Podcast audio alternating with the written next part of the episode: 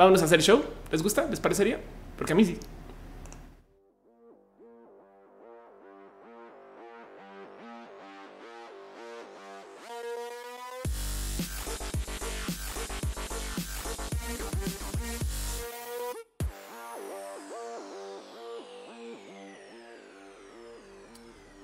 Muy buenas. ¿Qué tardes? ¿Noches? Depende del país donde estén, ¿no? Muy buenos días, muy buenas tardes, muy buenas noches. Sean ustedes bienvenidos a este show que se hace desde mi casa. Yo soy Felipe Pastrana Alberto Francisca de la Oz.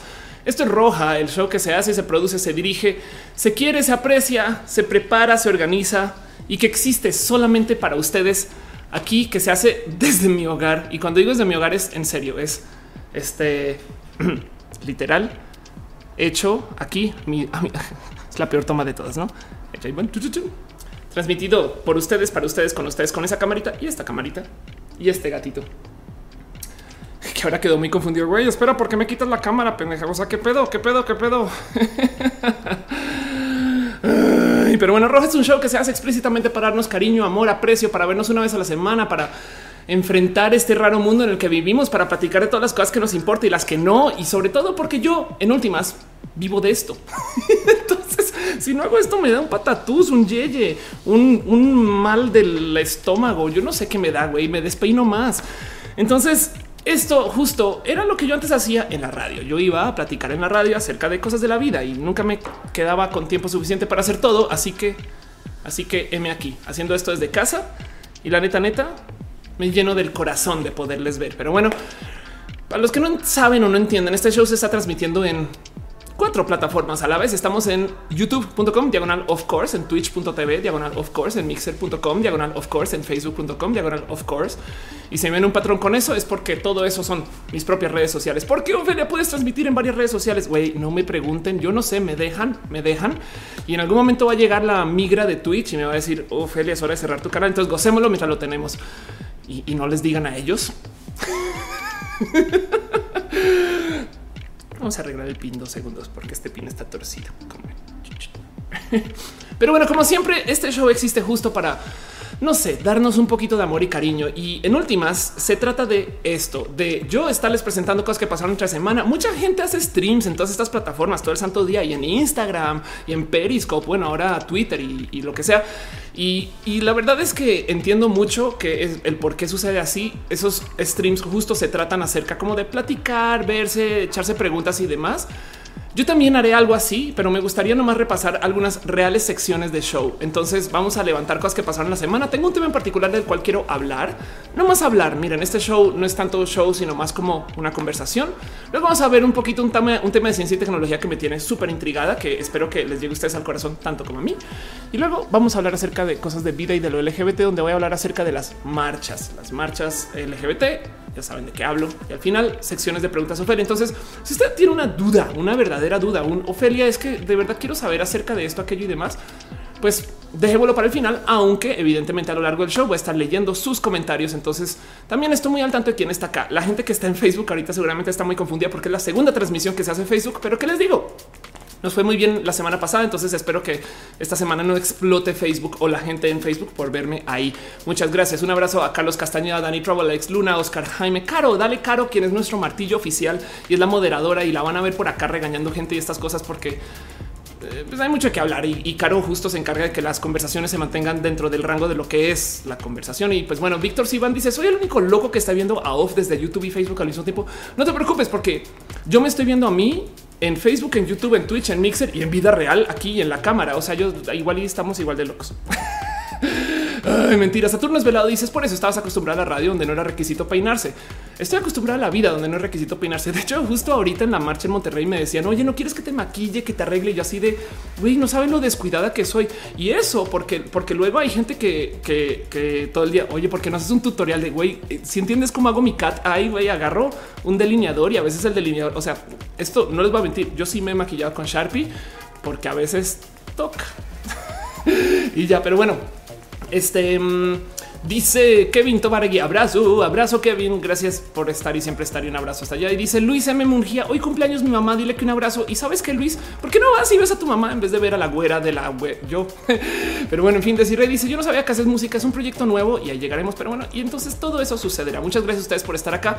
Aprovecho para invitarlos o más bien pedirles el favor desde el fondo de mi corazón que si le pueden tuitear un amigo, primo, tío, abuelo, algún cercano o quizás algún lejano que este show está sucediendo pues se aprecia porque en últimas yo vivo de ustedes y sus recomendaciones, tanto como vivo también de su apoyo para que este show exista. Y entonces en eso me gustaría hablar dos segundos acerca del hecho de que estemos en vivo en plataformas que están monetizadas, entiéndase, en YouTube, en Twitch y en Mixer ustedes pueden dejar de un modo u otro donativos que más bien yo prefiero considerarlos abrazos financieros.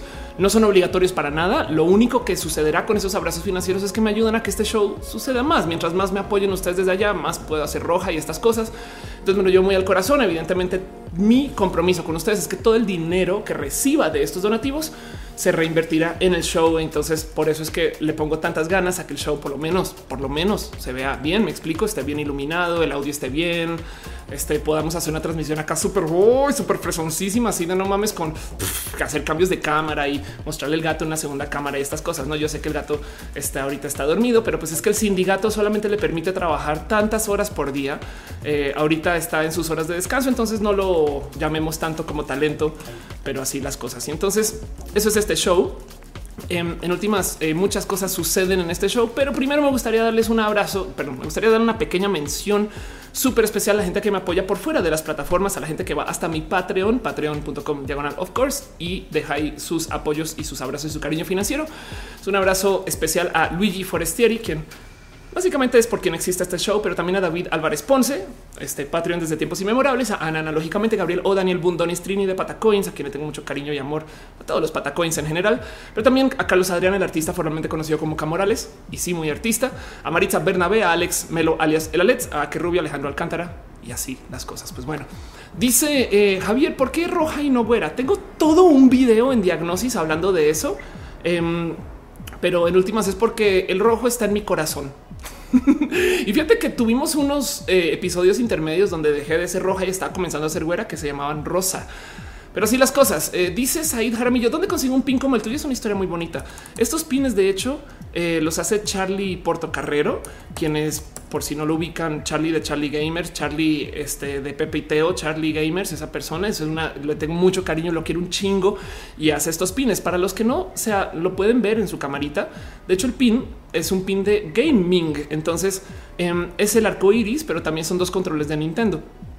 Esto me lo gozo un chingo porque para el que no sabe o lo ve desde lejos, dice hoy Ofelia, super LGBT y el pin del arco iris y ya. Y para quien sí sabe desde cerca, eh, es como de no mames, güey, es un control de videojuegos. Entonces es de super nerdos. Pero bueno, todo esto está en este. Creo que aquí está la liga kichink.com diagonal este, este stores diagonal Charlie guion gamers. Pero bueno, si van a Kichink y ponen Charlie C H A R L Y, como lo ven ahí, y luego gamers, ahí los encuentran. Hay otros pines de paso.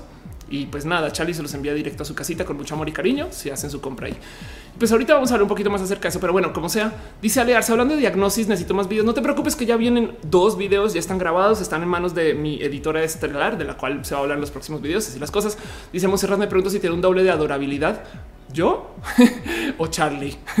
Dice Rey Carrillo, ven a la ciudad por fin. ¿A cuál? Dice Mr. Leches, Matú tiene un doble para las escenas problemáticas. Ah, sí, sí, sí, sí, ya entiendo. Sí, Matú tiene, tiene varios gatos dobles, por eso es un gato siamés, porque entonces es fácil encontrar dobles para los gatos siameses.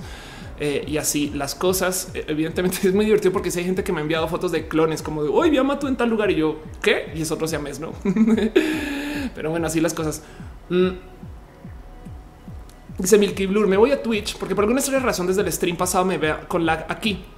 Si cada plataforma tiene un sistema diferente de cómo recibe los datos y los procesa, a veces el lag se soluciona con darle solo refresh donde están. Pero bueno, como sea, Twitch, Mixer, Facebook, YouTube. Muchas gracias por dejarme hacer estas transmisiones. Y de paso, antes de arrancar, me gustaría nomás considerar que si bien este show se trata acerca de hablar de temas de roja de la roja, también hay que entender que si nos estamos reuniendo y si tenemos un motivo de reunirnos, eh, y, si, en últimas estamos aquí porque vamos a formar algo, vamos a crear una fuerza imparable de personas o vamos a ser la fuerza militante de la roja, pues entonces vamos a defender todo aquello que sea rojo de la roja. El único color que el bot de colores, quien es una list, es una inteligencia artificial que se ha dedicado a listar todos los colores en existencia del planeta, menos curiosamente el rojo de la roja, por algún motivo que no he podido cifrar bien exactamente cuál es. Em, y pues justo yo me doy una pasada por esta cuenta de Twitter para levantar todos los colores de los cuales la verdad odio. O sea, como les digo, ninguno de estos colores es rojo de la roja.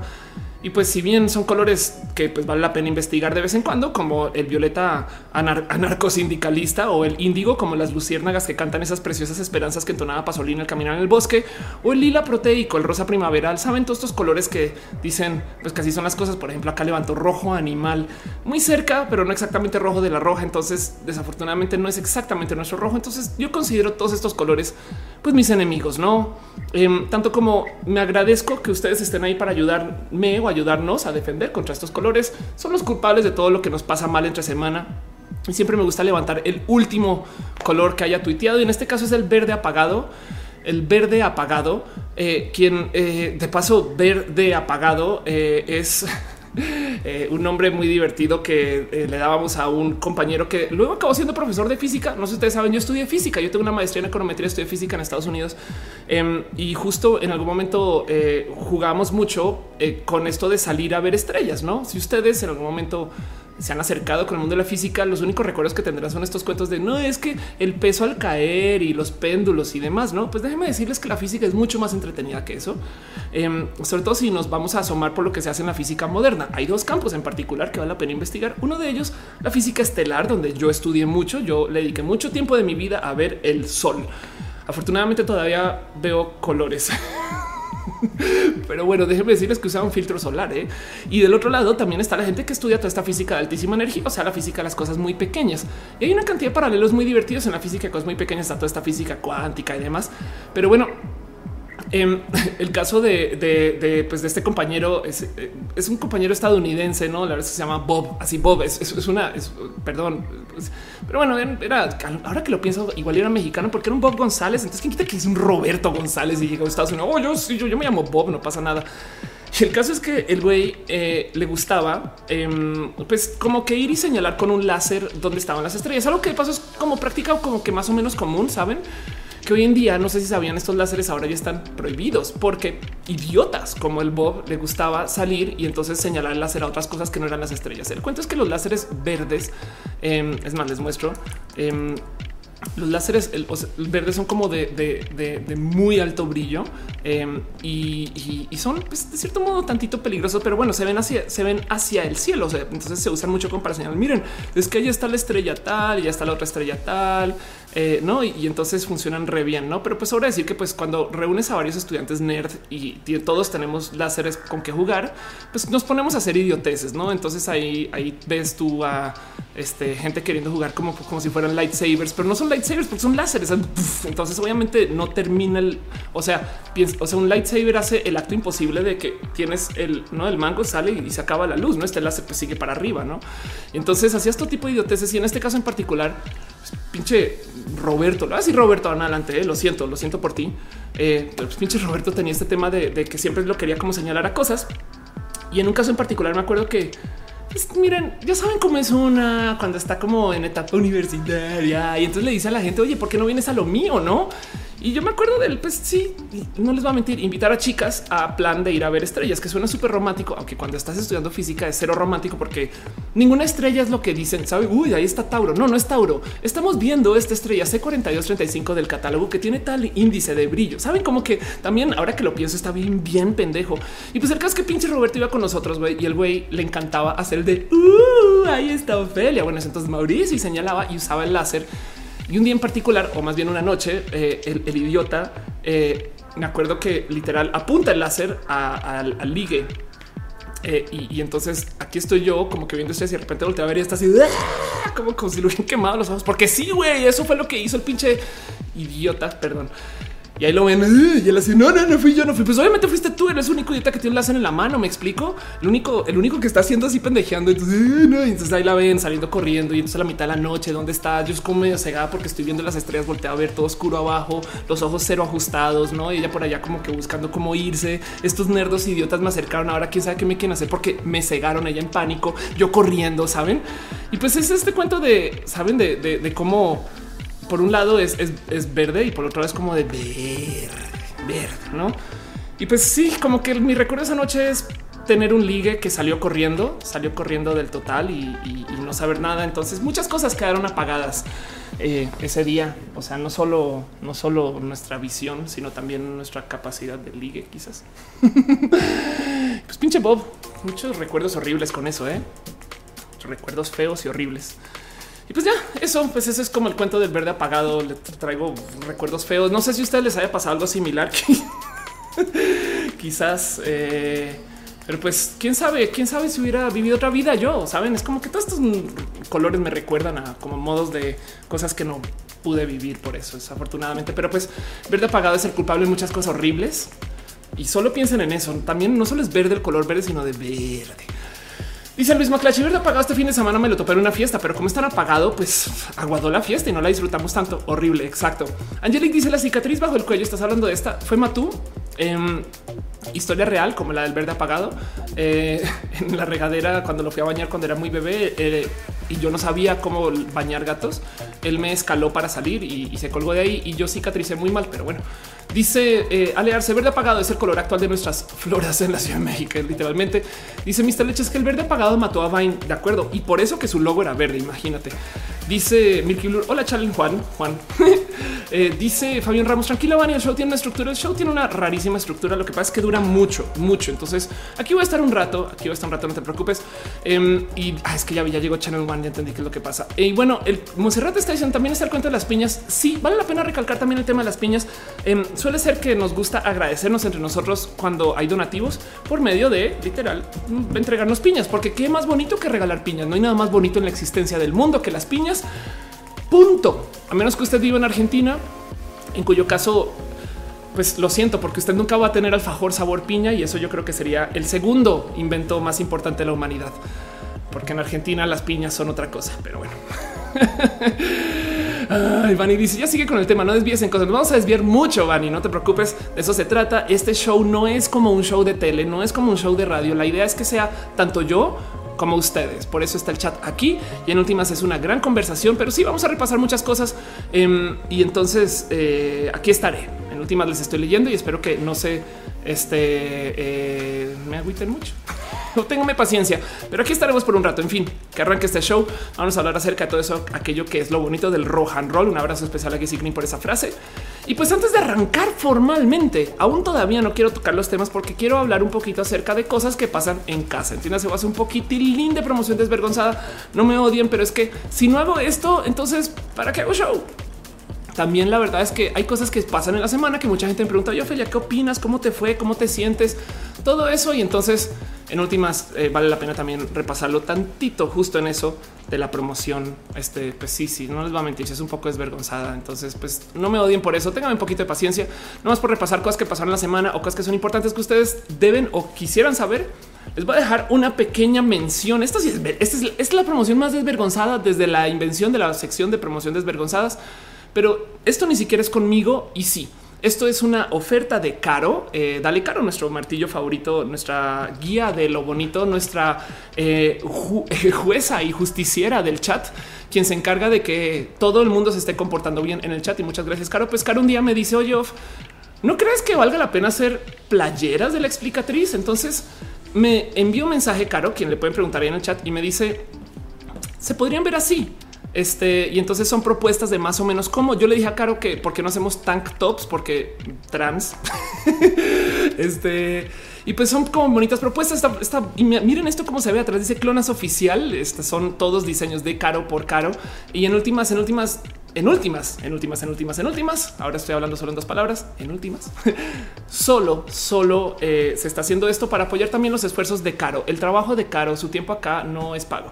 Em, y entonces, si les gusta, si quieren colaborar con esto, pues dense una pasadita por allá. Ahí veremos qué se puede hacer de todo este dinero para que también se le devuelva al show. No se preocupen porque la idea es mejorar la calidad para ustedes y en últimas también se presta para permitir que este show exista. Entonces hablen con Caro, eh, denle cariño y amor y a lo mejor ideas porque Caro está haciendo como cositas así. Y si muchas personas quieren tener ese tipo de productos, adelante. Caro será este, la encargada de eh, volverlos realidad. Entonces ahí está en el chat, Caro. Un abrazo, Caro. Gracias por hacer esta propuesta. A mí no se me había ocurrido y sí y no, pero bueno, otras cosas que pasaron esta semana, poquitas, eh, pequeña mención también de promoción desvergonzada. Estuve en Twitter, Twitter corporativo. Me invitaron a una rarísima reunión con, como dice Van Pipe, la mafia del poder. Entonces hubo gente bien rara en esta reunión porque no sé si más o menos alcanzar, pero izquierda derecha está Jimóstenes, Jimo del triste turno. Luego estoy yo, luego está Pato, Pato eh, G7, quien es alguien a quien le tengo muchísimo cariño. Y luego están todos los máquina 501. Entonces ahí está Chumel, por ejemplo, en la lista. Al final de esa mesa de mi lado, a la derecha, derecha, está este Radio Gen Em, y entonces luego están bonitas personas de la radio eh, y, muy, muy a la derecha, no más así como también por mención está Sandy Coven eh, y Morfo. Saben como que fue una rara reunión, fue muy bonita. Eh, y entonces también luego llegaron como personalidades que medio había mencionado por encima que estaba pasando, pero el cuento es que justo em, los Twitter querían tener un acercamiento con influencers. Y yo hablé con ellos y les dije, oigan, estaban reuniendo esta gente y no puede ser que tengan tan poquitas personas LGBT. Entonces tengo una reunión pendiente con ellos para hablar acerca de quién en el mundo LGBT, cómo y cuándo y dónde para acercarles a ellos, porque desde el mundo LGBT nosotros no tenemos más medios. Me explico. La verdad es que sí, o sea, Aristemo está y, están este, las personas que están en la radio, estas cosas, pero también como que les dije un también valdría la pena levantar que estos influencers tuiteros que estamos solo en los medios digitales, pues la verdad es que no somos muchos a comparación de los medios tradicionales y yo creo que vale la pena que ustedes los tengan en radar. Entonces, esa reunión sucedió y, hablé también acerca del tema de seguridad con ellos, eh, de qué pasa, porque a la gente LGBT le bloquean tanto las cuentas cuando los agresores no y demás. Y fue bonito. Em, ahí no se alcanza a ver, pero alguna de ellas de las Twitter, a ver si justo hay, medio se ve a la distancia. Pero bueno, esa laptop que está abierta al fondo, esto es una bobada. Esto no lo van a ver ustedes a menos que estén viendo esto como en Full HD y eso pero esa laptop, eh, el loguito de la manzana arriba a la izquierda tiene un logo de Twitter y ese logo de Twitter tiene la bandera trans atrás. Entonces fue muy bonito platicar con ellos y ellas, bueno, con ellas, la verdad, este acerca de eh, eh, quién y cómo y dónde y demás para el tema de seguridad LGBT. Y entonces se sintió muy bonito saber que Twitter está como al lado de la diversidad. Saben, yo sé que ya lo estaban, ya lo habían anunciado. Yo sé que sí está muy presente hace mucho tiempo, pero de todos modos, de todos modos, eh, no sé, como que fue chingón y les, les, quiero compartir a ustedes que esto sucedió porque luego me están preguntando a varias personas de qué estabas haciendo en Twitter, Ophelia. O sea, ya, ya di la verdad. ¿En qué momento te uniste a la mafia del joder? Pues eso. Otro pequeño eh, momento de eh, promoción desvergonzada, cosas que pasaron esta semana que yo creo que vale la pena. Bueno, que van a pasar más bien.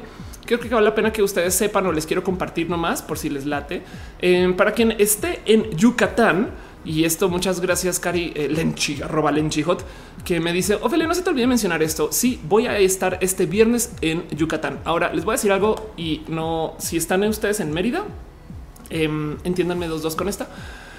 Eh, voy a ir solo a este evento, o sea, no voy a estar en la marcha. Voy a ir solo a este evento porque luego resulta que yo tengo esta otra cosa que atender que va a ser muy bonita. True Colors eh, va a ser un show de comedia y va a ser justo el día después de la marcha en Mérida. Entonces va a tener que volver. Y ahí está Teatro de la Ciudad de Esperanza, domingo 9 de junio. Este vamos a ver un poquito de scroll para que lo puedan ver ustedes. Ahí está Teatro Ciudad la Esperanza, domingo 9 de junio. True Colors va a ser un stand up espectacular. Van a ser muchas personas de la diversidad. Ese es el gobierno fomentando un proyecto de comedia LGBT. Saben, para mí es muy especial también que esto esté pasando. Y pues el cuento es que justo como se empata con la marcha de Mérida, Em, como que de pues nada, vuelvo, vuelvo para esto. No obstante, sí voy a ir al evento de temas trans el día antes. Entonces no estoy en la marcha, sí estoy el viernes y espero que nos podamos ver allá para que nos demos un abrazo, cariño, amor. Va a ser en Casa Chica. Caigan, caigan. De todos modos, en la marcha va a haber gente espectacular. Van a estar los Jonas Bloggers, Pepe y Teo. Em, van a haber artistas musicales. Creo que va a estar Cari de Akashor Karime. Eh, no, no creo, no. Sí, ahí está. Yo la vi y me tomé fotos con estas cosas. Y la otra cosa también para que sepan de qué va a pasar en Mérida este, la gente bonita Yucatán va a estar organizando un contingente trans. Entonces, esto es solo en Mérida. No se preocupen que a medida que se acerque su ciudad con sus eventos y demás, pues pásenme información y yo también lo iré mencionando porque estamos en el junio de la diversidad y muchas cosas eh, van a suceder y yo creo que vale la pena que ustedes tengan eso nomás en presente. Pero bueno, y sí, justo lo último, lo último de cosas que tengo aquí como en promoción desvergonzada, pequeñas menciones o no tan pequeñas menciones de cosas que pasaron esta semana es que estuve en Monterrey. Muchas personas me han estado preguntando, ¿cómo fue en Monterrey, Ofelia? Uy, podemos hablar larguísimo de eso. Dice Carlos Bartolo, ¿cuándo sale tu roast en Comedy Central? Me gustaría saber, me encantaría saber. La verdad es que se supone que ya salieron, bueno, ya salieron unos, entonces como que yo pensaba, güey, ahorita, pero nada, ¿eh? ya me pagaron, ya cerré el contrato, eh, espero que no se vuelva una de esas cosas de, oh, es que no lo pudimos sacar. Pero bueno, en fin, este dice Sergio Ordaz. Acabo de llegar que me perdí. No te preocupes de absolutamente nada porque estamos haciendo un poquito de promoción desvergonzada. Este mm, dice eh, Patricia Santos. Ok, está mandando links eh, y dice Fernando. Yo también quiero una camisa. Llegarán a Argentina. Yo creería que sí, pero háblalo con Caro. Caro se encarga. Caro es eh, Caro. Caro es arroba. Dale, Caro. Nomás voy a volver a dejar esto este aquí en, puesto para que sepan quién es esa tal Carolina que se pase está en el chat. Pero bueno, em, Caro es Dale Caro en Twitter. Entonces, eh, aquí está, arroba Dale Caro, Dale Caro por si quieren playeras, camisas y demás. Eh, quien de paso está en el chat, arroba Dale Caro, Caroline René. Eh, y nada, pues entérense que esto va a pasar y es un esfuerzo bonito de Caro para mantener la explicatriz y cosas de la explicatriz andando. Y ojalá, no sé, mucha gente me ha preguntado por, esto, por estos ítems, entonces así las cosas. En fin, en fin, la otra cosa que pasó esta semana em, es que justo estuve en Monterrey, eh, estuve en la marcha de Monterrey, fue espectacular. Voy a hablar largo de las marchas, entonces no me quiero clavar mucho en ese tema ahorita. Solamente quiero decir que vi a gente muy bonita. Eh, aquí está bien, vi a Richie. ¿Cómo, quiero a Richie? Le tengo mucho cariño y amor. También justo por estar en la marcha pasaron cosas bonitas y especiales. Y entonces igual y más adelante hablo de este tema, pero es que nomás quiero que vean esto pero ahorita hablo de eso, eh, que es un tema bien, bien largo y clavado. Y em, más bien sepan que estuve también grabando con nadie más y nadie menos que esta genialidad del YouTube. No saben cómo me toco el corazón con los temas de Georgie, quien eh, me dice, oye, ¿por qué no te podemos grabar y yo te maquillo? Y yo sido ¿qué?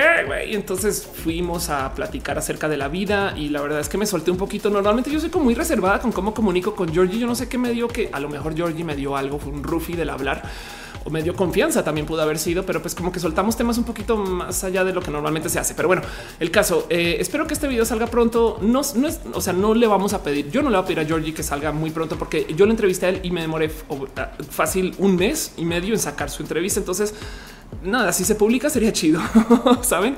Pero pues bueno, como sea, todo nos fue muy bonito y además me digo, me maquilló para ir a la marcha. Entonces me gocé mucho eh, esto y además fui una grosera porque me maquilló y luego fui al hotel y me quedé dormida. Entonces me volví a maquillar por encima del maquillaje de Georgie porque soy una irresponsable de primera, pero pues de todos modos fue divertido. en fin, les quiero mucho. Dice eh, de Montalvo, les cuento, lo fui a la marcha de Monterrey. Tristemente sigue siendo una mega rancho, un mega rancho. Toda la gente hetero le sigue molestando, siguen tratando de censurar a la comunidad. No te preocupes, ahorita hablamos de eso de ella, este, porque yo vi cosas muy bonitas en la marcha y quiero rescatar eso también. Dice Hugo Rivera cosplay de Bowsette confirmado. Yo creo que sí, ¿eh? ahora sí, ahora sí ya no me puedo salvar de un cosplay de Bowsette, pero bueno. Y entonces eso es todo lo que pasó en la semana. Esos son los este, mil y un eventos de cosas y bonitas de la promoción desvergonzada. Ahora sí, arranquemos formalmente lo que es el rock and roll y hablemos de este tema que tengo aquí en el título del video para platicar nomás sin primero mencionarles esto que como lo dice Cristian Galarza. La ciudad lo sabe, es el mes del orgullo. Esto sucedió ayer, si mal no estoy, se vio este arco irisote en plena Ciudad de México. Voy a dejarles dos segundos para que lo aprecien. Porque no saben cuánto me gozo este momento. que, además son dos arcoíris. ¿eh? Luego me divierte mucho que sale la gente del ámbito conservador a decir nos robaron arcoíris, eso no les pertenece. Yo así de pues, eso que Em, de, Montalvo dice se molestaron porque pintaron los pasos peatonales de las calles y así. bueno, eso evidentemente se va a molestar por eso. Em, también voy a levantar ese tema, no te preocupes. Dice Lidia López, ¿te topaste con la señora que trae una imagen de Jesús? No, no vi. Em, dice eh, Alberto Leiva, me encanta que transmites tranquilidad.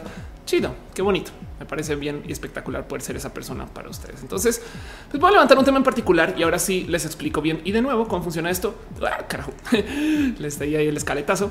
Em, vamos a un poquito acerca de eh, lo que yo tengo en secciones como mezcladas, básicamente el show, no roja, donde levanto como abrazos, cosas que pasó la semana. Y quiero comenzar con un tema que justo lo llamé así de cariño, la religión frágil.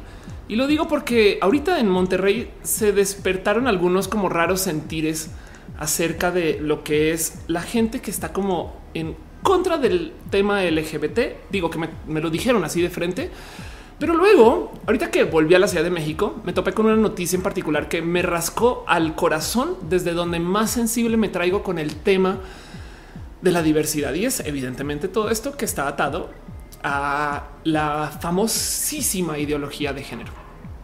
Y entonces todo esto salió hoy a luz porque justo anuncian que en la Ciudad de México el uniforme escolar va a ser neutro. Entiéndase que la falda no va a ser exclusiva para, para las niñas y el pantalón no va a ser exclusivo para los niños. Y esto es un tema que en últimas parece sumamente inofensivo. O sea, que una niña se ponga pantalón, perdón, pero eh, es que, a ver, ¿Cuántas mujeres conocemos que usan pantalón? Vean en esa foto y díganme si pueden topar a mujeres usando pantalón y seguramente sí, no em, está más en duda cuántos hombres usarían falda, pero pues bueno, eso todavía es tema y lo digo porque es realmente tema. Eh, si, se dan una buscadita, se van a topar con lo que quieran, con historias de gente que le ha pasado requete re mal para poder dar o pedir permiso en su colegio, hasta la universidad, escuela o demás para que les dejen usar falda en su este espacio de educación. Y es que el tema aquí justo es un y eso qué no es, o sea, ¿por, qué es tema? Porque luego resulta que mucha gente, la neta, se pone pues muy punk con eso. Eh, si ustedes se asoman por lo que están comentando estos tweets, lo primero que van a ver son toda esta bobada de oh, pues hay cosas más importantes y urgentes, no? Em, o, gente ya de plano diciendo hoy se van a confundir. Triste al confundir más a nuestros pequeños. Y es de yo tuiteaba un poco alrededor del tema primero del por qué, por qué se siente tan amenazada la gente con esto, no? Y, lo digo porque hay, hay, tantas cosas que hablar acerca de los meros uniformes y la existencia del uniforme. Este post se volvió viral hace uno o dos días Em, esto sí, esto porque usa la palabra Bambas, voy a asumir que es Argentina, Uruguay, bueno, es al sur.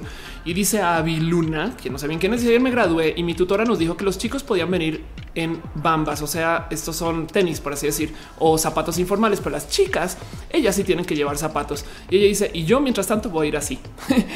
Eh, y este, o sea, véanlo nomás, tiene 104 mil likes, me explico, explotó y la gente está hablando mucho acerca justo del uniforme, qué buen outfit, cómo te ves, 10 sobre 10, ¿no? Se le está celebrando mucho esta chica em, esto y me parece la neta neta, pues sí, la verdad es que sí, meritorio de celebrar, ¿no? en últimas, em, me recuerda mucho a tantas historias que hay acerca del cómo por imponer un estándar de género, la gente se pone muy, muy loquita. Eh, eh, es, es, como nomás considerar el cuánto le ponen al que tú te vistas de un modo para el cómo vas a educarte. Y dice, dice Monserrat Pucha, como se acepta la diversidad no fue urgente y no prevenir a muertes. Totalmente de acuerdo. Dice Bani, Bani, lo vas al rato. Los hombres podrán usar cótex y tampax en la cola. Bueno, te digo algo, ya pueden, no? O sea, no, no hay una ley en contra de eso. Dice Karel Briseño, eh, me tengo que desconectar porque quiero hacer mi examen. Adiós, bye, ve, adiós, bye, bye, bye. Y Sol Simón dice a mi sobrino lo buleaban las maestras por usar pelo largo. Mejor lo cambiaron de escuela porque es increíble el machismo los maestros. Estoy totalmente de acuerdo. Em, y dice Monserrat, Twitch me escupe. Qué raro. Sara de noche dice genial el uniforme me hace falta. Cuánto me hubiera dado ganas volver a, estudiar según después de ver esto, no? Y, además es que justo el tema es que de dónde sale que eh, de repente la gente se siente tan amenazada con este tipo de propuestas. Miren, esto le doy muchas vueltas y decidí, yo sé la respuesta a esta pregunta, estas tres preguntas, pero igual las puse ahí para que la gente se respondiera a ver qué dicen. Y sí, si se permite que la gente gay exista, no significa que usted tiene que ser gay. Si se permite que la gente trans exista, no significa que usted tiene que ser trans. Y si se permite que los niños usen falda, no significa que sus niños tienen que usar falda, porque chingados siempre asumen que sí. Y entonces eso es una, no? Porque de repente sale la gente a decir, oye, es que ahora, ahora es que hay matrimonio gay, pues que todo va a ser matrimonio. Nos van a imponer el matrimonio gay. De no, no te van a imponer nada. O sea, tú no te tienes que casar con un hombre, señor. Me explico. Em, del otro lado, la otra cosa que siempre es siempre, es más, ya pasó en este chat que siempre sale a luz cuando se comentan estas cosas es que eso luego sale y dicen hoy se pueden casar entre hombres. Entonces ahora también se van a casar con árboles, no? Y es de no. A ver, estamos discutiendo la ley de matrimonio igualitario. Me explico, no la ley de matrimonio con este árboles. Tanto así como justo el tema del cótex no está ni siquiera en discusión. Em, hubo eh, un momento, ojalá tuviera el post, pero ya, lo perdí, pero eh, donde alguien, alguien me decía eh, que cómo en uno de los posts en Facebook alguien decía, pues es que ahora también van a permitir que los estudiantes lleven pistolas al colegio. No es de güey, eso no es lo que se está discutiendo, no es como en qué momento. O sea, arranquen con lo que se está discutiendo aquí. Saben, no es eh, que se esté adoctrinando a alguien, no se está obligando nada a nadie. Es, es, es, o como lo dijo mucha gente en mi tweet, simplemente pues por, por, por gente tonta, no? Y pues como dice Ángel, porque todo tiene que ser blanco y negro. Y justo aquí está la respuesta y mi respuesta a esto dice la bruja urbana, lo que te choca, te checa. Em, y es que tiene que ver más con el cómo la gente que está por fuera de la diversidad entiende el mundo. Aquí está, aquí es, uy, aquí está la de la pistola. Esto es un comentario que se hizo en Facebook donde decían buscan generar una condición de igualdad y una persona comenta, no es broma, pues que también si quieren traer pistolas y matar a un maestro lo pueden hacer, ¿eh? no hay nada de mal una condición de igualdad y es de eso que no es de, es de cómo eh, saben. En fin, mi respuesta a todo esto, no más desde arrancar con todo el tema, es que en últimas, pues esto sucede porque la gente que no está en la diversidad piensa o sabe que como ellos están oprimiendo a otras personas, entonces los van a oprimir a ellos. Me explico el que le tengan tanto miedo a esto, yo creo que es una confesión de que ellos saben que están siendo opresores. O sea, que no son inocentes, que no son como de, ay, pues yo no sabía que estaba siendo agresivo. No, es que saben que están siendo agresivos y les da miedo que les traten de vuelta con agresión. Tal cual estos casos de la discriminación que se dan porque son hombres que tienen, no sé, miedo que un hombre gay los trate como ellos tratan a las mujeres. Saben que están siendo idiotas con las mujeres, entonces les da miedo que llegue un hombre y sea idiota con ellos y, no entienden que la diversidad no se trata de eso, ¿no? Dice Amelini, no, lo peor es que existen casos de gente que se casa con cosas o personajes ficticios de forma legal. Sí, pero eso no es lo que está en discusión acá y menos con el tema de este, los uniformes. Dice y solo. La verdad me gustaba más ir en pantalón a la escuela que con falda. Totalmente de acuerdo. Eh, y dice eh, DeLorean la pendiente resbaladiza, eh, que es una falacia clásica. Totalmente de acuerdo. Además, dice José, en México se está trazado el tema LGBT y más en las escuelas. Totalmente de acuerdo. Y además es un poco ridículo considerando que vimos en el Internet. Porque hoy me preguntaban en un medio para un periódico, si mal no estoy, oye, Ophelia, ¿estás tú de acuerdo con la educación LGBT en las escuelas? Y yo así de, o sea, es como no educar que hay océanos, me explico. No puedes no presentar un poco de información que ya es muy corriente y actual. Si bien entiendo que no sé, que los celulares se comenzaron a enseñar en las escuelas en los 80s, 90s o hasta en los 2000s, porque no se usaban en los 70s, porque no existían. Pues la neta es que el tema LGBT está tan presente en sociedad hoy que no educarlo es intelectualmente corrupto. Me explico. Es, de repente no decir que hay gente zurda, es de repente no decir que hay gente que está en diferentes capacidades, es no enseñar que hay gente indígena. Me explico. Es como que no puedes eliminar un grupo de gente que además, perdón, somos muchos, somos más de 15 millones de personas en México, no más. Entonces es como enseñar todos los estados de la República de repente saltarte Nuevo León, porque pues es que no piensan como yo. Güey, no mames, eso no se puede hacer. Daniel Niño Lal dice la Unión Nacional de Padres de Familia ya su opinión al respecto. Fue algo como la igualdad que no se resuelve poniendo pantalones niñas a las faldas a los niños. Sí, totalmente de acuerdo. Dice Samir Mercado. Saludos desde un Uber dando vueltas. Samir, ve la calle. si estás manejando y si estás atrás en el Uber, saludos. Dice Enrique, se me hace que muchísimas personas del ámbito conservador no están familiarizadas con las falacias argumentativas. Totalmente de acuerdo. Ver, y ya no leo lo demás porque ya ahí sí es totalmente de acuerdo. Y dice eh, Joana Vila, como en post del paso peatonal de colores, gente diciendo deberías de plantar árboles y a todo le respondí cuando, cuando vamos, propone y te seguimos, pero solo no te quejes, no? Y sí, justo eso es otra cosa que me salta mucho de todo este cuento, porque mm, no sé si ustedes sabían, esto lo mencioné por encima una vez pero eh, esto es un tema que es, es real, ¿saben? Miren, siempre en junio sale algún genio, como en durante las épocas eh, de los feminismos. O sea, saben, cuando viene el 8M y todo esto, sale algo, alguien a decir: ¿y dónde está el día del hombre? Pues primero que todo, el día del orgullo masculino del hombre, si existe, tiene fecha y casi que nadie va pues también siempre en junio salen los genios a decir ¿y dónde está mi marcha hetero? A ver, o sea, yo también, yo también soy muy orgulloso. Pues déjenme decirles que primero que todo, realmente, aunque no lo sepan, si hay una bandera del orgullo hetero. Em, esto lo estaba poniendo en Twitter el otro día. Esta bandera del orgullo hetero representa lo que es la visión de la gente hetero, eh, que es o, eres blanco o eres negro y ya se acabó, no hay de otra. Y por si no lo sabían, siempre fallan, siempre, siempre fallan, siempre que se convocan, siempre que se ponen como la misma manta eh, que pusieron para decir que es que el, día en contra de la hetero. No mames, güey. Em, esto es eh, nomás eh, el cómo se vio esa marcha, como lo mencionaron en varios medios. Y básicamente en este caso en particular fue un güey y como 10 medios, ¿no? Para platicar de, qué fue lo que los llevó acá. El cuento es que em, el motivo por el cual siempre fallan es porque la gente heterosexual no nos sorprendamos con esta noticia, pero no se sienten oprimidos. ¿Me explico? Nadie siente que lo van a correr el colegio por eh, ser heterosexual. Nadie siente que lo van a correr el trabajo por decirle a su jefe que un hombre decirle que tiene novia o esposa. Me explico. Entonces, si convocan una marcha en contra de la opresión contra la gente heterosexual, la verdad es que no va nadie. Y, esto suele ser que eh, se usa mucho para como asustar a la gente de la comunidad LGBT, porque resulta que en últimas, miren, la verdadera marcha del orgullo heterosexual no les miento, la verdadera marcha del orgullo heterosexual, pues es la marcha del Frente Nacional por la Familia. Me explico. Ellos son los que están abogando porque debería existir solo la familia heterosexual. Ellos son los que están abogando porque la gente LGBT no exista. Entonces em, es la marcha excluyente. Como persona LGBT está mal visto que tú vayas a su marcha y déjenme decirles por qué van a decir que y entonces ahora van a decir que la gente de la religión puede ir a la marcha LGBT. Sí, por supuesto que sí. De hecho, hay varios contingentes que lo hacen eh, y hay, eh, vamos a buscar, este, hay varias iglesias, hay varias eh, congregaciones y hay varios como grupos em, de religión que, que sí representan ser, por ejemplo, cristiano y gay. Y estas personas están tratando de llevar esta como lucha, si quieren verlo desde adentro, em, para hablar acerca de los derechos, este, cómo se llevarían en la iglesia, ¿no?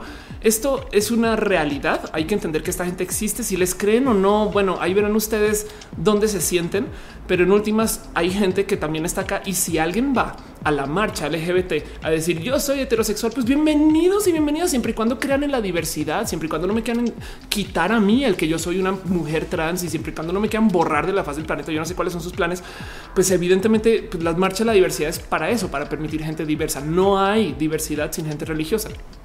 Pero al otro lado hay gente religiosa que insiste y la gran mayoría parecería, parecería, porque quiero hablar de eso, son justo los que están parados en decir no es que ustedes no deberían de existir. Entonces, ¿quiénes son los ofendidos? Saben? Esa es la pregunta que me llega todo el día del yo estoy respondiendo a que, oigan, no creen que deberíamos incluir las mujeres en el trabajo y de repente sale alguien a decir, no, no, ¿cómo me ponen una A en mi idioma o una E o una X. No, no.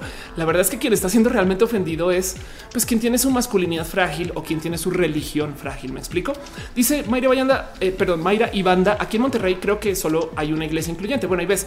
Dice Kevin Togar y esto sale en el documental. Sí, hay que hablar acerca. Es más, eh, ya salió el documental, Kevin, de paso.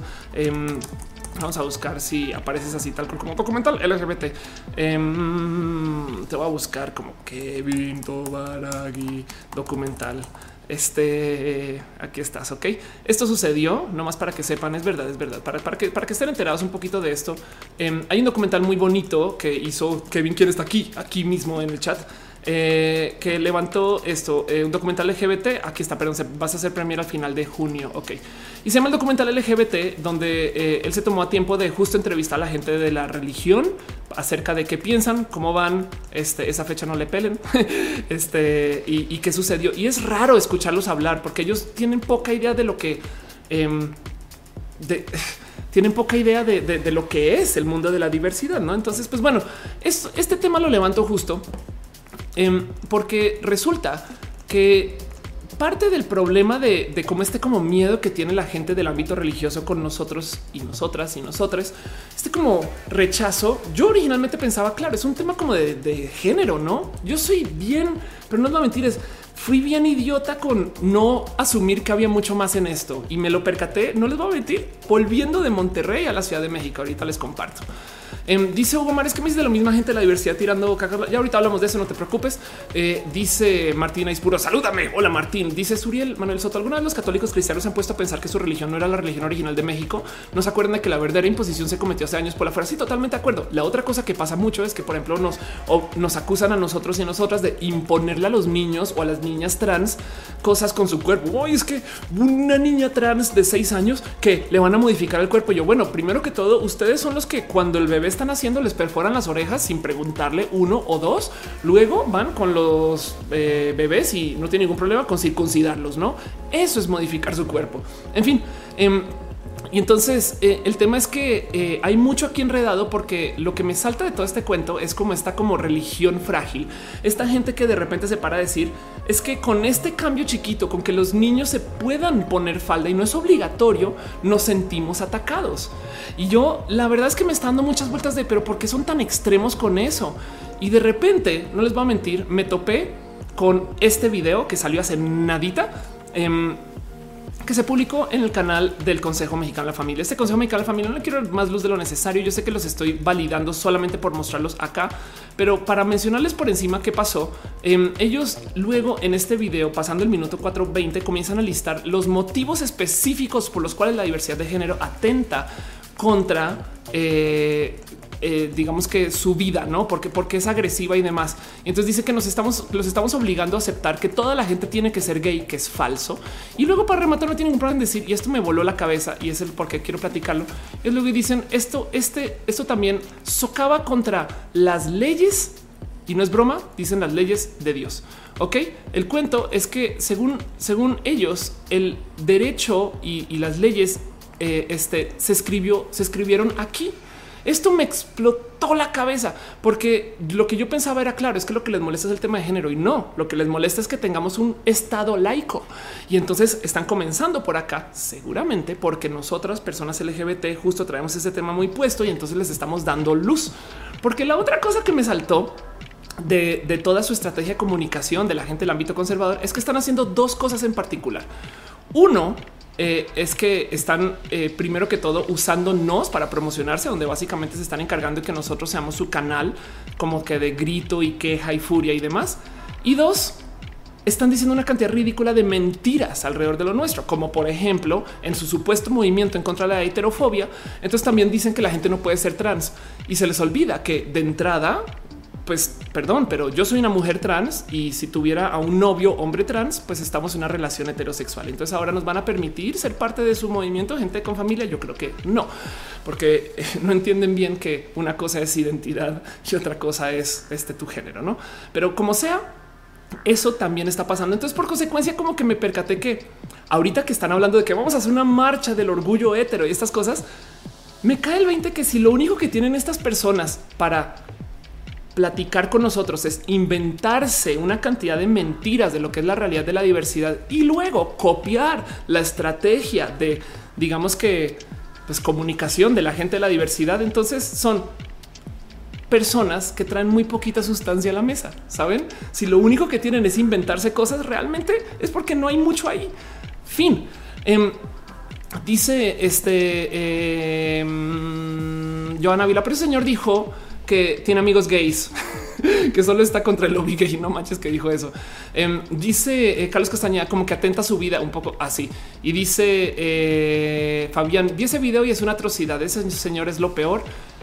Y pues exacto, em, no queda claro el punto de, de, justo qué es lo que buscan y quieren, porque del otro lado también, imagínense que por algún motivo yo les doy a ustedes, yo le doy a alguien el poder de el control de la sociedad de México. Tienes 15 millones de personas LGBT. ¿Qué vas a hacer? O sea, no puedes obligar a 15 millones de gays a no ser gay. Bueno, a de gente LGBT a no ser LGBT. Me explico. No puedes de repente eliminar las transiciones de muchas personas.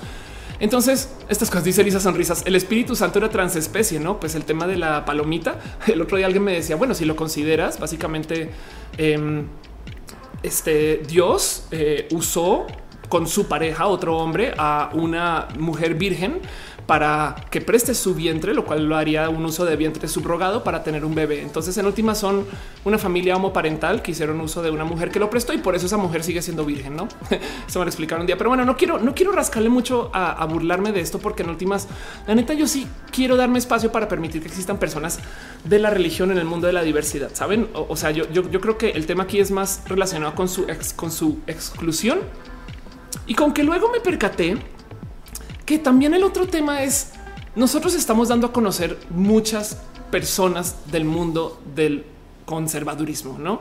Un día me quejaba en Twitter de cómo ahora nosotros estamos dándole una cantidad ridícula promoción a Mauricio Clark.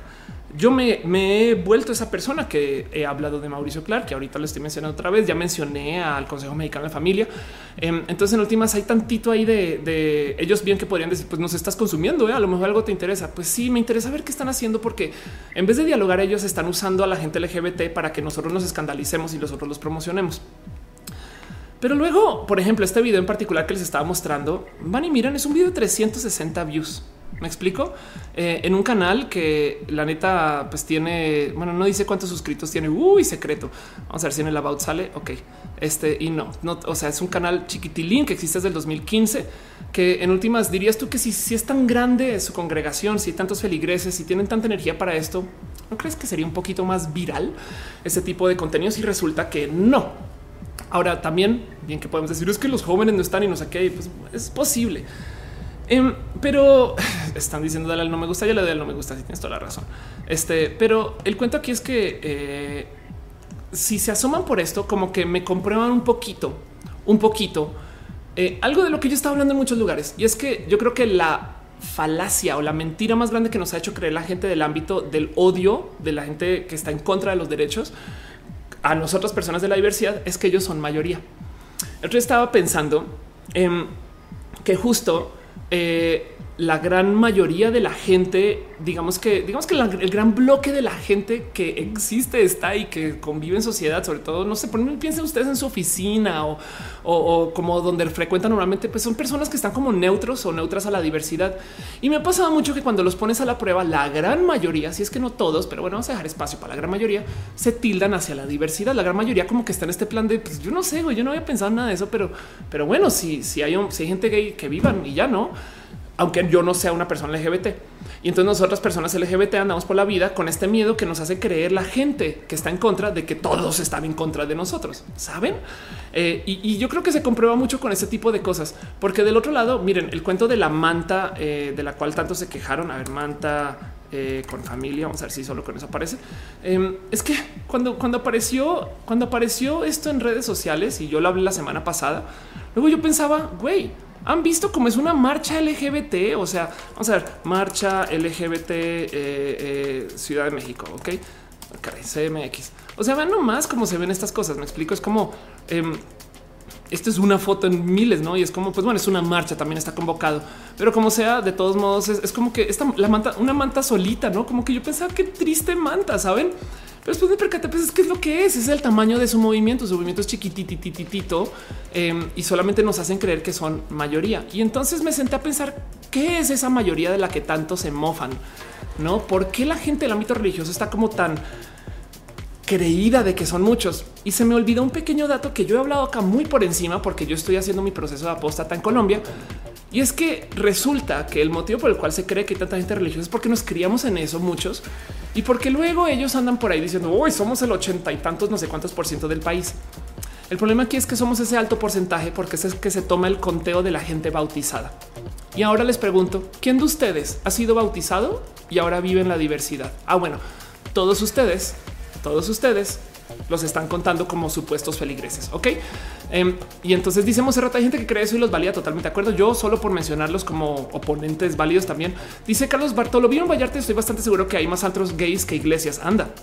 Dice Rick Brumero, ¿has visto este video excelente los abusos sobre las personas LGBT en México colonial?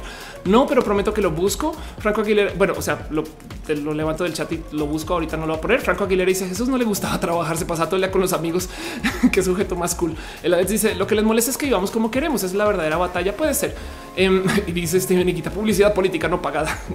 o ya quisiera, si quisiera que pagar, pero bueno, dice Monserrat, vale más pelear o ignorarlos. No sé, ¿eh? no sé, no sé, no sé. Carlos Castañeda algo dice se puso sorry off y no te leí qué fue lo que pusiste. Iván Ceja dice ahí, pero bien que van a llevar a sus hijos a Disney a ver el Rey León cuando todos sabemos que Simba fue criado por una familia homoparental. Tienes totalmente la razón con eso. Em, dice Sol Simón que hagan su marcha el orgullo hetero y todos los trans heterosexuales flodeamos su país sería divertido. Em, y pues bueno, eso no volviendo al cuento es yo me senté a pensar, dice Ana María Costa, darte de baja de la iglesia es un gorro. Va a tomar gorro como palabra para complejo. Es complejo. Sí. Em, y dice Bani Bani, eh, las dos partes tienen que respetar lo que cada quien cree, tanto la comunidad LGBT y la gente religiosa. El problema es que quien se está, quien está pidiendo exclusión no es la comunidad LGBT, es la gente religiosa. Entonces, cuando hay respuestas es porque hay gente que insiste que no deberíamos de existir. Entonces es complejo. Dice Luis Otelo, se llama apostatar. Sí, se llama apostatar. Em, dice Alex Luna, alguien enséñame cómo apostatar en México. Hay varios tutoriales si los buscas. Es un tema de es desbautizarte. dice Hugo Rodríguez, te puedes desbautizar con unas caguamas tecate gay. pues bueno, fíjense que luego me senté a buscar un poquito de cuánta gente religiosa hay y no saben lo difícil que ha sido toparme con un número real para eso. No em, animal político dice el número de católicos en México va a la baja, aumentan los ateos y las otras religiones. Esta nota es eh, del 2016. Entonces, en México, 8 de cada 10 se dicen católicos, pero ojo, de nuevo, este número que están levantando es el número de gente bautizada. Em, y entonces, eh, como que vive la séptima visita un papa, los católicos en México cada vez son menos. Desde la década de los 70 no ha dejado de caer el porcentaje de mexicanos que se dicen católicos. Em, y en total, como dice 8.3 millones de mexicanos dijeron en el 2010 que eran parte de un grupo protestante evangélico, 2.5 del grupo, 1.5 millones se declaran testigos de Jehová. Pero lo que también aumenta es el número de mexicanos que se declara ateo. Em, y el cuento es que eh, luego vas y, y miras este y esto, por ejemplo, está pasando en Estados Unidos. Em, esto fue una pequeña estadística que se publicó en el 2018 de cuánta gente está se considera de cierta afiliación de cierta religión y pueden ver como el grupo de no religiosos, que es el que está en verde como en toda la mitad, verde como tenue, no ha hecho más que crecer, mientras que el grupo evangélico y católico, de hecho, este año por primera vez es minoría. De hecho, en Estados Unidos ahorita lo que más hay o quien más se identifica es gente que se identifica como no perteneciente a ninguna religión. Ahora, si sumas todas las religiones, bien que pues después entre judíos, católicos, sabes, pues evidentemente si hay más personas religiosas, pero el punto es por primera vez y esto sucedió con el 2016, más personas se identifican que sin religión que católicos, como más personas se dedican sin religión que evangélicos, o sea, cristianos, por así decir. Este y entonces eso también está presente y en México también va a la baja y eso entonces me salta mucho porque ahí les va. Esto es este, cosas que han estado pasando en México desde los 70 eh, si bien todavía se dice del 82% de, de la población, sigue siendo un número que va a la baja y gente que se identifica de otras religiones o sin religión no ha hecho más que crecer. Entonces, viendo estos números nomás, me queda claro que parte del dilema de la gente, de los con familia, del Frente Nacional, es que literal están viendo cómo se les está acabando la fiesta. Y pues, cómo no, si, o sea, bien que puedo hablar mucho acerca de todo el caso de cómo pues, ni se asoman por ver cuando hay casos de abusos contra niños. Yo no sé cómo todavía la gente le confía a sus niños a la religión, em, sino que también la misma gente que está llevando estos grandes movimientos como presentes en contra de la diversidad y demás, pues son una borda de groseros también. No, esta nota, no sé si lo recuerdan, es el mismísimo Dabdoub que lo mencioné ahorita. Em, creo que esto sucedió en Monterrey. Si mal no estoy, en algún momento llega una mujer y le dice que va, quiere decir algo y él, vean cómo es. No él pone la mano, se acerca y eh, no como que se acerca esta chica y le dice, señor Dabdoub, no cree usted que una mujer que lo iba a entrevistar el güey no tiene ningún problema, ningún problema. Vean acá. Esperen acá, aquí creo que aquí está, aquí está el momento, aquí está así. No tiene ningún problema, se acerca ella a preguntarle y le pone la mano encima. Así cállate, sí, sabes, cállate, señora. No es como de qué pedo. Esta, eh, eh, esto es como un video que suele muy viral en su momento, pero también nos cuenta un poquito como si necesitáramos de, su mentalidad, no de qué tipo de personas son y ese tipo de cosas. Em, no obstante, no, no quiero que esto sea un ataque personal contra el señor Dadub, sino más bien que pensemos que la mentalidad de esta gente es desde una zona que no tiene mucho que ver con lo que dicen que es. Y de nuevo, se me había olvidado el total que su real, su real misión es esta. Como la mencioné en su video, lo que quieren es imponer un estado que no sea laico. Ellos están buscando porque dicen que la eh, diversidad de género realmente lo que hace es que refuerza un sistema de leyes que no son las leyes que nos dio Dios. Cuando vi esa pequeñita mención fue de güey, no tiene nada que ver con el género. Güey. Se trata acerca de, pues, de cómo vivimos en un estado laico y me he explotado la cabeza porque me parece un real, un real peligro. Pero bueno, en fin, dice em, Alex López, interesante, muchas gracias. Dice eh, el me va a casar entonces la bendición de el Pues bueno, Sonia dice Oli, Oli. Dice Luis Otelo, eh, Mario, no es el proceso exacto, pero necesitas una copia de tu fe de bautismo y creo que mandar una carta al obispo de tu diócesis no es difícil, toma su tiempo. Sí, y de paso todavía ellos pueden negar la apóstata. Em, en Argentina hubo un caso de apóstata masiva después del tema del aborto eh, y entonces este pues dice Fabián Ramos, todas las religiones tienen algo en común, todos comen pollo. Anda y ciencias naturales dice yo estoy en contra de los religiosos en la comunidad LGBT. Yo creo que la gente religiosa tiene que hacer reparaciones, la neta, eh, por cómo ha maltratado a la gente LGBT, pero eso no es un tema con el cual yo quiero discutir ahorita. Eh, y aún así estoy más dispuesta a permitir que la gente religiosa, siempre y cuando permitan la diversidad, entonces que sigan con su, sus creencias dentro de su nicho. Me explico. La religión no tiene que ser masiva. De hecho, vimos un estado laico por eso. Curiosamente, lo que sucedió en Monterrey cuando fui es que lo que me decían es Ofelia, por favor, recalca en el escenario cuando subas que vivimos en un estado laico. Recálcales que la iglesia no es quien manda. Recálcales que los muchos no tienen el control acá.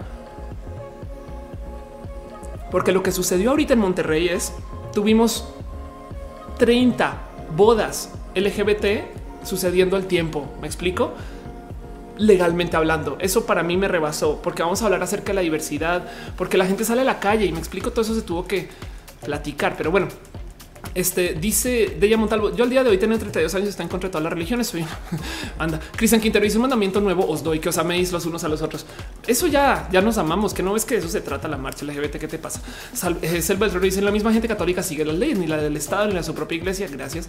Aldo Ortega dice últimamente aprendió mucho a observar mejor a los grupos religiosos. No todos son malos, no todos discriminan, no todos buscan cercenar derechos. Totalmente de acuerdo. Entonces, por eso me gusta mucho esa definición de los religiosos y los grupos antiderechos que se cuelgan de la religión y si acaso si nos podemos quejar que los religiosos les permiten ser así, no? Ellos dicen pues no sirve para nuestra narrativa, no? Eh, y muchas veces suelen ser exactamente los mismos también de paso de paso. Pero bueno, solamente quería platicar de eso porque mientras más me asomo, más me percato que la verdad es que no hay tanta gente católica en este país como se reporta. Es una gran mentira. Eh, y entonces, si van y se asoman y lo piensan, realmente no hay tanta gente. O sea, miren, yo fui a una marcha al Frente Nacional por la Familia. En mi video está en YouTube de cómo la, caminé y demás. Y fui con la bandera LGBT, la, la bandera de la diversidad. Y, mucha gente, yo escuchaba que decían esa bandera qué significa. yo no mames que no sabes lo que significa el arco iris de la bandera LGBT, sabes? Y después le estaba platicando esto con alguien y me decían, ah, es que llevan acarreados. Y yo así de, pues claro, pues es que de razón. Entonces, no más para recalcar si los, si los motivos o los métodos de, de plática de esta gente es vamos a inventarnos cosas de la comunidad de la diversidad que no son verdad y los vamos a sustentar con cosas que igual son falsas. Y luego vamos a copiarle su estrategia por hacer marchas a favor de lo que creemos. Y luego para rematar, encima de copiar esa estrategia de comunicación, vamos a llevar acarreados esas marchas, pues comprueba que en últimas están llenos de aire, ¿no? Y, yo creo que aquí como personas LGBT los estamos validando al mencionarlos. Yo hoy los mencioné de nombre, ¿no? Entonces, pues evidentemente otra vez les pelé como ellos a mí. Pero quería platicar con ustedes un poquito porque si, me, si nos asomamos por los números, me rebasó esta cifra. Me rebasó ver estos números estadounidenses de cómo la gente, la neta, se identifica más sin religión ahorita que católicos, saben? Y pensar que esto puede estar pasando en México o pasará en pronto, porque mucha gente hoy en día es religioso por momento. Me entiendas, los bautizaron. Sí, les enseñaron que así tienen que ser. Sí, pero nunca se ha puesto en duda, en cuestión, no como que aprendieron que cuando pasan enfrente de una iglesia en el coche se tienen que dar la bendición o algo así, pero no saben por qué, ni para qué, ni lo respetan, ni les interesa. Y si se les olvida un día no es tan grave. Saben, em, les enseñaron que así hay que ser y, como que no, no saben actuar de otro modo porque no saben actuar de otro modo. Y el mero tema del que se sientan tan amenazados por nosotros es como una total y completa admisión de que justo justo em, saben que están siendo opresivos con algunas personas y les da miedo que les suceda a ellos de vuelta, ¿no? Pero bueno, dice em, Alexis Castro, invisibilicemos a los religiosos y así debería ser así, pero pues bueno, permitirlos también es un poquito de violencia. Dice Hugo Rodríguez que, que todos con tus cejas pintadas de tus cejas pintadas de, de güera. Ah, píntalas de güera. ¿Qué te pasa? Al revés, ¿no? ¿Qué, crees? Que yo quiero engañar a la gente. Hoy realmente soy güera. Nada, pues este, así soy, ni modo. Este Dice eh, Fabián Ramos, cuando se, trata de, cuando se trata de defender el derecho al aborto legal, siempre sale un antiderecho a tachar el movimiento para introducir la ideología de género. Anda, alguien me dijo otra cosa de, de cómo hay mucha gente que está en contra del aborto hasta que le toca en su familia, que eso es como un caso sumamente común. Entonces eso también está ahí esté presente. Pero bueno, y dice ciencia natural, el problema de los preceptos de la religión católica es el dogma que no son modificables y por ende hacen que sea incompatible no ser una ideología. Exacto. Sí, estoy totalmente de acuerdo con eso. Em, dice Monserrat Twitch, ya no me quiere. Lo siento mil. Eh, Blue dice, perdón por llegar tarde. No te preocupes. Ahora Noriega dice la religión solo es un pretexto para hacer dinero en temas tan importantes como ya lo está haciendo el fulano Clark o mejor. Ya es el innombrable. Sí, totalmente de acuerdo. Dice el Alex como que no ha pasado de los camotes últimamente. No, eh. Dice este Monserrat que si trajiste pan, what? Isaac dice: ¿Será que los religiosos envidian nuestra libertad en las marchas? Me gustaría pensar que parte del tema es ese. Yo creo que si a ti te crían en un sistema de opresión y de repente alguien llega y dice al gorro, yo soy quien soy, me vale, pues sí habrá un poquito de y entonces porque ese sí puede ser. Em, eso puede existir, no, no lo voy a descartar.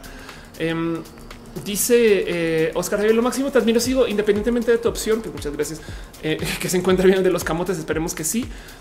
Em, y dice eh, Suriel Manuel Soto, básicamente los religiosos están preocupados porque cada vez son menos e intentan volver a la cima causando miedo, haciéndonos ver como los locos homosexuales anti-heterosexuales, totalmente de acuerdo. Y entonces el tema ahí es que yo creo que es un ejercicio imposible de hacer, es una, estamos, estamos viendo un choque vehicular en cámara lenta de algo que viene porque tiene momentum. La verdad es que la religión se le ha dado mucho dinero, tiempo y poder y que se cayó, se cayó cuando tuvimos acceso a la información. A lo mejor eso fue. Yo creo que el Internet solito se encargó de darle muchos datos a mucha gente acerca de cómo otras personas viven alrededor del mundo. Entonces, si tú eras una persona trans de Ocotlán, Jalisco, y pensabas que eras la única persona trans, pues igual y la neta te iba muy mal porque pensabas que eres una persona muy rara y tu religión te trataba de pues de eliminar, ¿no? Y entonces lo lograban. Pero ahora que descubren que hay gente trans en el resto de Jalisco, pues tú dices, no, pues yo soy como estas otras personas y te das chance de vivir o ser o expresarte o comunicar. Esto para lo que quieran en nichos, en grupos, en, ah, saben, en, tantas cosas eh, que, en últimas yo creo que lo que lo que está sucediendo es justo que ese es nuestro acceso a la información solito, el que por fin le está dando como que golpe rudos a esto, ni hablar de la ciencia para ser trans como lo somos, ni hablar de la vida este, en el mundo LGBT. Entonces quería hablar un poquito de eso y platicarlo con ustedes porque de nuevo este show es eso, una conversación, este más que un show y quería como preguntarles a ustedes cómo se sienten con esto, ¿no? Yo sé que es muy fácil saltar a decir, hoy pues sí, a ver, ¿dónde te discriminaron heterosexual? O sea, ¿quién te dijo que no? Em, yo sé que bien que podemos decir es que dentro de la comunidad LGBT también hay discriminación. Yo sé, yo sé que todas estas cosas se pueden platicar, pero la pregunta es cómo se sienten ustedes con, con que la neta, si usted no es una persona de la diversidad y ve que hay gente heterosexual que está diciendo nos discriminan a nosotros heterosexuales, ¿se sienten ustedes discriminados? ¿Por qué? ¿Por qué existe em, tanta fragilidad en sus posiciones? ¿Me explico? De nuevo, si usted no es gay, no tiene que casarse con una persona gay porque se permita. Saben, es esto, es, es, me salta mucho que el tema de la falda le atente contra tantas personas, porque de repente eso qué no es como ¿Cuál es la necesidad de andar obligando a que la gente sea de un modo em, que supuestamente atenta contra lo que es el supuesto desarrollo de la sociedad? Porque primero que todo hay gente homosexual y esto lo decía yo eh, hace muchos talleres también en un rojo. Hay gente homosexual desde antes que existiera la religión, no? que en ese entonces no se definía como gay, bueno, pero sigue siendo gente homosexual. Y bien que podemos argumentar que también había gente que cambiaba un poquito el cómo se representaba, que de cierto modo alguien podría decir que ser trans algo. Pero bueno, como sea, esto existe desde antes de la religión, así que ¿cuál es la moda ahora? ¿No? Pero bueno, dice Carla Evelia, desafortunadamente nuestra sociedad es muy violenta, intolerante y sin deseos de informarse de forma crítica. Estoy totalmente de acuerdo con eso. Em, y dice, eh, eh, lo cool es que también muchas personas de diferentes entornos abren a la información. Gracias. Sí. Magnolia Sandoval dice, claro que nos preocupa que cada vez son menos los que creemos. De hecho, en la parroquia a la cual pertenezco se ha realizado un censo para saber cuál es el estado de la comunidad. Porque la otra cosa que pasa es que la gente, este que ha dejado de ir a los procesos de religión son sobre todo mayoritariamente jóvenes. Entiéndase, los que quedan son muy mayores y entonces eso también daña mucho el acceso a muchas formas de desarrollo. Me explico, la juventud es gran parte del cómo se revolucionan muchos procesos y entonces que no suceda en iglesia es una lástima de cierto modo dentro de lo cultural que hay en la iglesia, pero al otro lado yo creo que se lo buscaron solitos quienes permitieron que tanta violencia provenga desde la supuesta religión del amor, porque no es amor si te dicen cómo ser, no es amor si maltratan a los niños y luego se preguntan por qué no van niños, me explico, y puedo seguir pero aquí lo único que quería platicar con ustedes es uno, preguntarnos por qué hay tanta fragilidad religiosa. Saben por qué no pueden permitir que la gente solo sea. No, no tenemos que ir a imponer. Y del otro lado, pues dejar en claro que lo que hay es muy poca gente religiosa y cada vez hay menos y que los números están viciados. Y quería platicar eso con ustedes. Perdón. Ah, en fin, dice Hugo Rivera, gay antes de la religión se llaman romanos. Monserrat Muerte dice, buena pregunta, para algunas personas se les da cierta paz, soluciona mucho el dar estabilidad mental, sobre todo cuando hay cosas con las que no sabes lidiar. Sí, yo no quiero eliminar la religión, yo sé que en el proceso de religión hay cosas que pues, valen la pena, ¿saben? Lo que pasa es que la pregunta es si necesitamos un proceso de religión pues para estas cosas, no es como, es como, es como me parece un poco rudo filosóficamente hablando que la gente sea buena porque un Dios se lo dijo y no porque se les enseña a ser buenos. Pero bueno, eso es otro tema. Es otro tema. Carlos Castañeda dice: Si no es amor, eh, se te considera ser como ser. Anda. Yo espero que soy de los gays masculinos que dicen ser discriminados por los fems. Comadre, really. Anda. Reque Chicken dice: Bueno, sé que vamos. El color es qué color es el responsable toda esta semana. El color responsable esta semana es el verde apagado. Es el verde apagado. Eh, tristes historias con eso, pero bueno. Dice Chica Pérez, la juventud está súper perdida. Nah, yo creo que estamos más encontrados que nunca. Eh, tanto así que gracias a eso, pues la pasamos como la pasamos, ¿no? Em, y dice Chica Pérez, una cosa es religión y otra fe. Estoy totalmente de acuerdo, estoy totalmente de acuerdo con eso. Pero aún así, em, me salta, me salta mucho que esto sea tan tema.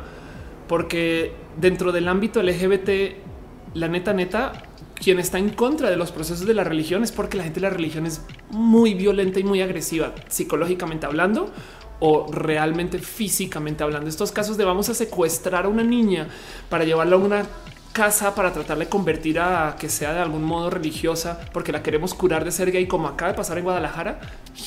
esas cosas me rompen el corazón, saben? Es como de por qué se permite eso y por qué luego dicen, oh, pues para enseñar, no mames, güey. Lo mismo que obligar a quien se vista de un modo tenga que vestirse un modo, no? Y eso yo creo que es un poco rudo de considerar, pero no quería hablar con ustedes de eso y no me quiero clavar mucho más. Em, quiero nomás recalcar y repetir que justo sí, sí existen movimientos del orgullo heterosexual y nunca funcionan porque la gente heterosexual no se siente que vive bajo presión, no? Em, e, e, es, considerar que, estos cuentos de, cómo se supone que hay mucha gente religiosa en México eh, son muy falsos, son muy falsos porque los conteos están muy viciados, están muy, muy viciados. Y, y, lo que más está viviendo es que la gente está siendo en, pero a velocidad extrema, eh, está soltando su religión formalmente hablando. Y yo creo que eso eh, pues es bonito. Para mí es muy bonito de observar porque no necesitamos una religión para formarnos, tanto como no la hemos necesitado en un estado laico desde hace mucho tiempo. Pero bueno, esa es mi opinión. Quería compartirla con ustedes. Cierro el tema y dejo ahí un qué piensan de esto. Em, ¿Cómo se sienten ustedes con esto? y creen ustedes que hay gente que sí es religiosa porque traen este como momentum. Me explico. O sea, que son religiosas porque así les enseñaron y nunca se lo han cuestionado, pero que igual y no lo viven de tal modo. Hace sentido. Miren, vienen cambios muy drásticos. Es no más en la ciencia que se permite por ser trans, no más en la ciencia de cómo nos vivimos, no más en la comunicación. Y de paso, no se les olvide que esto está pasando en Estados Unidos ahorita. Hay un candidato abiertamente gay para ser presidente de Estados Unidos y además este personaje es una bala, es una bala. Major Pete eh, es yo creo que una guía de vida es una persona que puede que esta campaña electoral no le vaya tan bien porque es muy nuevo. O sea, tiene 38 años y mano 37. Es mi edad, me explico. Y el güey eh, lo ven hablando y es una persona, pero no altamente informado. Lo que le viene, habla varios idiomas em, y, sobre todo representa la diversidad y no es odiado, no? Entonces, estas cosas me traen así con el corazón de wow, es, es impresionante que no esté por el piso su aceptación, sino que en últimas mucha gente le está dando apoyo. Entonces, prepárense para otro tren del mame de la gente LGBT en política cuando esto comienza a suceder, ¿no? Y pues así dice eh, Patricia eh, no es que los jóvenes no tengan fe, simplemente que actualmente hay más acceso a la información para decir en qué tener fe y es clave elegir. Eso le causa ruido a la religión. Es totalmente de acuerdo y no hay nada que se pueda hacer para limitar ese acceso a la información. De paso, no? Cuando el toro dice el problema de la religión, sino el encajonamiento que quieren hacer los religiosos. Es verdad. Eh, que ahora, bueno, la religión se presta para eso, pero sí entiendo. Tamara Casado dice con mucho dolor acá en Chile se suicidó un joven de solo 16 años por bullying de compañeros en Colegio Sagrado Corazón. Chale. Em, y dice Lilis, no conozco a esa persona, pero mejor que Trump cualquiera. Pues bueno, búsquenle, eh, empápense un poquito de, quién es Major Pete. Se llama, aquí está, Pete Buttigieg o como sea que se pronuncie. Yo sé que todo el mundo va a tener este tema, eh, eh, pero que además me da un poquito de, es neta que el candidato gay se llama Buttigieg. Bueno, pero esto va a pasar, ¿no? Major Pete, Pete for America. Em, y, y, entonces prepárense porque, porque va a traer va a traer a la mesa la discusión de gente LGBT en la política y va a ser divertido de ver Cristian Quintero dice: Es tan agradecido con las personas de fe, no tener fe, ser borrego. Yo respeto a la gente, pido lo mismo, por favor. Bueno, yo todo lo que tengo que decir aquí es más bien es al revés. De nuevo, acuérdate que es en respuesta a cómo la gente se pone. Mira, eh, Chris, a mí me escribe gente a cada rato pidiendo apoyo y ayuda porque soy Ofelia y entonces soy muy visible. Si te dijera la cantidad de menores de edad que me han escrito diciendo me corrieron de la casa porque salí del closet y mis padres no saben cómo decirle a su iglesia o amigos de la iglesia o a su, religión o demás que yo soy quien soy, pues me muero de la rabia, sabes? Porque es pensar que hay una horda de gente que prefiere el que dirán en frente a estos espacios de religión porque así se les enseña que a su propia familia. Entonces, em, no, no creo que pedir igualdad eh, o buen trato sea violento. ¿Hace sentido? Lo siento, lo siento. Si la religión es así de agresiva y a lo mejor te estás dando, cuenta. Me explico. Lo, siento si te estamos dando noticias secas de cómo es la gente en la religión. Se apreciaría si tú apoyas la diversidad que nos ayudes a que desde adentro de tu sistema religión nos ayudes a hacer también un poco cambio. Me explico. El tema es no te quejes contra nosotros, sino quéjate contra la gente violenta de la religión, no tanto como de, del lado de la diversidad. También nosotros nos encargamos o tratamos de y, invitamos a que se denuncien los casos de agresión. También me explico. No estamos en ningún momento diciendo que hay que tener una supremacía de la diversidad. Pero el punto es que si hasta ahora te estás percatando de que la gente de la religión es así agresiva, yo creo que qué bueno y ojalá nos dar una mano por allá. Hace sentido, pero bueno, dice Aña Niño, hola, ¿alguien sabe dónde venden la agenda gay? Ay, qué cagado. Este dice eh, Aaron bien, estoy muy emocionado de conocerte en la marcha en Mérida. Eh, bueno, te digo algo, Aaron, yo no voy a ir a la marcha en Mérida, voy a ir al evento el día antes. Ten eso en tu radar. Voy a ir, voy a nomás volver a mencionar esto. Yo el día de la marcha estoy de vuelta en la Ciudad de México. Eh, yo voy a estar en este evento. Voy a, a Mérida para perdón, puse el evento incorrecto. este ah, no, sí, sí, sí puse el correcto. Retiro lo dicho. Aquí estás. Voy a estar en este evento. Yo voy a Mérida, no voy a la marcha. Voy a estar aquí. Ok, es un evento que se llama Trans Friday. Este que va a ser en Casa Chica el 7 de junio a las 6 pm con Frida Chan. Este Frida Chan, alguien de quien hay que hablar mucho también, pero bueno, eso será ya y de con rocks y así las cosas. Pero bueno, ok, de paso entérense que eso está pasando. Lo tengo aquí nomás. Hay un contingente trans también para la marcha, pero es otro tema que no es conmigo. pero bueno, así las cosas. Cierro ese tema. Dejo con ustedes el cómo se sienten. No eh, me gustaría escuchar un poquito. Opinen, díganme si sienten que estoy orinando fuera de esto. Pues bueno, puede ser. Yo, la verdad es que em, quiero platicar de esto porque quiero dejar en claro que no hay tantas personas como nos hacen creer. Saben? En el mundo del apoyo de lo conservador contra la religión es como que vas y miras un poquito el tras bambalinas de sus estrategias de comunicación y te percatas que realmente no tienen tantos números de difusión. Entonces esta leyenda de que son muchos y que todos son muchos no es tan real. Pero bueno, dice Juan Gordo, yo cuando vienes a Cancún o por Quintana Roo voy a ir a la marcha de Cancún, que es el 22, el sábado 20, lo que sea una semana antes de la marcha a la Ciudad de México. No tengo mi pasaje todavía, entonces está por confirmar, pero lo más probable es que esté allá. Y ya me dijeron que sí, este, solamente que no hemos hecho la logística, pero ahí voy a estar. Alonso Méndez dice: A mí lo que me tiene excepcional la iglesia es como institución conformada por personas que son las que cometen errores mismos que justifican con argumentos locos. Un poco. En Monserrat Morizo cree en energía Montserrat Morato dice creo en energías y no sé realmente si creo en un dios, dios a dioses. Bueno, chido, se vale. Este eh, Juan Felipe dice qué piensas de afirmación? No sé de qué hablas. Perdón, perdón. Luis te lo dice algún plan para venir a Guanajuato. Lo, es probable, más no confirmado, que el 15 vaya a la marcha a Guadalajara. Eh, dice Lilith, no solo la católica, nosotros también son igual de malas, mala gente más gracias. Sí, yo me agarro de ahí porque me criaron en eso y entonces soy como católico céntrica. Yo creo que puede ser pero así las cosas. Em, de paso, casi como dato curioso, desde que cambié mi nombre, alguien me dijo que automáticamente apostaté. Entonces, pues bueno, me salvé de eso, pero pues me, sorprende, no me sorprendería si igual van y dicen, no, en Colombia hay tantas personas, pues contando mi bautizo, no? Y es que nunca me preguntaron de eso.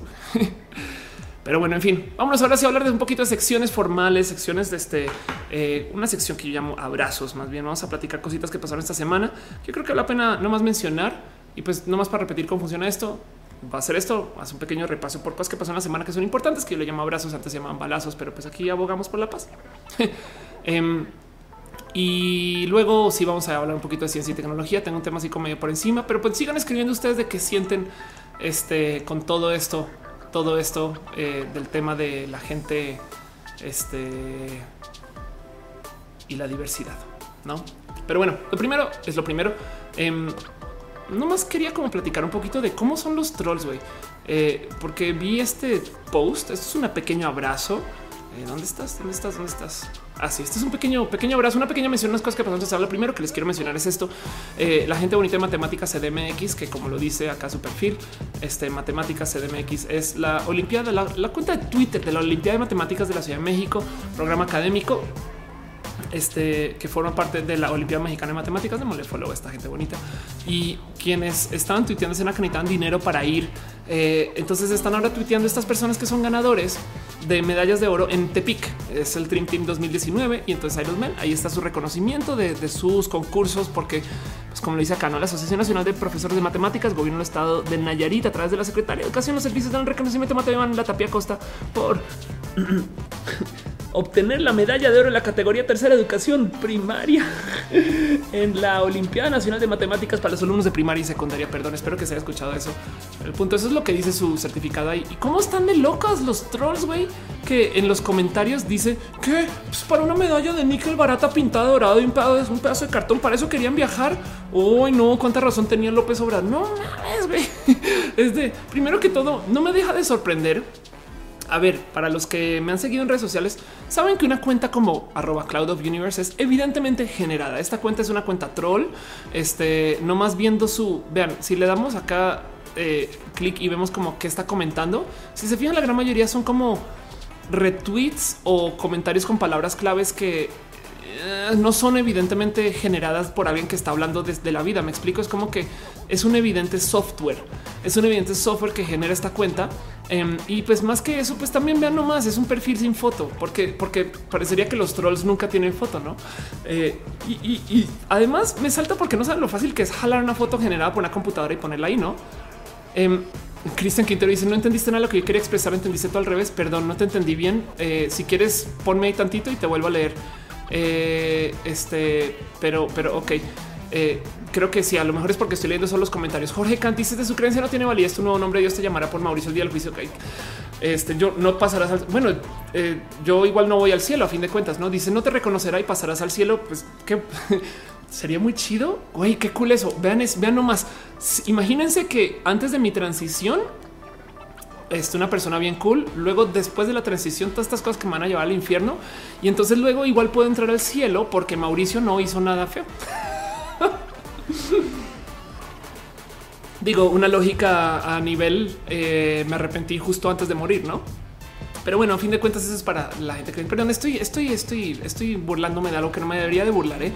Dice Surian Manuel Soto sugerir eh, separar a las personas de su religión porque yo me molesto por cómo soy tratado al ser agresivo. Mis palabrotas se van en contra de la iglesia y pienso que debería ir contra la persona.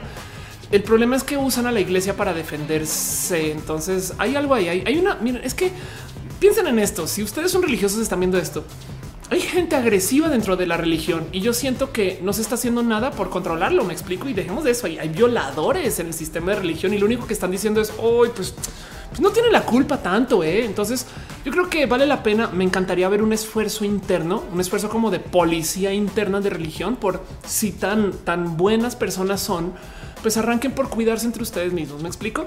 Em, eh, porque, porque eso yo creo que hace mucha falta aprecio mucho que se pronuncien a favor de la diversidad, pero entonces también hay que hacer algo por la gente que está literal abogando porque la diversidad no exista. En fin, dice Mauricio Palama, los Mauricios causando problemas. Exacto, exacto. Carl Edward dice justo estás haciendo un ensayo final de estudios culturales para hoy. ¿Qué haces viendo rojas y tu ensayo es para hoy sobre la religión? Un poco de énfasis en el catolicismo en México, siendo un tema que he ido trabajando hace rato. Es historia chido. Dice de Montalvo, me al infierno. Yo todo lo que sé es que cualquier cosa te saca del cielo. Entonces me imagino que la gran mayoría de la gente viene al infierno y entonces a lo mejor el infierno es aquí. Eh, Lucina dice culpa de los niños y cómo se visten. Em, me divierte mucho también el cuento de los hombres no deberían de usar falda y de repente sale un güey en sotana que es una falda, no? Pero bueno, en fin. Este dice Rebeca, ¿qué tiene de bueno el tonto cielo? También es una buena pregunta, no? Pero pues ni modo, es, así son las creencias. Entonces no nos metamos con eso, más bien metámonos en que la gente usa la religión para asustarnos contra eso. No, yo, yo no hago las cosas porque voy al cielo, yo hago las cosas porque vivo en sociedad. Dale, Caro dice: Bueno, yo pongo el primer 24 de chelas para la fiesta de bienvenida al infierno. Eh, por eso estamos calentando el planeta de paso. ¿eh? Em, dice Alejandra Ramírez, estuve en un colegio católico 11 años de mi vida y puedo asegurar que mucha gente de la iglesia va juzgando por la vida y cero amor al prójimo. De acuerdo.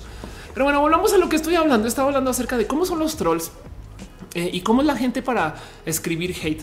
Em, me, me, salta mucho que, que esto suceda eh, porque luego yo antes solía pensar, ya son trolls automatizados, pero luego me percaté, güey, hay alguien que se está sentando a escribir software para que estas cuentas existan, para que pongan odio. Me explico quién es el, ay, sí, perdón la palabra, quién es el pobre diablo que cuyo trabajo es programar hate.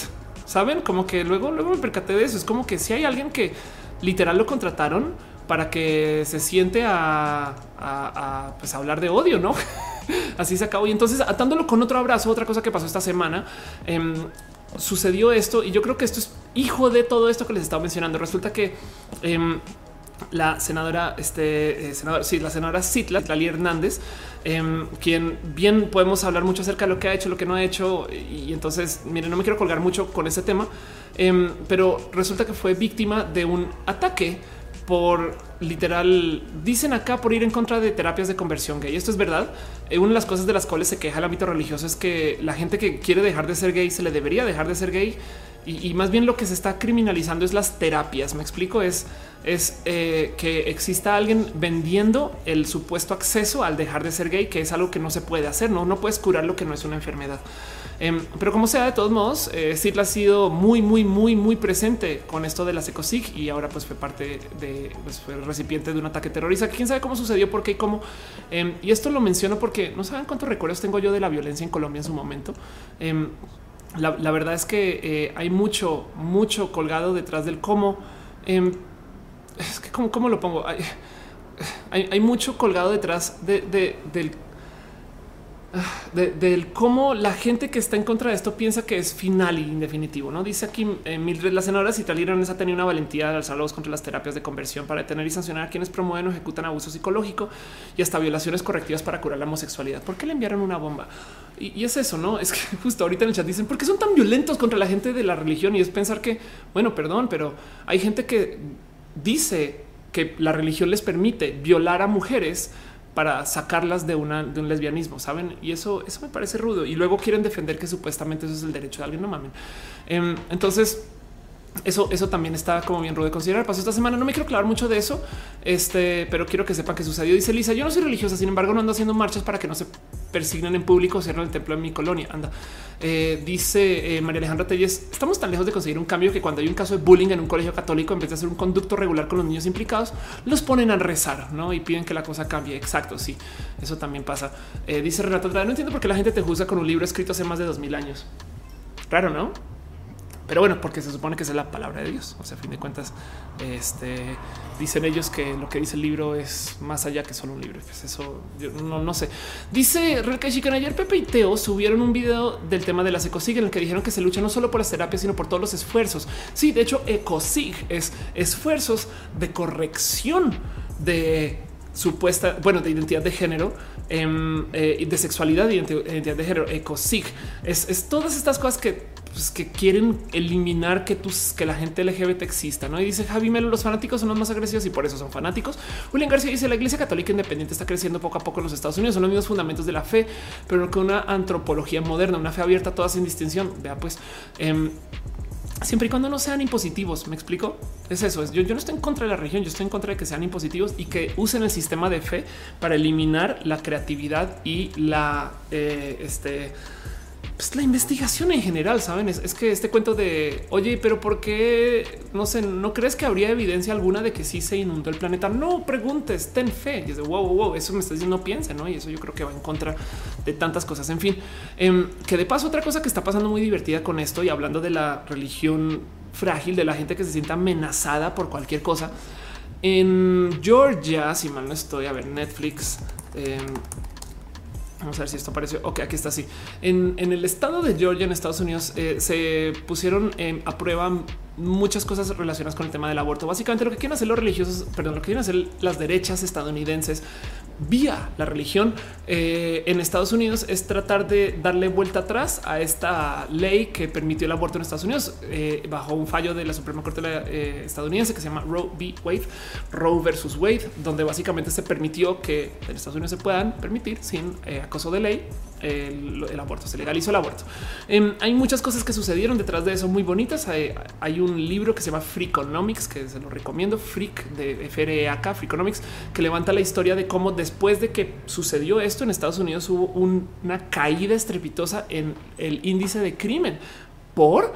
Pues porque resulta que si tú tienes muchos menos muchas menos personas que son, perdón la palabra, indeseadas. Me explico, personas que se dieron por modos accidentales, personas que se dieron por violaciones. Y tú, si tú eliminas a una cantidad de personas que no se, no se planearon para estar, si tú abogas por la planeación familiar, 20 años después de eso, pues vas a tener cambios en sociedad y sucedieron para bien. Entonces Estados Unidos tuvo una reducción en crimen también por muchos otros motivos, acceso a la información, más inversión en eh, policía militar, educación eh, y muchos otros temas, pero se cree que gran parte de este cambio se dio por el tema del aborto en Estados Unidos y entonces lo defienden, aparte de que existe también pues este caso de que evidentemente las mujeres tienen que decidir sobre su cuerpo, no un hombre haciendo las leyes y no una situación que aboga por un supuesto ser que no se sabe si existe sí o no, pero que está en el cielo, que nos juzga y entonces por eso es que las mujeres tienen que dar a luz, porque luego resulta que después de que sale el bebé ya nos vale gorro, ¿no? Entonces ya no le queremos pagar ni la educación ni la medicina y ni siquiera eh, preocuparnos porque qué tal que salga gay, ¿no? Entonces tantas cosas que están tan mal.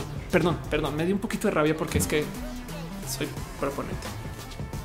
El cuento es que justo em, hay mucho ahí y, y lo que quieren hacer es hacer una gran estrategia donde comienzan con el estado en Georgia para luego proponer que desde ahí se lleve otra vez a la Suprema Corte y se ponga a prueba nuevamente la ley del aborto. Y ahora resulta que tenemos eh, de las justicias, o sea, de los abogados que están encargados de llevar la Suprema Corte en Estados Unidos, la gran mayoría son del ámbito conservador. Entonces se va a volver una gran pelea eh, en estos próximos años y todo esto lo comenzaron a hacer en Georgia. Pues bueno, mucha gente está dándole la vuelta al estado porque no sé si saben, pero justo en este estado en Georgia se hacen muchas producciones de series de Netflix y de series que vemos en tele estas cosas. Em, y pues como hay tantos actores, tanta gente del mundo creativo que vive en la diversidad, pues evidentemente mucha gente salió a decirle a Netflix y otras empresas productoras, oye, yo no puedo ir a Georgia, yo ya no voy a, o sea, con esta ley me podrían criminalizar por algo que no hice en el estado y que hice hace tantos años y yo no quiero apoyar eso. Entonces, a riesgo de mi carrera, yo no quiero ser parte de tus producciones para defender el que tienen que hacer producciones y ya tienen todos estos espacios de construcción y producción, eh, este, bueno, o sea, construcción de contenidos, pues entonces Netflix salió así, saben que, y también por su mero convicción personal, salen a decir, saben que entonces vamos a, la neta, neta, pues vamos a meternos a este debate y discusión. Em, y entonces se volvió, se volvió complejo porque primero que todo, a mí me divierte mucho observar este cuento de cómo ahora todas las marcas de todo lo que consumimos tienen una posición social, no es como qué raro decirle a alguien, imagínense decirle a alguien del pasado del 72, no es que yo no compro ese chocolate porque su posición en cuanto al aborto, pues no me favorece.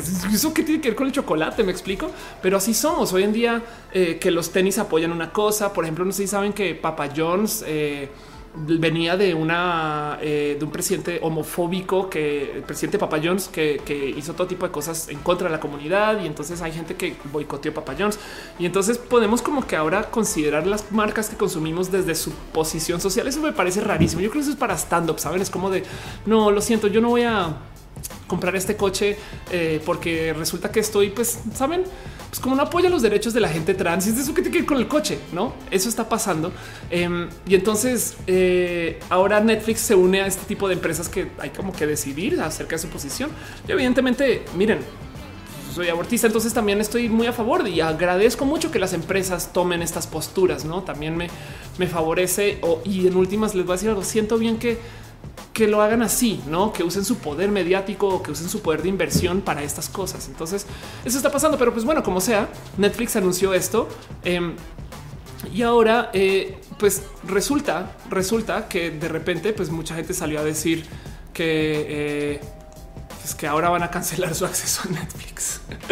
Entonces, bienvenidos a una. Yo debería tener esta sección ya pobrecitos conservadores que sufren todo y tanto, no como ya saben que dentro del ámbito de la gente católica técnicamente no pueden ir a la yoga porque la yoga atenta contra el catolicismo. Pues ahora, justo mucha gente está cancelando su cuenta eh, este, de Netflix, no? entonces ya los ven así. No, pues ya cancelo, eh, adiós, bye. Netflix está empecinada en promover la agenda abortista y de género nos quiere a reducir ideológicamente. Se acabó. Y entonces aquí cancelé mi cuenta de Netflix porque apoyan el aborto. Em, y también parece que resulta Amazon puso un anuncio moda para todos. Me explico. Y esto, esto me divierte más porque les voy a decir algo. bien puede ser, evidentemente, evidentemente, bien puede ser que están apoyando a la diversidad. Ahora también, miren, cuando tú pones un anuncio en Facebook o cuando pones un anuncio en redes sociales, hay un límite de cuánto texto puedes tener versus cuánta imagen, un porcentaje. Entonces, si te vas a poner moda para todos y moda para todas o moda para todos, todas, todes, igual y si hace más sentido poner moda para todos. Así que esto puede ser moda para todas robas, este, porque si pones moda para todos, pues también estás excluyendo. Me explico. Esto no necesita este, este, este caso en particular me da mucha risa porque no necesariamente implica que Amazon esté a favor de la diversidad, pero aún así lo está haciendo porque vende de todo, no?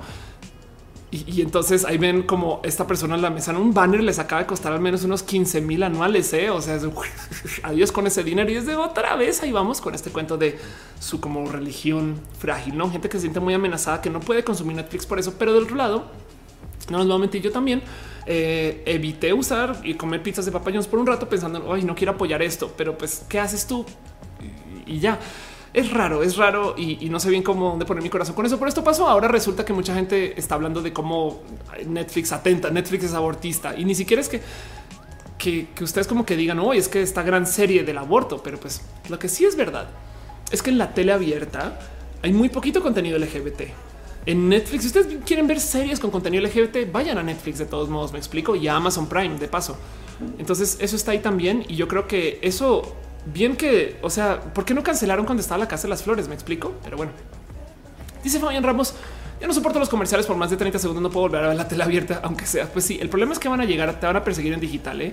Eh, dice, dale caro, ya imaginé los faritos de un tal Esteban y compañía. Dice, eh, Monserrat, ¿no crees que sea para que vean TV? No sé. Ana María Costa dice cancelan la cuenta y lo publican en redes. No entiendo para qué lo publicitan. Ah, es verdad. ¿eh? También tienes toda la razón al publicitarlo en redes. Entonces también le están dando un chingo de si sí, es como anunciar el unfollow, no? Que es un poco tonto. Le estoy dando un follow a Carlos y es de ok. Mm. dice Sara Noche Papayons. Me suena lésbico un poquito. ¿eh? eh dice Monserrat. Bueno, no sé si me gusta ser raro, bonito, bueno, malo, pero me gusta mucho que pase. Sí. ¿eh? Dice Dan Roya que Matu saque su religión pues igual es la religión de los clonados, no? Por eso, por eso, si miren de paso, esta pata que estoy levantando es la pata rocinadora del show. Gracias a esta pata tenemos un show esta semana. Esta es la pata eh, delantera derecha, la pata rocinadora de este show. Solo sépanlo, solo sépanlo. Pero bueno, eh, dicen no es culpa de Blue lo que hago, deje de hacer esa monja. Si Blue considero que su decisión es correcta y que respetar y punto. No sé bien de qué tema están hablando, lo siento, pero los leo. Eh, dice Dale Caro, soy Esteban de la TV y corto Netflix para ver TV abierta. Sally Sheridan dice la parte increíble de es que los más grandes consumidores de fashion y de contenido Netflix y en general la población LGBT estoy totalmente de acuerdo. Em, y dice qué cruel que eres. Digo, Signeo dice la gente en contra del aborto sabe usar Netflix. Dan Ro dice pues depende eh, en, qué cuenta Netflix, porque en mi usuario sí hay mucha sugerencia LGBT, pero la de mi mamá sale pura cosa religión y romanticismo. Eso es verdad. ¿eh? Carlos Bartolo dice por qué me das un follow? Porque, porque, porque a quién le doy un follow? el papayón. Este eh, y qué más tengo por aquí? Em, creo que no mucho más. Dice Cristian Quintero sobre esos supuestos religiosos hacen aberraciones en cualquier nombre de Dios. No merecen ni el aire que respiran para dejar clara mi posición. Estoy totalmente de acuerdo. Ojalá algo se pudiera hacer desde adentro del sistema de religión para, para ayudar a para que se, o sea, sería muy bonito que, por ejemplo, la gente religiosa se deslindara de estos supuestos religiosos. Me explico, pero no sucede. Entonces también hay un poquito como de complicismo y es una lástima. Em, dice Rebeca, me encanta cuando sacas el pañuelo verde. Si lo amo con todo mi corazón y siempre lo tengo que hacer. De hecho, el pañuelo verde es más, te muestro. Eh, esto es muy divertido de considerar. pañuelo verde lo tengo porque justo en mi micrófono es un micrófono de techo. Me explico, es un micrófono que debería colgar al techo, pero yo no lo cuelgo del techo. Aquí está, perdón. Yo no lo cuelgo del techo, eh, sino que tengo todo esto es cable enredado con el micrófono y entonces lo uso así como si fuera un micrófono como de mano, no? Y, y todo ese cablerío, pues adivinen a quién le interesa morderlo al gato. Así que yo uso el pañuelo para enredar el micro, que me parece lo más como punk divertido del mundo, porque es como el, como si fuera un micrófono acá súper, saben, como yo me lo llevo aquí en mis marchas. ¿eh? Cuando yo grabo música, yo hablo del aborto siempre y siempre tengo el pañuelo a la mano, no más que las banderas de paso. Pero bueno, en fin, dice eh, Insomnia, se puede ya no es justo culpar a las víctimas por tener miedo a estar cansado no hacer nada. Los victimarios son los únicos responsables a andar el y dice creo que hay un padre en la ciudad, pueblo que apoya abiertamente a la comunidad, pero es uno de un chingo. Sí, exacto. Y una vez esto no lo he confirmado y no le quiero tirar sal horriblemente y necesariamente a este proceso, pero em, una vez alguien me decía que además parte del problema es que eh, estos como espacios religiosos que apoyan la diversidad son más como pequeños esfuerzos para traer a la gente a la diversidad de vuelta a, saben como para que se rindan con ser diversos. Me explico. Alguien me dijo eso, como que me dijo, güey, yo sí le di chance a entrar como estas como iglesias de la diversidad y lo único lo que decían es de cómo dejar de ser diverso para entrar a la iglesia y fue de pues, no, no está chido eso, güey. Pero bueno, en fin, en fin, dice Suriel el micrófono artista, de acuerdo. Em, dice José Carranza, ¿me puedes explicar rápidamente la cuestión yoga religión? Fue algo que me enteré por accidente. Em, eh, vamos a ver si lo encuentro aquí rápido, pero eh, aquí te va. Resulta que eh, tengo un amigo, una persona muy cercana al corazón, alguien a quien le tengo cariño y con quien no he hablado mucho últimamente, pero en fin, quien un día me decía, ella enseña yoga o está en el ámbito de la yoga y me decía em, que se le acerca una persona y le dice es que yo no puedo practicar yoga porque soy católica. Yo y entonces ella me dice, yo no sabía que eso pasaba. Pues resulta que eh, por esto de la religión frágil, hay, hay una distinción entre eh, la yoga y entonces ve esto 15 razones de por qué el yoga es sumamente peligroso. Esto, esto está en catholic.net. Me explico. Es peligroso porque es una práctica mística espiritual hindú. Sus posiciones y ejercicios son inseparables de su cosmovisión. No hay hinduismo sin yoga, no hay yoga sin hinduismo. Este y entonces, porque técnicamente te está enseñando eh, un método diferente de religión y por algún motivo esto no se debe de permitir. Me explico, es como em, rudo de considerar, sabes? Ahora sobra decir que la gran mayoría de la gente del ámbito católico como que no lo sabe igual, no? Pero aún así es que la posición formal del catolicismo es que no puedes hacer yoga.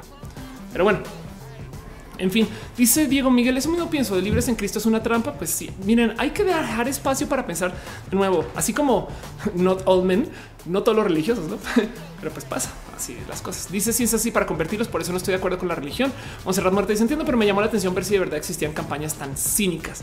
Em, dice eh, Daniel Medina, en realidad no se puede hacer ningún cambio entre la religión y ya que repito, la realidad solo les importa sus privilegios absurdos y seguir viviendo con fuero también que dentro es como una mafia. Sí, hay una frase célebre de em, de ah, caray, no es más, va a buscarlo. Eh, a ver quién es un comediante eh, británico. ya te digo quién fue, ya te digo quién fue, ya te digo quién fue. Vamos a buscarlo. Ah, es de Ricky Gervais. Ok, hay una frase célebre de Ricky Gervais quién es Ricky Gervais, dirán ustedes. O sea, Ophelia, ¿por qué me hablas como si fuera tu tío? Güey, pues no, más bien este personaje que lo van a reconocer en chinga es él eh, que tiene raras posiciones porque es comediante. Entonces tiene unos tweets horribles y tiene unos comentarios horribles. Tiene uno muy bonito acerca de la religión, donde él dice: A ver, entiendan ustedes que lo que quiere la comunidad LGBT no es la supremacía LGBT. O sea, no estamos buscando privilegios, solamente estamos buscando igualdad. Privilegio es andar por ahí pidiendo que no se le cobre impuestos a la gente LGBT como la iglesia. que es muy bonito de considerar. Yo sé que el tema de los impuestos eh, contra la iglesia eh, no aplica en todos, en todos lados. Yo sé que evidentemente México es un país que tiene una larga historia de supuesta situación laica. La verdad es que el gobierno laico mexicano es más real en México que en otros países de Latinoamérica. Por ejemplo, en Argentina, la iglesia católica figura en la constitución en el segundo enunciado. Me explico. Punto dos. Vamos a respetar el sistema católico. No mames. Entonces eso también está ahí. Pero bueno, como sea, eh, así las cosas. Dice eh, Taco Girl, ya no entro tanto a Twitch a ver cosas, pero quise venir un ratito y decir hola, Oli.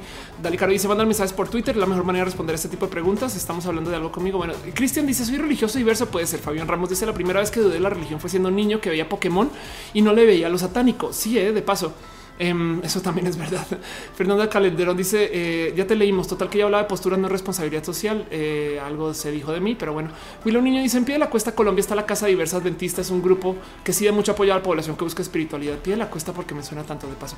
Eh, seguramente me han escrito algo, pero bueno, eso es, eso es. Eh, y entonces ahora otra vez volví a entrar al tema. Otra vez, saben que estamos hablando de los de los abrazos y cosas que pasaron esta semana que son importantes. Y vean cómo otra vez volví a caer acá. Eso me pasa por elegir un tema de religión para este show, pero es que hoy en particular quería hablar de esto. Entonces me lo merezco. Hoy soy hija de mi propia este, mala fortuna o buena fortuna, porque es bueno hablar de esto. Saben, muchas veces me preguntan, Ofelia, ¿cuál es tu postura en cuanto a la religión? Espero que este show les sirva para eso. Bueno, vamos a la sección de abrazos y de cosas que pasaron esta semana que yo creo que vale la pena platicar y sigan comentando ahí en el chat y yo les leeré. Yo les leeré. Dicen que en esa página que abriste decía que Shiva tenía forma de serpiente. Sí, bueno, que no se les olvide que hay gente que le prohíben leer Harry Potter porque brujas, no piensen en eso. Pero bueno, este cosas que pasaron esta semana. Esto fue un pequeño mensaje de Daniel Olalde que dice en su sección de cosas confiscadas en el salón presenta juegos de trivia de youtubers. Esto es canon y no más pongo esto en el show porque quería preguntarles si ustedes saben qué chingados es esto. Es un juego de trivias con youtubers. Veo allá de Brian, veo allá los polinesios, este veo a esta fe del lobo, el Rubius. Evidentemente yo no estoy porque yo soy una youtuber que te bebé, pero me gozo mucho. Es más, atrás creo que también a ah, esto este, también son los polinesios otra vez. Em, me, gozo mucho pensar que esto existe. La pregunta es: ¿han visto esto? ¿Esto dónde es? Quería lo puse aquí en abrazos porque quería preguntar a ustedes: ¿esto es neta? ¿Esto sí sucede? ¿Esto existe? Eh, y ya no es más. Es eso, es un pequeño abrazo. Una cosa que pasó esta semana que yo creo que vale la pena que ustedes sepan, sepan que esto existe. Otra cosa que pasó esta semana, de las cuales me trae mucha, pero mucha, pero mucha, pero mucha risa y me reí toda la mañana. Gracias este, a Nux, quien debe de estar. ¿Dónde está el gato de paso? gracias a Nux. Este quien estar que dice me topé. No, primero que todo, ¿qué estabas haciendo para toparte que en Serbia existe una banda que se llama el Fernando Colunga Ultimate Experience? Que para los que no saben, Fernando Colunga es un actor mexicano. Este eh, vamos a ver, aquí está Fernando Colunga Olivares, es un actor mexicano de televisión y cine. Em, y entonces, a ver qué podemos encontrar de Fernando Colunga. Lo más eh, está en Pasión y Poder, estuvo en la película Ladrones, porque el amor manda a Blanca Soto. En fin, muchas cosas de las que hablar de Fernando Colunga, excepto una larguísima historia. Y entonces me divierte mucho que existe una banda que se llame una banda en Serbia que se llama del Fernando Colunga Ultimate Experience. Em, este es, bien divertido de, ver en general, porque, porque la verdad es que pues, te quedas tú con el esto, cómo llegaron acá, no? Es, como pero bueno, esto muchas cosas, muchas risas y demás. Y quería compartirles a ustedes también. Dicen Nux, ¿por qué Museo Mexicano no le interesa esto? No, como dice Artemis, acá en esos países excomunistas, por increíble que parezca, las telenovelas de Televisa fueron un hit. Al igual que aquí cumplieron la función de distraer a la gente de su realidad, en este caso la realidad malograda por el comunismo y la dictadura, puede ser pero pues de todos modos me divierte mucho que esto esté sucediendo. Pero bueno, Clau dice: Hola, Ofelia. Hola, Clau. Dice eh, Daniel, eh, niño, sigo sin saber si es canon. Yo tampoco, eh. Em, PG Time dice que esa propaganda de YouTube ya ni vi, o a menos que yo sea la propaganda. Renato Andrade dice: incluso los días de feriado, vacaciones siempre están atados al catolicismo. ¿Por qué no otras religiones? Bueno, hay muchos días feriados que no, eh. eh y, simplemente, bueno, y además, por ejemplo, en México hay muy poquitos días feriados. En Colombia creo que hay 27 feriados. Eh, en Estados Unidos, si mal no recuerdo, hay cuatro o cinco, es algo así. Carlos Gutiérrez dice: Mi madre no es católica, es protestante. Ella no practica, ella no practica zumba porque sus creencias es pecado bailar. Perdón. ¿Cómo puede ser pecado bailar? Qué triste eso. José Carranza dice: Eso es cierto. Mi primo nunca vio Pokémon porque su señora madre le dijo que es del demonio. Qué lástima. Es que no entiendo eso. ¿Cómo puedes abogar por enterarte menos? No enterarte menos. Pero bueno, la última cosa que tengo aquí en abrazos, eh, antes de dos tweets nomás que quiero también mencionar, me explico. Eh, sucedió el día de eh, feliz día de la piña. no sé exactamente por qué hay un día de la piña, solamente que ustedes ya saben que en este show tenemos una pequeña obsesión con las piñas. Hay muchos motivos detrás de eso en particular. Yo creo que el más importante de todos es porque las piñas es como nos damos las gracias, cariño, amor y apreciación. Las piñas solían ser, por si no saben, ítems de máximo lujo. De hecho, justo, justo porque las piñas eran muy difíciles de conseguir entonces eh, se daban como de modos como muy artesanos, como te hice esta piña, eh, saben como que como que eran como que regalos muy importantes eh, y por eso es que de repente se topan ustedes con muebles que tienen piñas ahí puestas, ¿no? Em, y entonces, pues nada, hoy estamos, perdón, hoy no, el primero de junio se celebró el Día de la Piña y quería nomás traer este tweet también, porque ustedes no lo saben, pero el tema de darnos las gracias con piña no se inventó en este show. Darme a los ojos dos segundos. En este show no nos inventamos la apreciación a la piña. Es una lástima. Espero no estarle rompiendo el corazón, pero es que también hay que dar crédito donde está el crédito. Yo estoy obsesionada con las piñas porque es mi comida favorita. Fin, así se acabó. Si, si ustedes, o sea, lo que sea que estén comiendo, si le ponen piña, ya me gustó siempre y cuando sea comestible y se venda en un restaurante bajo una situación de comestible y eh, me entienden. Em, pero como sea, todo esto comenzó porque Cat Power, a quien les invito a que le den follow, por favor, y la conozcan. Erika tiene eh, un stream con eh, este. Em, aquí está con las o sea, Pixel Beats, que se llama Pixel Beats, eh, donde hablan de videojuegos y tecnología. Y antes se hacía en esta casa y hacíamos también otro tipo de cosas más. Y pues ellos, pero ellos, ellas hablan acerca de cómo en Bimbombo, que es donde se supone que suceden todas estas cosas que pasan en todas las historias de los streams pues hay muchas piñas. Entonces es muy cool porque Kat también tiene esta obsesión con las piñas y se viste de piña y estas cosas, no como que ropa con amarillo, esas cosas muy divertido. Pues como dice Kat, no hay asueto en mi bombo y fue el día de la piña. Pues quería celebrarlo con ustedes. Esta calidad de abrazos. Recuerden que las piñas son eso, un pequeño abrazo especial y bonito. No hay nada más bonito que regalar una piña a alguien, a menos que usted viva en Argentina, en cuyo caso lo siento si usted este, no le gusta la carne o, lo siento por la percepción de ustedes. Eh, gracias a su equipo de fútbol. Pero bueno. En fin, esos son todos los como abrazos que tengo yo para repasar. Eh, también tengo tantito de eh, una seccioncita que llamo Me explico, donde nomás repaso como mis tweets virales de la semana que por algún motivo bien raro tengo. Como que cada semana estoy haciendo los contenidos de no mames. Otra vez tuve un tweet que se que explotó en retweets. ¿Por qué? ¿Cómo? ¿Cuándo y dónde? Entonces agradezco mucho que me den este impulso. No sé si es porque a lo mejor ahorita que fui con la mafia al poder a Twitter, entonces los twitters hoy lo dijo Felia, volvamos lo más visible, estas cosas. Em, pero pues esto pasó y entonces puse un tweet en particular que me gocé mucho porque ahora me lo están comentando por privado. Donde dice un señor en un elevador me dice me hace sentir pequeño. El cuento es que me subí un elevador en Monterrey, un elevador de paso donde no hacía más que un elevador muy bien iluminado, donde no hacía más que tomarme fotos porque está bien idiota.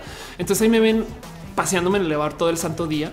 Eh, y, en una de esas se sube un señor y me dice, hoy me hace sentir muy pequeño, ¿no? Entonces yo estaba justo con este outfit de paso cuando él me buscó y yo le digo, pues bueno, siempre te puedes poner tacones tú, chaparro. Cosa que para mí es respuesta estándar cada que alguien me dice, soy muy chaparro. Este dice Angelic, ya pasó el de los camotes, no ha pasado y yo creo que ya no va a pasar. A lo mejor el de los camotes, la verdadera noticia es que los camotes ya no vive o algo así. Dice María Alejandra, aguante la pizza hawaiana, aguante. Eh, dice Luis Fernando García, mi mamá quiere saber eh, cómo maquillas tus... ni las maquillo, así son. ¿Cómo se maquillan las lolas? que te es neta? Este mm, no sabía. Chicken dice el tema feriado religioso es que el país se impuso la religión y se considera mayoritariamente católico. Entonces la gente se negaría a trabajar para cumplir con su religión. Mejor cancelan esos días de plano. Sí, es verdad. En Oaxaca, en la Guelaguetza, existe un baile que se llama Flor de Piña y bailan con una piña en el hombro.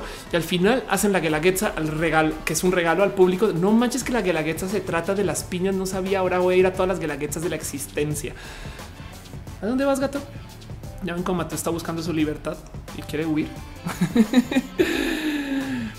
¿A dónde vas? ¿A dónde vas?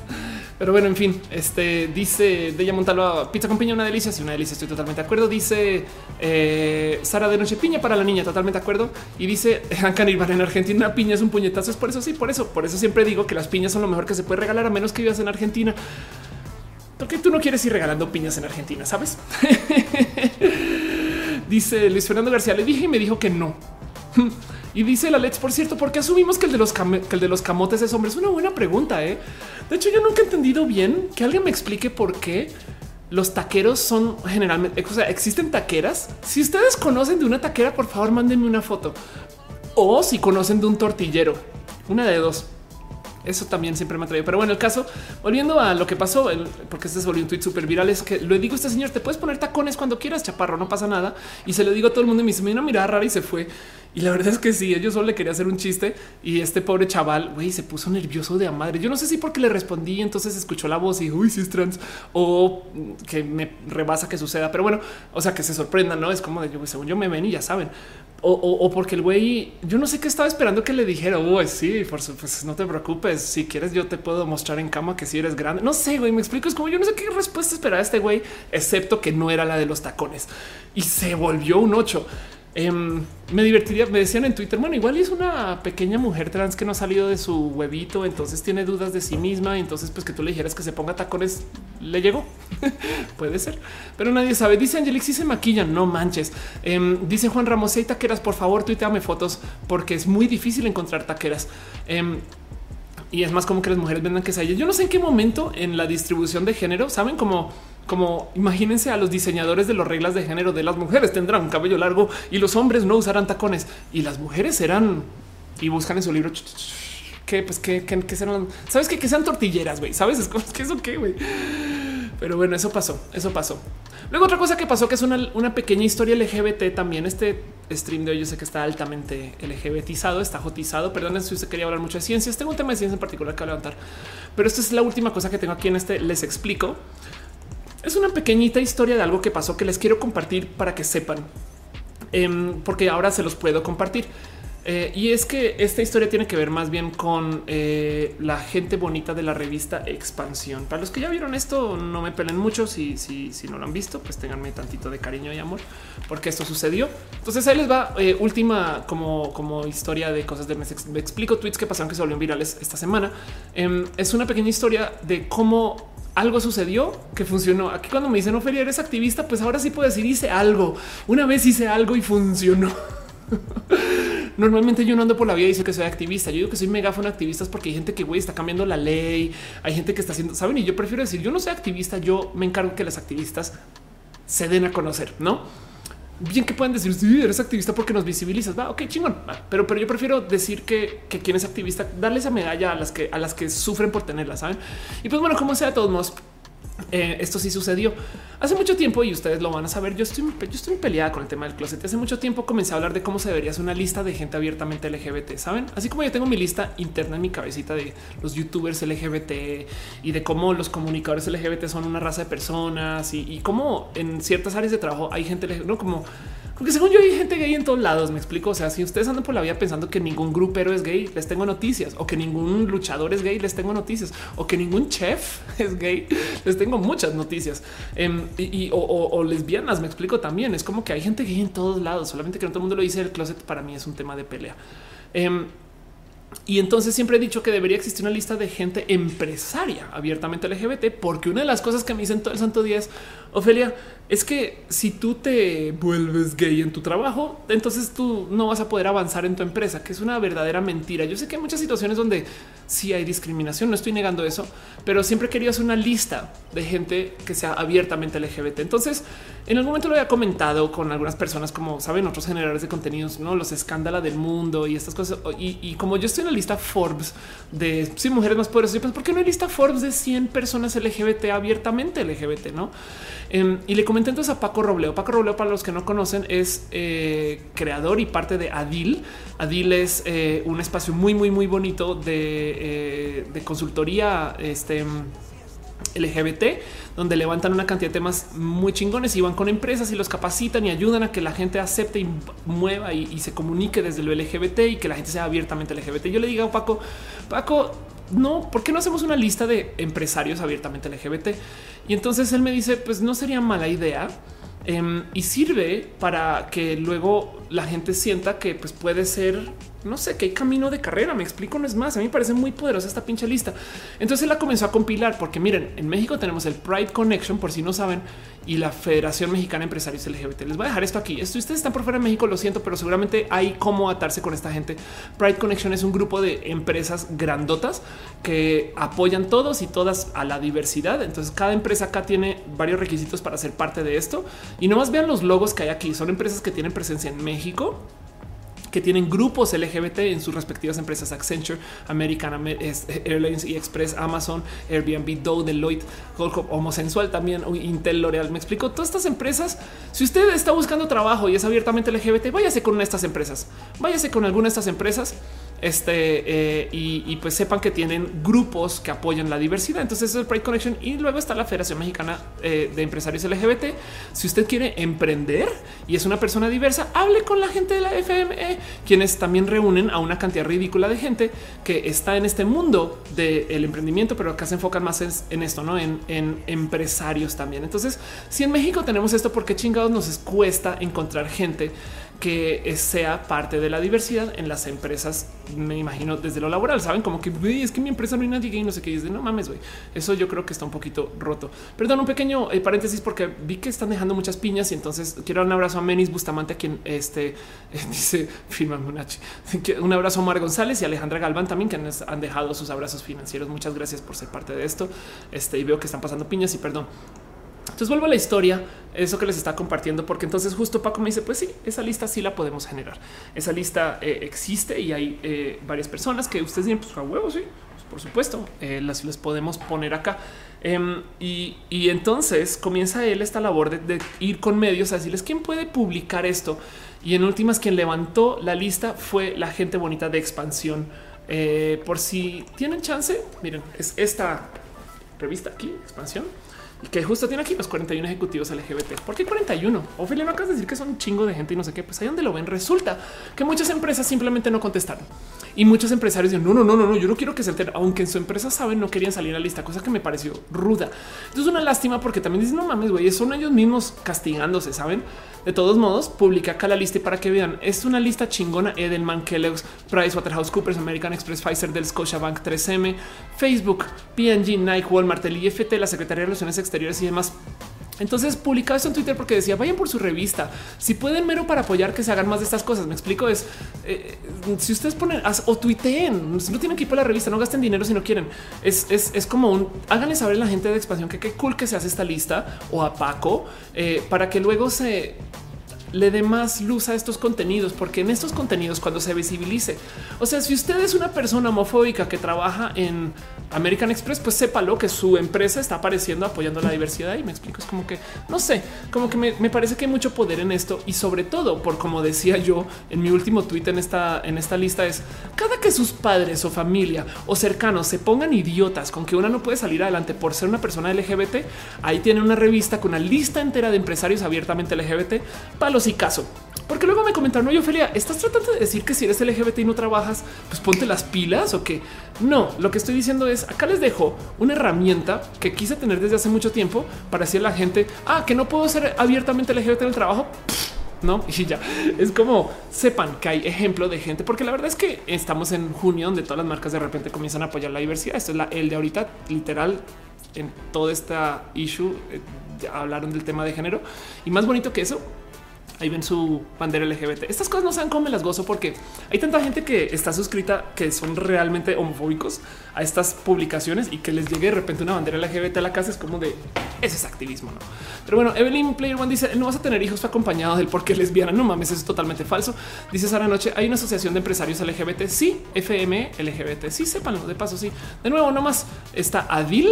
Eh, miren, chequen, sepan que esto existe. Está eh, la gente bonita de Adil, que de paso Adil representa, em, aquí está la Alianza por la Diversidad, representa el Human Rights Campaign.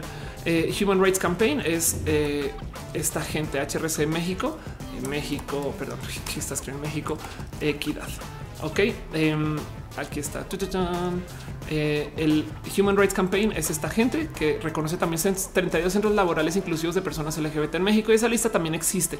Entonces sepan que esto es que esto está por ahí. Me explico. Si ustedes que están buscando trabajo y, son personas abiertamente LGBT, pues sepan que en Facebook pueden ir y decir sí, soy gay, chingón. En Deloitte pueden ir y decir soy lesbiana. Este saben como que sepan que en Intel pueden decir soy trans y es más, me consta que en Intel en particular hay mucho apoyo a la gente trans y estar estos casos de la empresa me está pagando la transición o ayudando con y no sepan que eso está. Pero bueno, Dan Ro dice: Yo solo pido que los Doritos Pride le pongan un sabor más chido. Es el sabor más diverso de todos, no? Carlos Gutiérrez dice habla de la corona. Ya voy con eso, no te preocupes. Em, dice Fernanda Calderón: No trabajos son 100% inclusivos. Real y la jotería trabajamos bien a gusto. Qué chido, qué chido, qué bonito eso. Em, y dice eh, Marconis: Vengan también empresas pequeñas. Totalmente de acuerdo. Entonces, más bien diría yo a las empresas pequeñas, acérquense con Adil, con el Pride Connection o con la Federación. Ellos están desesperados buscando gente nueva para sumar a esto, no? Entonces, eso como que, como que es la otra historia que tenía para compartir con ustedes de esto, de esto que sucedió con Paco. Quiero dar las gracias en público a Paco, a quien le tengo mucho, mucho cariño. Me acompañó mucho en Monterrey de paso en la marcha y fue muy chido, fue muy bonito. Lo quiero mucho. Este y pues nada, por hacer esto. Em, yo, yo todo lo que quiero son herramientas para argumentar que la diversidad está chida.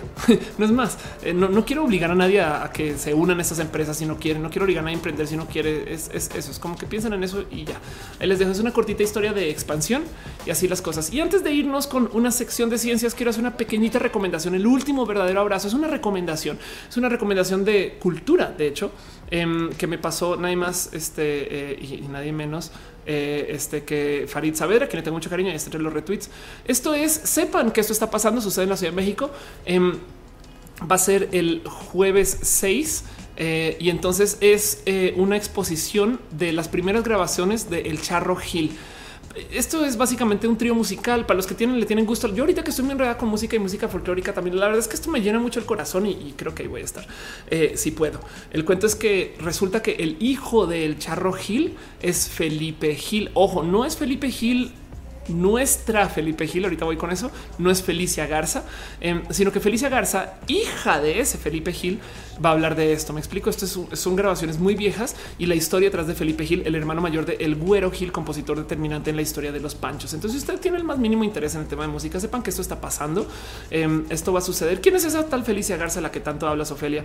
Eh, este, el segundo motivo por el cual yo creo que esto es muy importante de tener presente, Felicia Garza es eh, antes Felipe Gil y es básicamente yo creo que la mujer trans más guapa que conozco porque esta mujer trans salió del closet a los 73 años, 73 años. Me explico, es esta es su transición a los 73 años. Yo todavía no supero esto, la quiero mucho, pero el otro motivo es esta mujer que ha estado toda su vida en música, que ha estado toda su vida en la composición musical, que tiene lo que quieran en historias en el tema de la música, que tiene lo que quieran en historias en el tema de la formación de la industria musical mexicana y que además es parte del tema de los panchos, no de la historia de los panchos y el charro Gil, va a ir a hablar de eso. Y yo creo que es muy importante saber y voy a ser bien cruel por 10 segundos porque puede que sea la última vez que nos expone esto. Tiene 76 años ahorita, me explico, creo que ya 77. Así que no espero que Felicia esté muy presente en foros hablando de cosas, saben? Es como que también aprovechen un poquito eso y ahí se los dejo nomás como recomendación, cosas que pasaron esta semana. Este y ya me parece bonito. Dice Dan Roth, solo tienen sal. Están hablando de los doritos, no? Em, dice Monserrat, tengo problemas con mi internet. Alguien lo siento. Ser no dice que bueno que encontró trabajo en una que sí, un abrazo. Ok, chido. Em, Dice David Farías, linda noche. Creo que llegué tarde saliendo del tema acerca del innombrable eh, que nombra Pepito sobre el tema de la Secosic. Fue muy buena información. ¿Qué opinas? No, no sé bien exactamente eh, de qué hablas, pero pues eso. Marco te dice, quiero comprar jotidoritos, pero la bolsa es muy grande. Tengo miedo de que sepan feo saben diverso. Es todo lo que tengo que decir. Saben diverso. Sí, sí, lo dice. En Argentina se está pidiendo por la ley de cupo trans, pero algunas personas dicen que las trans pueden poner peluquerías y nada más. Como no, no mames. Este Cristian Quintero dice: Mi perro se comió mis galletas.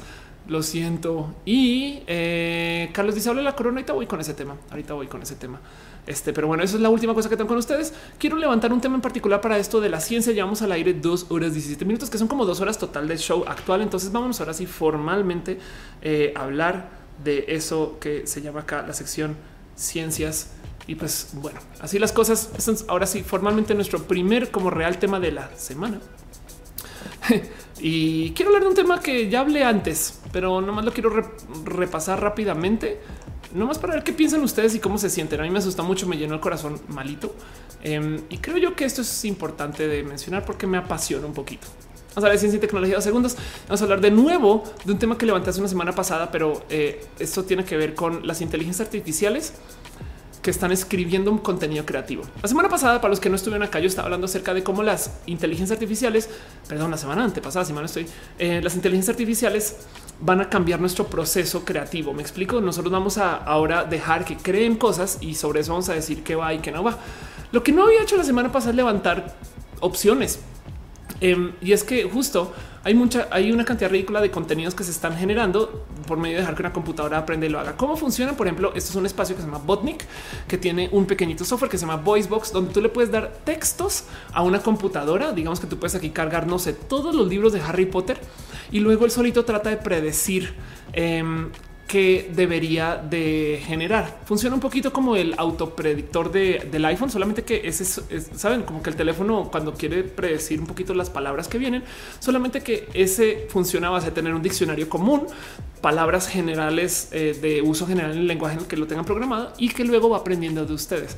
En este caso en particular, em, tú le puedes alimentar un buen de, datos y, eh, información diferente, con canciones de Beyoncé, y entonces luego puedes ir a un generador de canciones de Beyoncé, ¿no? Entonces, déjame lo que cargue dos segundos, espero que no se coma mi computador mi procesador de computador porque estoy haciendo un stream, pero él solito, este, eh, si yo le digo eh, este, acá hello, entonces él me dice it up and rub your video screen, them hustlers like I breathe to live my body on my babe. Entonces esto es una autogeneración belloncera eh, tomando textos de las letras de Beyoncé y bien que pues, puedes hacer muchas cosas y esto no lo había presentado. Ahora, esto de paso se le ha dado muchos usos. Hay otro caso que yo he presentado acá mucho que es réplica. Réplica es eh, una inteligencia artificial que aprende de ti. Tú le hablas a la réplica y entonces comienza a hablar como tú de vuelta, eh, lo cual suena divertido porque en últimas tú puedes enseñar a hablar a una pequeña computadora para luego ponerla a tuitear en modo automático por ti si quieres. Lo que no había mostrado es que hay mucha gente que está dedicada a hacer esto con varias propuestas creativas y esto me saltó mucho de encontrar. Porque primero que todo, em, si tienen tiempo, no lo quiero mostrar acá mucho, pero lo tuiteé y lo dije así por encima. Hay mucha gente que está escribiendo guiones este, hechos con inteligencia artificial. Este video en particular, this short film is written entirely by AI. Este lo pueden googlear, es hecho por Austin McConnell. Básicamente tomó textos de varios guiones, si mal no recuerdo, eh, Guerra de las Galaxias, este Harry Potter, sus propios escritos y otras dos otras cosas y creó un guion. Este y luego lo, lo actuó. Esto ya lo había medio mencionado. Tiene este tipo de cosas raras. Por ejemplo, hay un personaje que es una mesa, literal es una mesa, em, pero vaya como tiene frases que son muy, muy, muy, muy, muy complejas de pensar que una computadora se la inventó.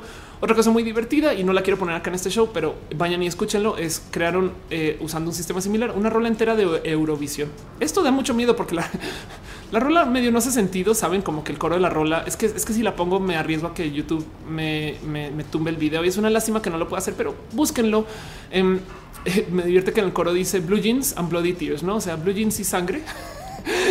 que puede ser una oda mm, a las menses o algo así, pero la rola hace sentido. ¿eh? Me explico. O sea, es, gozosa. Estoy pensando en quizás hacer un cover este acústico de esto solo por la mamalonería. Em, y esto justo lo, estaba presentando en Twitter de güey, sepan que eso está pasando. Qué chido, no? Qué chido. Dice Samantha Linian. Así ahora han escrito la última temporada de Game of Thrones.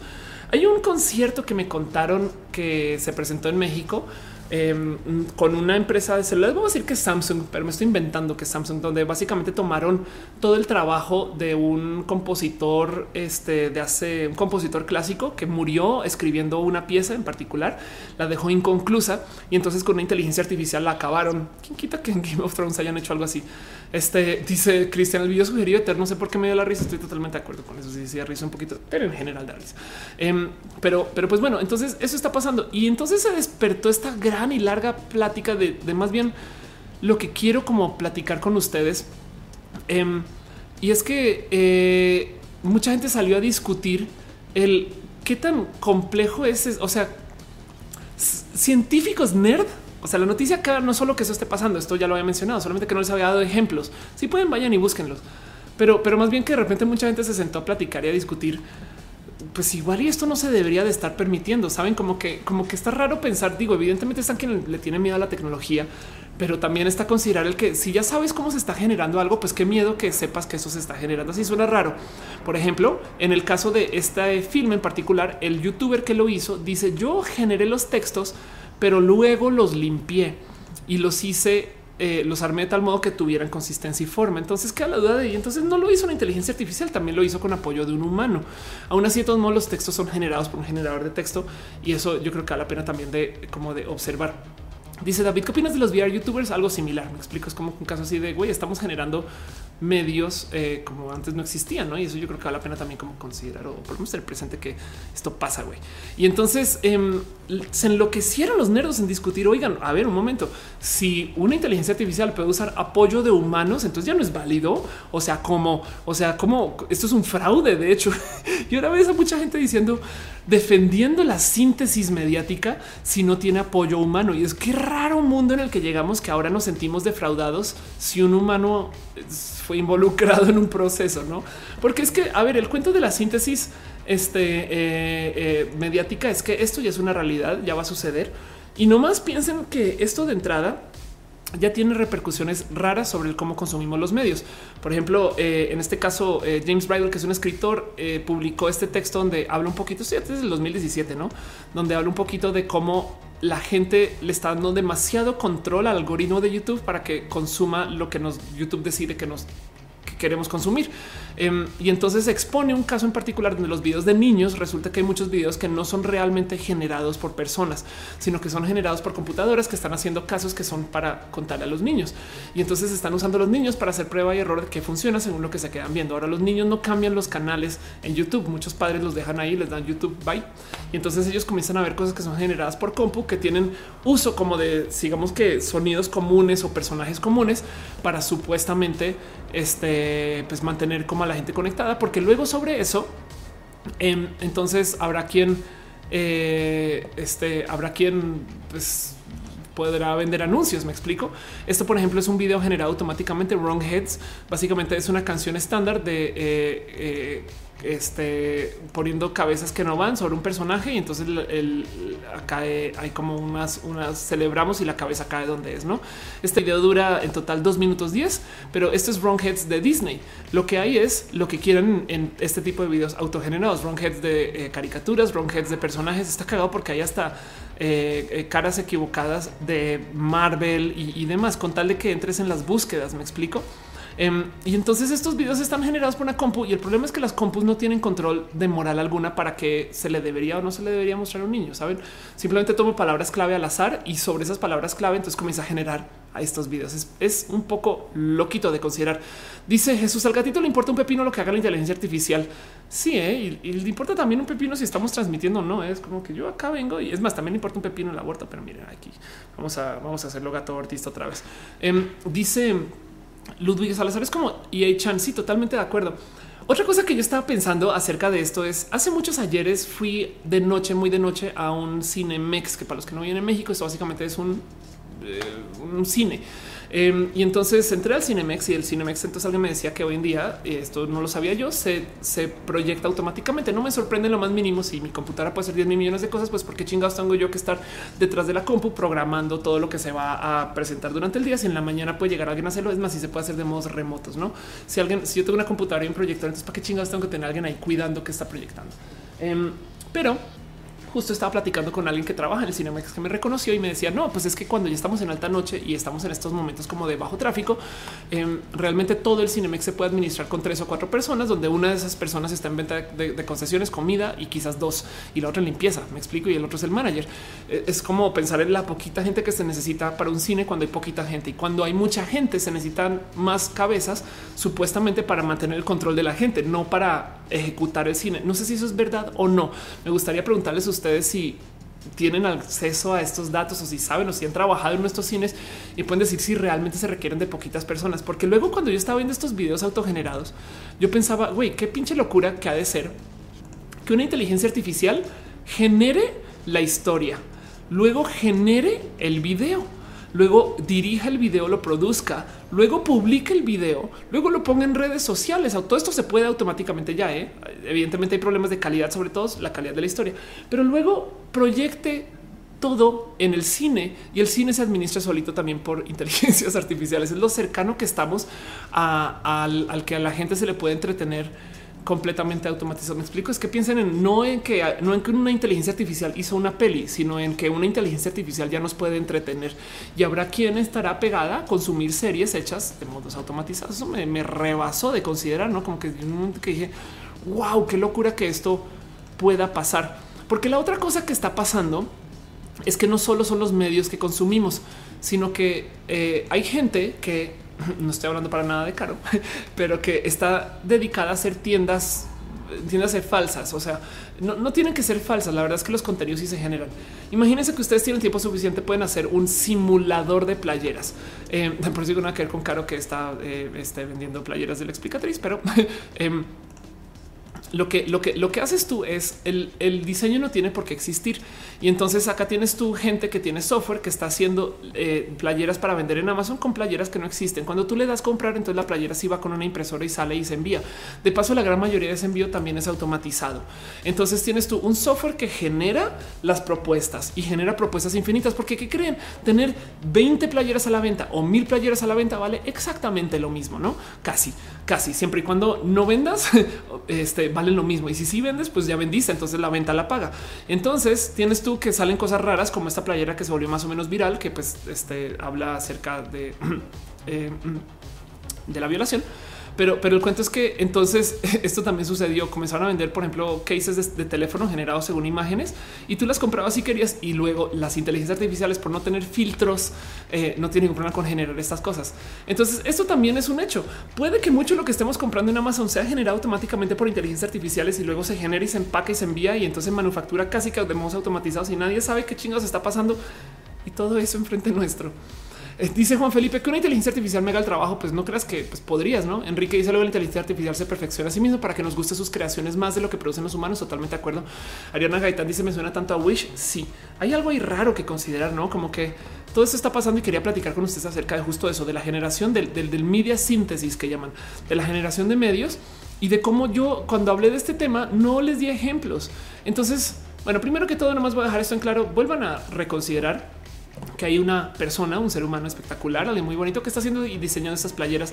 Este, por si les interesa, hablen con Caro, estar en el chat, dale Caro, eh, va a ser la encargada de hacer estas playas y más. Pero bueno, del otro lado, dejando el plug de la ropa de lado, eh, sepan que esto está pasando y les quería dar dos ejemplos bonitos que luego pensé, ah, los quiero poner en roja, pero me cayó el mente que si le doy play a esto, este ya me cae una demanda encima de copyright en potencia, porque esos son otros videos de otras personas. Entonces sepan que esto sucede y pónganlo en su buscador. This short film is written entirely by AI. Gócenlo o la canción de Eurovisión, gócenla. Yo creo que esto es algo que quería platicar con ustedes. Lo puse en la sección de ciencias por eso y dejo con ustedes cómo se sienten con eso. Imagínense que en un futuro roja podría ser completamente generado. Em, y si lo consumirían, no es como no sé, a mí me gusta pensar en esas cosas. Igual y sí, no igual y igual y si las noticias en vez de no sé, en vez de ver el noticiero, vemos a alguien que una computadora que los esté generando, pues qué miedo y no, eh, como que hay cosas que digo, pues, no sé, a mí me interesa mucho saber qué onda con esto. Yo por eso quiero hacer ese cover acústico de esta rola generada por una computadora, porque es como de, pues bueno, si la hice una compu, igual y algo tiene. en el video de paso generado, el, el que es una peli entera, hay un momento en particular donde hay una pequeña como declaración de amor, donde se voltea una de los personajes y le dice al otro, mira, yo es que te tengo que decir algo, pasamos mucho tiempo juntos, pero para mí es muy especial, porque yo estoy lleno de palabras que son muy simples, pero cuando te las digo a ti y tú estás ahí para escucharlas, entonces se siente especial. Y yo no mames que una computadora escribió esto. Saben? María Alejandra dice la inteligencia artificial no está lejos de crear arte, pero sin moral ni ética. Y te digo algo, me parecería espectacular de ver ese arte sin moral o ética. Sabes, igual es algo que necesitamos ver. Dice Diana Ramírez, yo te amo, gracias. Dice eh, Guadalupe, ¿qué tallas tienen? Eh, caro, a ver, ah, pues por dos segundos, pues estás hablando de mis. caro es la que está haciendo esas playeras. Dice Paulito, la inteligencia artificial también comprará cosas diseñadas por inteligencia artificial. Totalmente de acuerdo. Em, dice Cristian Quintero, si les funcionan los humanos de Wally por 700 años, quedó porque podría pasar nada. ¿eh? Y Dan Rod dice, antes sentíamos que la inteligencia artificial no podría crear arte y se está acercando. Pasar lo mismo con la inteligencia artificial, no puede tener sentimientos. Puede ser alma. Picasso dice tu voz me produce ASMR. Qué chido, qué chido, qué bonito. Este, pues nada, pues yo seguiré hablando justo por eso. Pero bueno, con eso cierro este tema de ciencia y me voy a lo último, último, último que tengo para ustedes, que es el tema de las marchas. Este show de hoy estuvo muy enfocado en los temas LGBT, pero yo creo que valió la pena porque había muchas cosas que platicar. Quería hablar un poquito de la religión y quería hablar un poquito acerca de este cuento de cómo vivimos bajo la leyenda que hay más religiosos que gente de la diversidad. Y últimamente está pensando que no, eh, que tenemos que yo tengo otras cifras. Em, y, si alguien tiene cómo comprobar que ese no es el caso, les apreciaría que me acerquen esos datos. El único dato que no estoy dispuesta a tomar es este cuento que se levantan las cifras que están justo anotadas desde el cuánta gente está bautizada, porque eso para mí no es una prueba de quién sí es religioso y quién. Entonces vamos a nuestra última sección, una sección que llamo de altísimo corazón y pues porque así se llama. Este hablemos de vida y de lo LGBT. hablemos de lo que tengo para ustedes de los temas de LGBT y tengo un tema así larguísimo que levantar, pero pues bueno, justo por eso estoy aquí. Por eso estamos aquí. Cuéntenme ustedes cómo van, cómo se sienten, cómo están hasta ahora y claro, a hablar otra vez de temas LGBT. Quiero hablar de un tema que sucedió ahorita y fue justo la marcha en Monterrey. Entonces estuve en la marcha en Monterrey. De hecho, de nuevo, gracias a Kevin. Si sigues ahí, un abrazo, te quiero un chingo. Que dice Coronada nuestra, of course, dio banderazo de salida liderando la marcha LGBT en Monterrey entre matrimonios, on stage, familias, niños, amigos de la comunidad Monterrey, salió a las calles de la mano de Ofelia, quien ahora es el mayor icono de defensa LGBT. Gracias, Kevin, te quiero un chingo. No sé si soy el mayor icono de defensa LGBT, a menos que lo estés diciendo porque soy muy mayor y ya tengo 37. Entonces, pues puede que sí esté ruquita o mayor porque mido 1,90 sin tacones. Entonces también puede ser por eso, pero de resto, mm, esto pasó y fue muy pinches bonito porque justo me están preguntando mucho por la corona, no? Entonces hablemos de eso primero. Esto sucedió, así que eh, démosle su lugar. Dice Montserrat, lo estaba desarrollando una chica harto jovencita. Creo que mucho arte cinética ni moral desde que fue creado por los humanos. Es verdad. No, no es sino que me quite, me comienza a desvestir y llega, llega aquí, llega por mí la migra, no? Pero esto sucedió. Em, me dieron esta señorita, esta señorita, para que vean. ¿Qué pedo con Sin City, güey? ¿Qué está pasando? Llegó aquí. En fin, si la ahorita sí la mira. Ahí, no sé si el y dice este Mariscala, Gran Mariscala. ¿Dice Gran Mariscala? Sí, dice Gran Mariscala 2019 Monterrey. Entonces me dieron esta señorita Corona que vamos a utilizar aquí para ustedes. Un ratito porque ridícula. Pero fue una situación muy bonita. Me la dieron porque ¿qué es la situación de la Mariscala? Ustedes puede que no tengan muy presentes, pero los mariscales y las mariscales de la marcha son posiciones que se le dan a quien está de cierto modo no dirigiendo, sino como que enfrente de una marcha. Em, y el cuento es que eh, básicamente son estas personas que son de cierto modo icónicas para las marchas en Estados Unidos y que no se les dice el líder, que aquí en México se adoptó como la reina gay. Entonces, no saben cuánto me gozo de esto. Este, eh, y porque además es una, es una, es, una corona bellísima, pero se me fueron las palabras. que es que nomás pensar de todo lo que pasó ese día ya me enloquecí un poquito.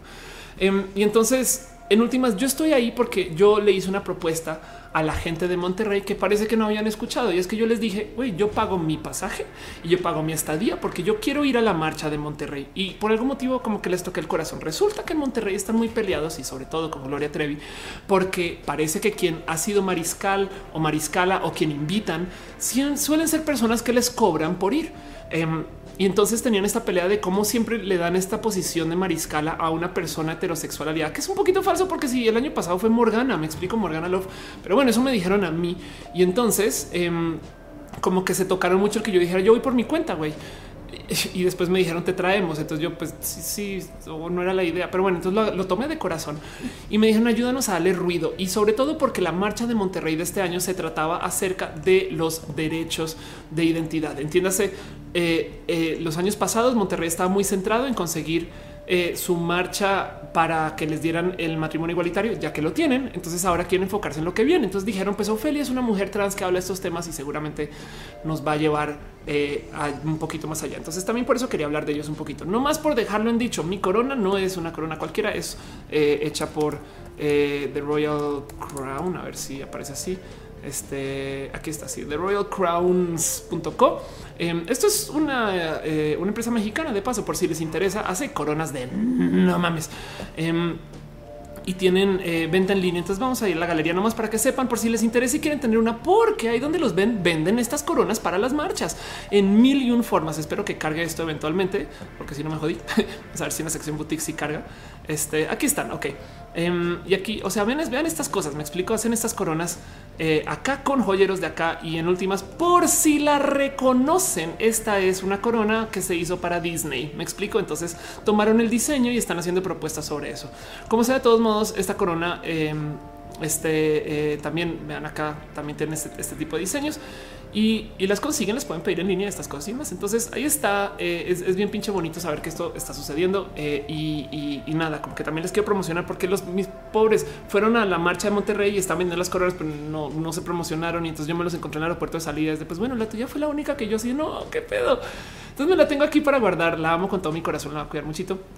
Pero quería hablar un poquito acerca de justo de la posición de Mariscal y donde me pusieron, porque también de paso eh, sí salió a luz esto y, yo sé que es una persona que es potencialmente troll juzgando su cuenta, pero eh, salió alguien así eh, de plano a comentar. Me da vergüenza que este hombre vestido de mujer no represente y se la comunidad LGBT, pero este hombre se porta muy grosero siempre en Monterrey, siempre y en Monterrey lo criticaron por lo mismo.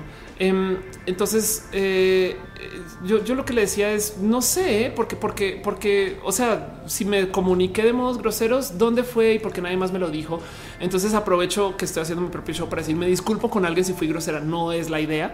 Em, me decían que es porque estoy muy distante y la verdad es que yo en las marchas estoy del tingo al tango y no siempre puedo ver a todo el mundo. Entonces, perdón si no nos pudimos ver, pero mi corazón está con ustedes y por ustedes. Yo ahora les voy a decir algo. Yo me subí al escenario y cuando me dijeron recibe, danos un discurso, les voy a leer lo que leí como discurso. Esto es muy cortito eh, y puede que lo reconozcan porque se estaba pasando mucho en redes, pero, pero es algo que me costó mucho leer en escenario y solamente para que lo sepan, para que entiendan mi pensar a la hora que yo me deje rockstarear así como me rockstarearon.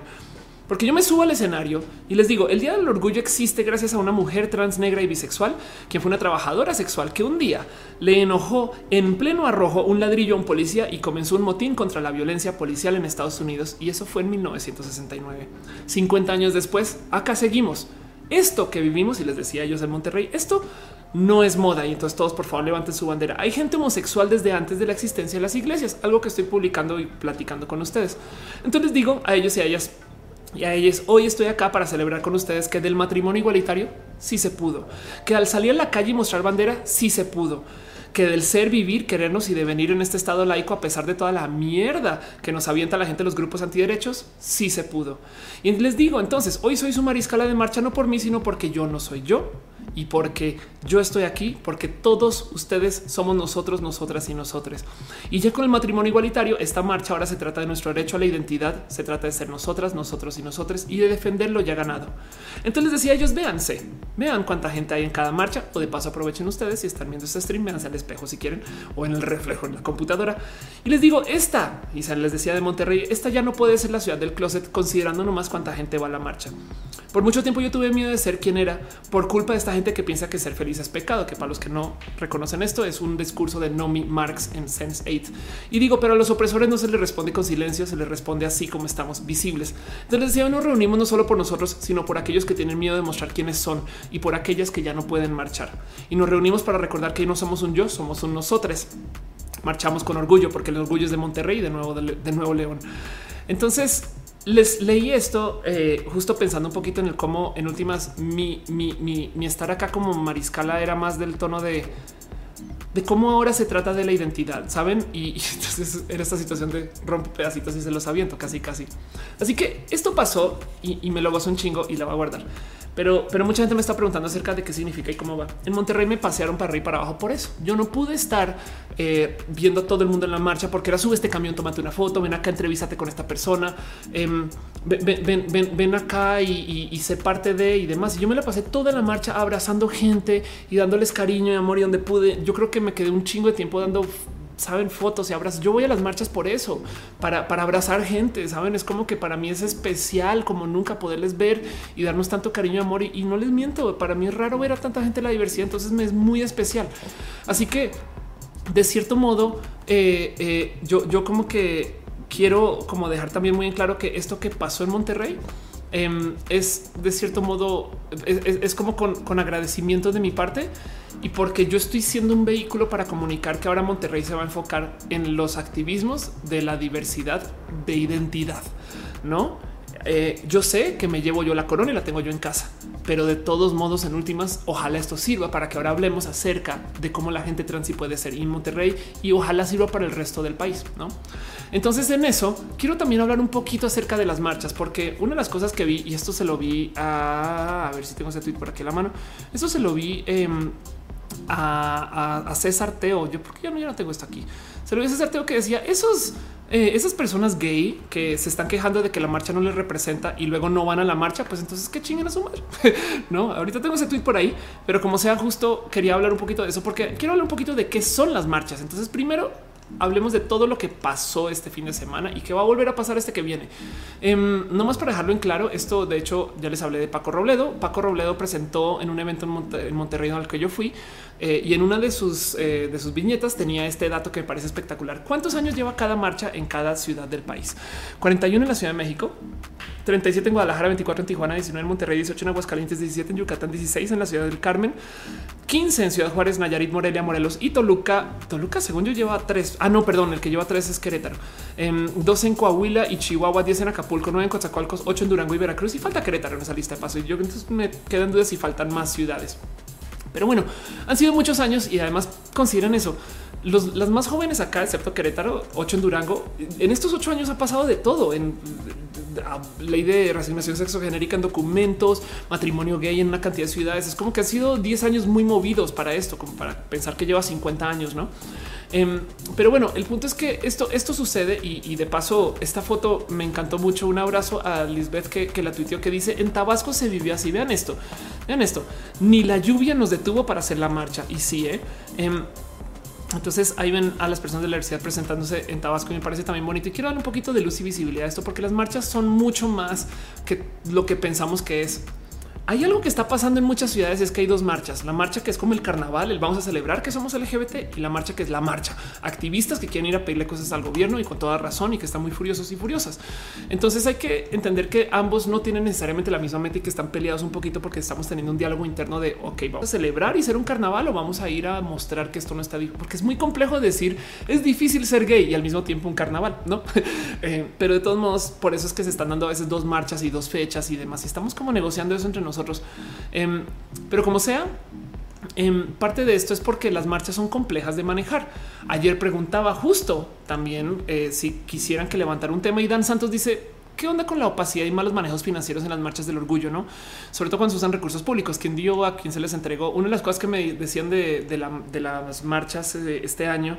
Eh, hubo una marcha en particular, no quiero decir nombres si no lo voy a hacer, pero donde me dijeron es que no te invitamos porque X otro influencer cobró una cifra estrafalaria y entonces pensamos que tú ibas a cobrar más. Y yo no mames, güey, yo no, no, cobra por ir a la marcha. Yo acaso se le cobra una marca por ir a un evento que está relacionado a la marcha y entonces después una estará ahí y, la marca es quien se encarga. Me explico, pero una no cobra al comité de la marcha por ir máximo traslado y estadía. Y eso es porque ese dinero lo tienen de gobierno para esas cosas, no? Pero bueno, máximo. Y es a cambio de la neta difusión o trabajo o algo así. Me explico. Tampoco es como que te pagué por ir, venir y adiós, no? Y eso pero como sea, sí estoy totalmente de acuerdo que hay opacidad y malos manejos porque todas las marchas las hacen comités, comités de voluntarios. O sea, ustedes si quieren ya entre cinco amigos pueden ir reunirse, armar un comité, ir y pedirle dinero al gobierno y decir vamos a una marcha de la diversidad y puede que si tienen como avalar que son capaces de controlarle y hacerla, se las de. Ahora la responsabilidad es altísima. En la Ciudad de México, de hecho, tenemos tres comités este año y vamos a ver qué pasa eh, y cambian cada año también. Entonces también por eso hay como problemas como de profesionalidad, porque en últimas es güey, es un desmadre, porque como tú en una marcha de la diversidad le dices a alguien no seas parte del comité también. De hecho, el comité del año pasado, antepasado en la Ciudad de México se llamaba, si mal no recuerdo, incluyete, porque cualquier persona se podía incluir al comité, no? Dice Tonatio, te mandé un mail, contéstame, please. Oye, pero estoy al aire, güey. no me chance. Este em, digo, eh, este eh, Johnny Macaroni dice ah, ok, están eh, troleando un poquito porque no, no, entiendo bien qué están diciendo. Dice en el qué rollo con ese troll. O sea, si en Monterrey. Ah, gracias. Dice Suriel, no te pases. me humedeciste los ojitos. Ay, gracias.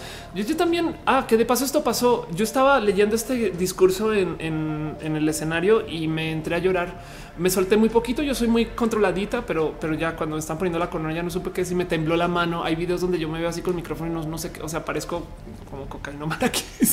La verdad es que estoy es nada, estoy muy tocada en mi corazón. Entonces, bueno, volviendo al tema de las marchas, justo quería hablar un poquito de eso, porque em, no, no, no siempre es este cuento de las marchas, como decía Sanes, es de este dinero, eh, saben, como que opaco y estas cosas. Pues también hay que tomar en cuenta que las marchas suceden porque son mucho más que la marcha. Me explico, no se trata solo de ir y pararse y celebrar y gozar, sino de no más permitir que vivamos esta cultura de la diversidad que tanto nos defiende y nos apoya por parte del gobierno. Porque, por ejemplo, esto, esto, esto comenzó a pasar. Em, esto fue en el centro de Monterrey, donde hubo muchas quejas justo porque la gente no estaba lista para esto, porque es que su masculinidad, yo no es que me rebasa que ver el arco iris ya los vuelve gay, no? Entonces les da mucho miedo. Esto pasó en Monterrey.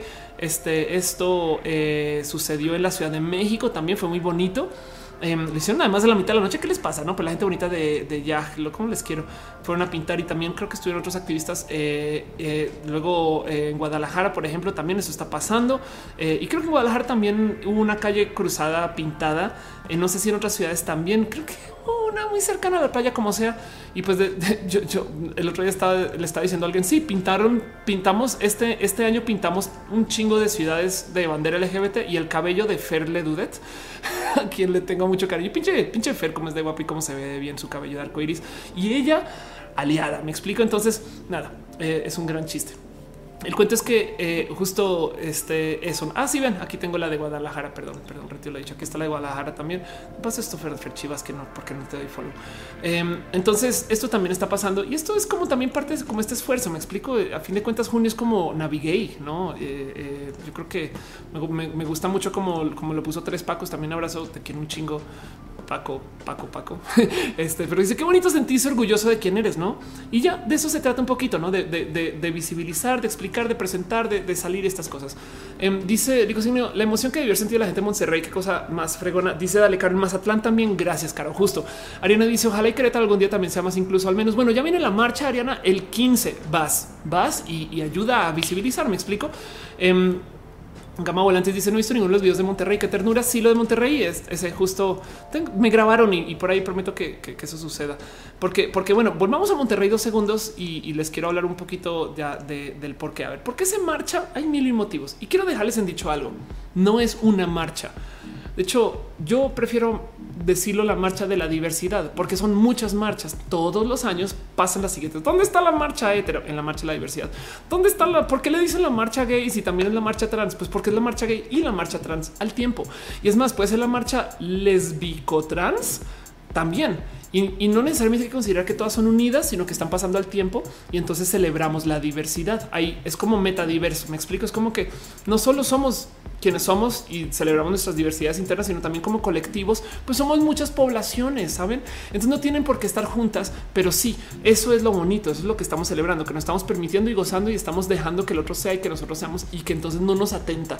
Si dicen la marcha gay, pues qué chingón, aprovechemos y también digan la marcha gay y luego la marcha trans y luego la marcha intersexual y luego también la marcha queer. Todo eso está sucediendo al tiempo. Me explico. Em, porque si nos colgamos en defender nuestra letra, entonces estamos siendo excluyentes. Es difícil, no, no puede ser L versus G versus B versus T. Me explico. Y los pansexuales que, pues bueno, también en la marcha pansexual, saben? Em, e, e, es, eso, es, entender que ese arco iris incluye a la gente heterosexual. La ironía de la famosa manta esa eh, en contra de la heterofobia es que el día de la en contra de la heterofobia es el día de la marcha.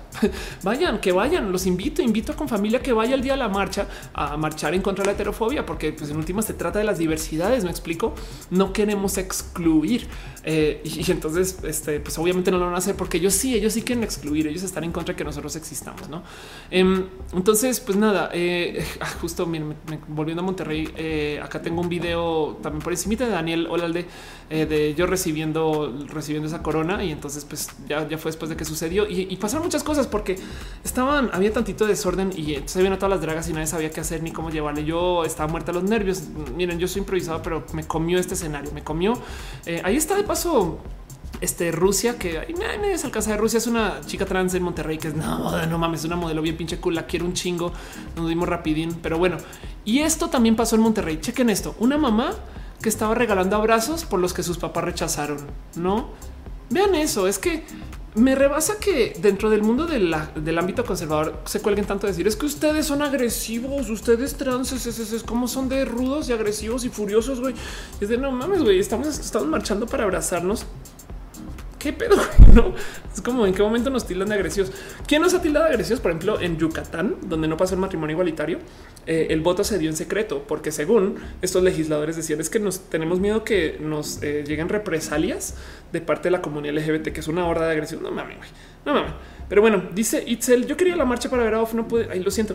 Este, eh, pero acá me tienes, no te preocupes, no te preocupes. Eh, dice Ludwig Salazar, ¿cuál es tu juego favorito Pokémon? Eh, cualquiera de todos los de la primera generación, porque soy una ruquita. Y ahorita que estoy jugando Pokémon, este eh, Let's Go, bueno, Let's Go, este Pikachu, pues también ahí estoy otra vez como idiota. Pero bueno, dice Rainbow David, ando discutiendo con un compa sobre que los ofílicos y pedófilos no son parte de lo LGBT, pero tampoco debe tratarlos como si fueran criminales instantáneos solo porque lo son. ¿Qué opinas?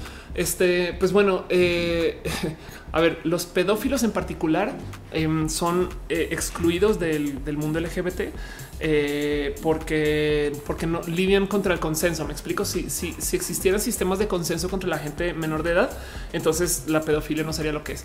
Y los zoofílicos también, porque los animales no sabemos si nos pueden dar consenso. Entonces el tema ahí es que em, cuando se discute el matrimonio, igual que esto pasa mucho, no es oye, que permitió el matrimonio igualitario. Entonces ahora se van a permitir casar con burros y es de no, lo que estamos discutiendo es el matrimonio entre dos hombres, sabes? Em, y la palabra clave ahí es consenso, sabes? Es, lo que se permite en la comunidad LGBT, es que es todo es todo esto. Es más, voy a ponerlo aquí. Todo esto es consensual, saben? Eh, no sé si se alcanza a ver, pero aquí hay niños y aquí hay este, eh, familias y aquí hay mucho cariño y amor. Me explico, pero todo esto son este. Eh, pues son diversidades consensuadas. Me explico. O sea, la idea no es obligarle nada a nadie, no es, solo permitir que cada quien exista. Dice Daniel Niño Lalde, aún se me pone la piel chinita cuando pasamos y una señora que veía la marcha estaba llorando y gritaba los amo. Ay, total, de acuerdo. Em, y dice Ángel en True Colors, vamos a poder tomarnos foto contigo. Sí, si encuentro dónde y cómo, porque no sé bien cómo va a funcionar True Colors. La verdad es que sí, eh, eh, a fin de cuentas, este, pues para eso voy. No, yo siempre todos mis eventos voy para dar el show y luego ver, pero True Colors es compartido con varios comediantes. Entonces no sé si yo subo primero y luego me bajo y dónde va a ser. Pues, atentos a Twitter con eso, si no nos vamos tuiteando y vemos cómo funciona, porque no sé exactamente cómo es. Entonces, pues, bueno, para cerrar todo esto, y, no más resumir un poquito, quiero recalcar lo siguiente. Las marchas son muchas marchas. Estamos pasando por muchas marchas. De hecho, este fin de semana vienen otro par y el próximo vienen aún otras y, todo esto hasta que lleguemos este, a que crucemos todas las del, país y en todas sus ciudades, en todos sus países sepan también. No, no, o sea, la marcha en Nueva York es el 30. Eh, en Colombia creo que hay una marcha para finales de junio. En fin, hay mucha gente que quiere salir y mostrar y se trata de eso, de mezclarnos todos, de ser muchas personas, de ser muchas marchas y de vivirnos dentro de la diversidad. Em, una de las cosas que yo creo que lo que hay que recalcar acá es que no es imponer un ustedes versus nosotros que comencé el show hablando de la gente del ámbito religioso y es porque por algún motivo juran que estamos en competencia, saben? Y es falso. La idea es vivir la diversidad, permitir y eso no es algo que llegue a oprimir a los otros. La única opresión que se está haciendo es que estamos siendo intolerantes con los intolerantes, no? Dice Marco Montoya cuando eh, eh, la SCJN metió el matrimonio igualitario, Aguascalientes también sacó el matrimonio para, menores de edad. Wow había matrimonio para menores de edad. Cristóbal dice, ah, wow, eso ya es un argumento solito. Dice Cristóbal, qué discurso tan conmovedor. Un chico tras escucharte, verte siempre es un apapacho. Gracias, gracias. Yo, yo creo que se trata, para eso se trata este show. Y se Monserrat, si niños en la marcha este año sería el primero que lleva a mis crías. Chido, sería muy bonito, sería muy, muy bonito. Dice Alejandra, esa mamá me hizo llorar. Exacto, exacto. Entonces, miren, el cuento es el siguiente. Hay esta leyenda de que vivimos en la peor época de la discriminación y eso es falso. Saben, eso es una leyenda que nos quisimos creer. Hay esta leyenda que la mayoría de la gente es mocha y eso es falso. Yo quería hacer este show justo porque todo comenzó con un tweet de mi señor padre, quien me habla vía Twitter porque está cucú como yo y porque es nerdo, más nerdo que yo. Este y él un día justo me tuitea, me arroba en esto y me dice: eh, Tienes que chécate este artículo. Bien que me lo pudo haber mandado por WhatsApp, pero me lo puso por Twitter. Está bien, papá, te quiero mucho, te amo. Este yo soy quien soy por ti. Pero bueno, el caso es que mi señor padre me manda este artículo de la BBC que dice en medida que los países se desarrollan, sus habitantes aprenden el valor de la diversidad y el respeto a los demás. Em, y eso es verídico. Entonces hay, hay espacios de oposición, hay cosas raras. No estoy negando que hay culeradas, me explico. No estoy negando que hay situaciones difíciles, complejas. No estoy negando que, eh, eh, que sí hemos dado algunos retrocesos que tenemos que tener el ojo muy puesto. No estoy negando, saben? Pero la verdad es que quería darnos un tantito, tantito de ánimo ahorita que estamos en pleno mes del orgullo a que consideremos que en últimas, desde el ámbito conservador, no son tan grandes ni tan poderosos como creemos. Sobre todo, evidencia de esto, el hecho que usen nuestras mismas herramientas de comunicación con mentiras para tratar de difamarnos. Lo mejor que tiene con familia en contra de la gente, la diversidad es inventarse cosas. No mamen, eso es evidencia clara que no tienen ninguna sustancia para sostener su propia posición. Y entonces, dejando eso de lado, también quería levantar el tema de cómo las marchas existen no solo para visibilizarnos, sino también para hacer activismo, sino que las marchas no han hecho más que crecer. Sean los carnavales como las marchas en Monterrey. Este año hubo creo que 25 mil personas. Cuando fui hace dos años eran 11 mil. En Querétaro hace cuatro años no había marchas. En la Ciudad de México hace dos años hubo una marcha de un millón y medio de personas. Eso lo hace top 5 las marchas más grandes del mundo si mal no estoy. Y entonces esto está pasando. Esto es el patrón. Cada vez hay más estados que aceptan el matrimonio igualitario. Vamos con bemoles y con caídas y con temas por arreglar por buen camino.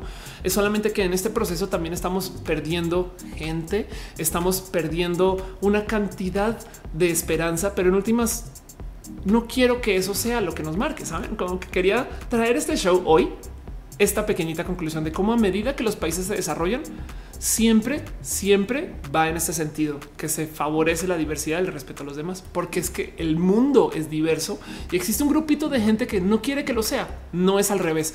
Eso que nos hicieron creer de que la gran mayoría de la gente en el mundo es mocha también lleva de la mano que nos hicieron creer que eh, todo el mundo es el mundo y que existe un grupito de gente especial que son los LGBT es falso.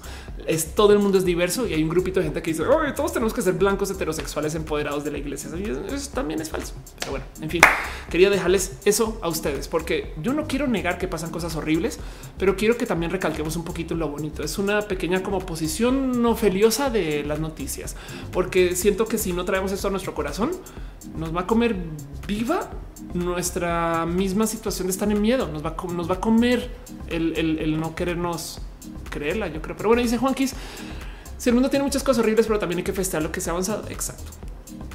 Reboot David dice el chiste no es dar saltos adelante, sino dar más pasos adelante que para atrás. Exacto. Y pues bueno, con eso cierro todos los temas que tengo para hoy. El gato ya se quedó dormido y aborto, este, aborto el show. este y pues y con eso, eh, pues eso es todo. Vámonos a nuestra última sección de hoy, una sección que llamo de puro cariño. Este hablemos acerca de Ofelia. Entonces, avénteme todas sus preguntas, cuéntenme de qué onda con su vida y ya saben, me va a quedar con unos minutitos más, como nomás para platicar y chacotear y darnos cariño. Les pregunto a ustedes cómo están, cómo van, cómo se sienten. Y voy a nomás acariciar el gato dos segundos mientras bebo un refresco sin nombre, sin logo, que nadie sabe cuál es y que no para nada patrocina este show. Mm. En fin, dice Taza de Estrada. En efecto, no es imponer nada, es vivir entre todos con respeto y listo. Soy hetero, tengo amigos gays, amigas lesbianas, les adoro. Gracias por decirlo. Dice Dylan Grace que hay mucho amor. Gracias. Dice César. Es el segundo live que veo. Recién empiezo a conocer. Gracias por usar esta plataforma. No te preocupes. Aquí llevo ciento y tantos episodios. Chido. Dice Dale Caro, esos deberían de patrocinar el show. ya quisiera. Dice Alonso Méndez, ¿qué opinas de que YouTube le está dando más visibilidad a las empresas dentro de la plataforma que a youtubers independientes de que llevan tiempo ahí? Lo hablé el show pasado, Lanzo, pero sí, lo que dice, lo que dice Alonso, Lanzo, eh, es que eh, YouTube parece que tiene un pequeño sesgo para las empresas este, mediáticas, no como que le da, por ejemplo, mucha luz a CNN y no tanta luz a los youtubers. Y eso es una lástima porque YouTube está hecho por youtubers, no? Em, es un tema donde, como YouTube, es cómo haces tú para recibir todo el dinero que puedas de CNN, Fox, NBC, CBS este, y todavía mantener espacio para los youtubers. Ellos prometieron un sesgo del 50% o un tantito más hacia los youtubers. Vamos a ver si lo cumplen. Parece que en Estados Unidos es donde más sucede. Em, a ver qué pasa. Y es una lástima porque, pues bueno, en últimas es este tema de capitalismo versus fundamentalismo o bueno, individualismos quizás puede ser. En fin, no sé. Dice Rainbow David se mata un frutzi. Ándale, Angelic dice es eh, este, una bebida carbonatada. Exacto. Dice José Alejandro, quería verte en persona. Soy de Monterrey. Ojalá vuelvas pronto. Te lo prometo que sí tengo muchos amigos y amigas allá. Este eh, perdimos. ¿Dónde está el gato? ya veo, no, ahí está. Está aquí. Ya sé. Sí, no te escapes, no te escapas de nada. Vuelve a trabajar, gato. En fin, este prometo que vuelvo a Monterrey. En el Inter nos tenemos aquí. Los super, los super prometo. Dice Kareli, volví, te extrañé. ¿Qué, estabas haciendo, Kareli? Vaya a estudiar. Dice Check siempre que entro me quedo aquí a verte porque sin importar de qué hables lo haces interesante. Gracias, yo le intento. Este Mac GB dice a mí también me encanta que estés en Facebook, que seguro me entero que estás transmitiendo. Qué chido. Qué chido. Facebook es un lugar muy bonito y especial. Este dice eh, Maluca Sama, ¿conoces la jotería? ¿Es una lotería LGBT? No, eh. a ver, vamos a buscar. ¿Jotería?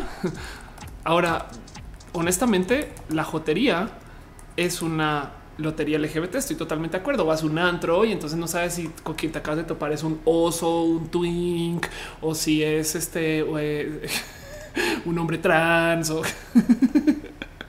perdón, estoy siendo idiota ahora, no? Este, pero bueno, Dice eh, será Montana o Juana Tijuana. Dice Rainbow David Gato Pro Choice ya voló, ya voló. Fue su choice.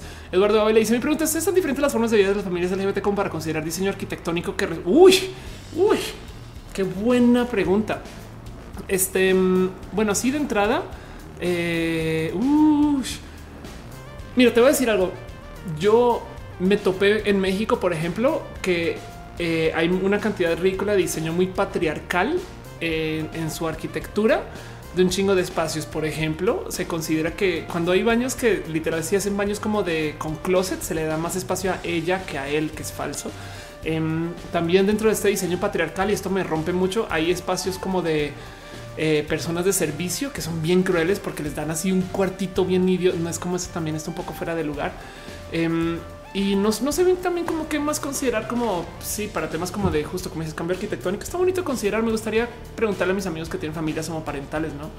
Pues ya, este Saji Domínguez dice cómo es el siguiente paso de travesti a gender fluid o a transformatrem. Pues nada, lo haces con aventándote y ya, este y así las cosas. Es como todos los experimentos suceden así, no como que por, por mero, por mero saber que puedes dar reversazos. Si te da tantito de miedo o demás, inténtalo primero en casa, en chiqui, sabes? Y ya, y, no tienes por qué aventarte tampoco. ¿eh? Es como tú sé tú y, te vas dando chances sobre eso. Dice y tengo eso me pasó que eché 30 minutos tratando de conseguir un green porque el mapa me colocaba pines que de ahí hablaban scooters, pero aunque estaban las fotos de los scooters, no había absolutamente nada. Me pasó con cinco scooters. Eso me hizo pensar que sí. ¿Qué tan susceptibles son las startups a que los usuarios les hagan perder el sentido por mal uso? Pues un chingo. Hay un chingo de gente que se dedica a jugar contra el algoritmo de YouTube que ya no es startup, eh, o contra el algoritmo de Reddit o de Twitch o de todas las startups. ¿sabes? como que, no sé, es como que hay gente que cuyo negocio entero es cómo jugar y, cambiar y modificar los algoritmos de, para, su propio beneficio. ¿no? Y pues nada, es un, es un juego de historia. Eh, dice Josué, olvídate saludarte, tío Felia. Oli, Elita Flamenco dice eh, siempre hetera así, siempre gay friendly. Qué chido. Erika Lux dice arquitectura LGBT. Que me quedo con esa duda. Bueno, te voy a decir algo de todos modos. Em, hay una arquitecta eh, trans que se llama eh, Gislen Samayoa, eh, quien puede responder esas preguntas. De paso, ella tiene una cosa que si mal no recuerdo se llama, no, no me inventar cosas, vamos a ir a su perfil. Aquí está. Em, y tiene Arc Gis también, donde habla de esto. Ahora, Gis por lo general habla de, eso, sustainability, no como que de el medio ambiente y demás, pero de todos modos es una chida arquitecta trans que te podría igual y responder preguntas de este tema, no? Estaría cagado considerar, no sé, como el baño y el, cuarto de la transición, donde entras hombre y sales mujer, no sé, arquitectos. Dice Juan Ramos, eh, hay gente que se dedica a robar scooters de startups y revenderlos. Ándale. Dice que y los chicharrones ahí siguen. El otro día se me ocurrió, oye, y si, y si, y si te agrandas tus chicharrones y ya dije, ya no, ya, Ofelia, ya. Valer dice, eh, ¿qué se hace con los psicólogos católicos que se publican en Facebook, por ejemplo? Reportarlos. Es ilegalísimo eso, o si no, este, em, por lo menos no darles promoción, ¿sabes? Es como que no, no, ahora no vayas a un grupo a decir, pueden creer que esto existe poniendo el link. Em, es, es de nuevo, es considerar que es que sin ese delicado balance entre eh, darles promoción y quejarse de ellos, ¿no? Pero bueno, Elisa dice Gislen es la onda, es la onda, de acuerdo. Angie Goitia dice que le gusta escuchar este show. Muchas gracias. Aquí estoy justo para eso. Em, y dice Dan Ro, existe la arquitectura de género, pero lo poco que he leído sobre la diferencia entre es bien tonto eso, sabes? También es que hay que considerar. A ver, eh, tantas cosas tienen género que no deberían, saben? Porque es que ¿qué es un hombre y qué es una mujer? Alguien que decidió ser como, o sea, el pedo ahí es que ahora con la masculinidad frágil, entonces hay hombres que no entran a un baño porque tiene bidet. No sé, saben, eso me parece bien tonto. Pero pues eso pasa. Andrés Castillo dice aquí en la pelea entre LGBT y los comediantes representando dos de sus personajes gay con pluma, burlándose, eh, que son personajes súper conocidos. Ah, ok. También hay algo hay que atender acerca del tema de eh, la gente LGBT, o sea, los activistas y los comediantes. En su teoría pura de la comedia, eh, la comedia trata de racionalizar los hechos y entonces eso es un estándar, pero eso es un ejemplo de libro. Em, y ahí te va. El cuento es los comediantes van a encontrar todo lo racional que hay en las catástrofes, porque ese es su trabajo, aterrizar las cosas a lo racional. A lo mejor por eso existe la comedia, sabes? Hablando del desarrollo del ser humano. Porque lo que busca el comediante es, por ejemplo, se hundió un barco. Este es el ejemplo. Se hundió un barco y se rescataron algunas personas o sobrevivieron algunas personas. Todos los activistas se van a aferrar a lo sentimental, a, los, a las emociones. Los activistas van a decir, qué miedo o van a decir como siento un poquito de empatía, que no tienes lástima. No puedo creer que no sientas nada por estas personas, sabes? Del otro lado, los comediantes necesitan racionalizar las cosas y van a hacer observaciones como wow, toda la gente que se salvó es calva. Qué raro. Será que es porque nadan mejor? Me explico. Em, la comedia en sí se trata y busca de racionalizar hechos y por consecuencia los comediantes siempre van a estar peleados con los activistas. Es, es bien difícil de soltar esas dos o requiere de una maestría en sensibilidad poder hacer chistes activistas o chistes, ¿sabes? Es complejo, es difícil y admito desde mi lado que a veces yo cuando hago chistes tienen que ser pelados. Digo, desde el punto de vista que argumentan ole, contra la... eh, espero que todavía se escuche bien sin querer moví mi consola. desde el punto de vista que argumentan contra la este pues la sentimentalidad de los hechos. Me explico como que hay que entender que los comediantes suelen ser mal vistos por los activistas por eso. Entonces no me sorprende que hayan peleado, no? Y dice Rainbow David, tienes toda la razón. Tragedia más tiempo es comedia. Sí, totalmente de acuerdo. Monserrat dice que se tiene que ir un abrazo de que no hay que hacer para crías. Totalmente de acuerdo. Adriana dice eh, queremos saber que los videos del país homofóbico estas fechas hay muchos más videos de apoyo a la comunidad. Qué chido, qué chido. Gracias. Sí, también eso es verdad. ¿eh? También del otro lado, la otra cosa que pasa es que la comunidad LGBT no está para chistes, güey, porque es que si están matando a gente que conoces, si tú enterraste a dos o tres amigas como yo, si tú sabes si has pasado por cosas, o sea, quien se puede reír de los temas de la vulnerabilidad está hablando desde el privilegio. Entonces hay muchos comediantes que saben decir, ay, ya no aguantan nada. Pues claro, tú, porque tú comediante privilegiado te puedes reír de estas cosas. Yo, la neta, ahorita no estoy para chistes. Y entonces esa es la discusión que estamos teniendo. Le encuentro un positivo a todo esto. Y yo sé que lo he dicho 10 mil millones de veces, pero todavía me lo va a regocijar porque este show hablamos mucho de la religión. Y es que si estamos discutiendo entre nosotros qué se puede decir y qué no se puede decir, yo creo que es entonces prueba fehaciente de que no tenemos una moral y eso suena negativo. No tienen moral, estos idiotas humanos se van a morir. No quiere decir que entonces no estamos dependiendo de una iglesia para decirnos qué pensar y qué decir, sino que nosotros mismos estamos decidiendo el qué pensar y qué pensar y eso, qué pensar y qué decir. Eso me parece muy bonito. Perdón, un abrazo, un abrazote a Ballard que dice piñas para todos, piñas, piñotes, piñas, piñones y piñas. Y de paso también a Carelli, que no vi que dejó un abrazo financiero. Muchas gracias, Dani Vázquez y a Tonatiu Díaz, México, eh, que no había mencionado. Muchas gracias. Gracias por ser parte de esto, la neta, neta, neta. Pero bueno, piñas para ustedes, todes, todes, todes, todes, todes, todes. En fin, este, ay, sí, exacto. Dice Mildred, eh, uy, órale, sí, sí fue un abrazote. La neta es que sí, eh, gracias. gracias. Dice claro que se escucha, escucha un poquito diferente, pero se escucha bien. Ya lo arreglo. Es que sin querer jale un cable por error, pero bueno, así las cosas. Em, bueno, yo creo que con eso eh, quedan preguntas. Dice Julia Estrada, tu conferencia el viernes es sumamente interesante eh, para, ah, para um, Accenture. Eh, muchas felicidades, toda tu admiración. Gracias. Saludos desde Monterrey. Gracias. Gracias, Julie. También en últimas, eso yo, esa conferencia la hice desde el fondo de mi corazón. La voy a repetir el 14 aquí en la Ciudad de México. Es donde yo hablo acerca del que viene en el futuro trans. Eh, es lo que presenté en Talent eh, Land, por si quieren saber de qué chingados estoy hablando. Pero bueno, en fin. Dice saber qué piensas de aquellas marcas que solo toman el tema gay para generar ganancias, sino porque realmente apoyan a la causa. Yo creo que este ahí van. Quiero que vean con mis pantalones ya están todos hechos. Son mis pantalones de pijama y me los pongo acá porque como va a tener el gato encima durante el show, pues ya es como ya me rendí. Entonces ahora el gato destroza. Bueno, perdón. es decir, te diste cuenta, Ophelia, que el gato no rompió tus pantalones, sino que tú usando el gato los acabas de romper. Volviendo a la pregunta eh, acerca de las marcas que usan el tema LGBT, prefiero eso a nada. Yo siempre he dicho y lo he dicho mil veces que es mejor tener cosas a medias que no tenerlas. Entonces no está chido que de repente usen la bandera y digan, oh, ya la chingada se acabó, ¿no? Pero del otro lado, prefiero eso que no lo hagan. Saben, por lo menos así yo me puedo bufar de bueno. Lo siento, conservadores. Hay galletas de Starbucks que son LGBT. Crea Starbucks en la diversidad o no. La verdad es que suele ser que sí, suele ser que a veces el motivo por el cual pasan estas cosas es porque estamos hablando de la situación de la hidra de muchas cabezas. Es tienes tú una empresa que tiene unos empleados que sí son muy diversos y otros empleados que no, y entonces están lidiando con esa negociación interna y se ve así como que escupieron. Fuimos a la marcha, no, pero el otro lado acaban de discriminar a alguien es porque el otro lado no y están también peleando internamente por dónde apoyan y cómo apoyan. Pero yo prefiero que lo hagan a que no, porque todavía me sirve para mi visibilidad que pongan esa bandera en todos pinches lados. Y así las cosas. Dice Kareli, ¿vas a estar en Talent del 2020? Pues espero que sí, siempre me invitan. Pero no, no puedo andar por la vida diciendo que no pueden hacer un talent sin mí. O sea, ¿qué les pasa? Entonces depende de ellos, no? Pero yo creería que espero que sí, quisiera. Juan Felipe Bello Porras dice no hay libertad. Si estamos en la susceptibilidad de todos, entonces podríamos terminar sin saludarnos porque alguien a quien nos saludamos se ofendió. Creo que debe haber tolerancia. Sí, exacto. Es un tema de es una negociación. Em, justo no podemos andar por la vida sintiéndonos ofendidos por todo. Y entonces les voy a dar un tip que espero les ayude a desenredar dónde hay ofensas y dónde no.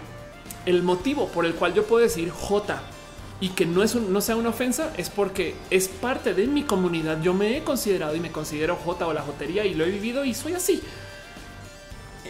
Es, es, es porque el insulto no está en la palabra. Por eso es que la canción puto puede ser ofensiva o no, depende de. El insulto no está en el lenguaje, el insulto, el insulto está en el contexto.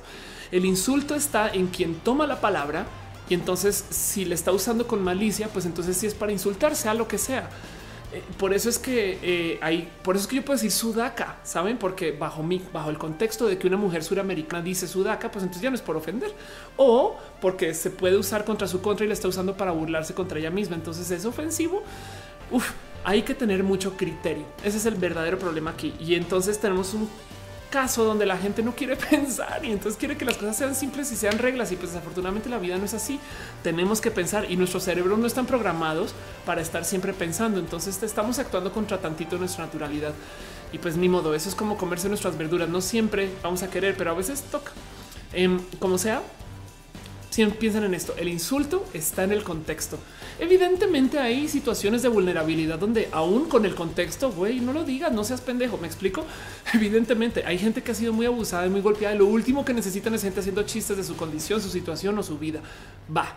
Eso también hay que tenerlo muy claro. Pero de nuevo, eso sigue siendo contexto. Es solamente que no se nos olvida observar todo el contexto, ¿no? Pero bueno, sepan eso y llévenselo a su corazón.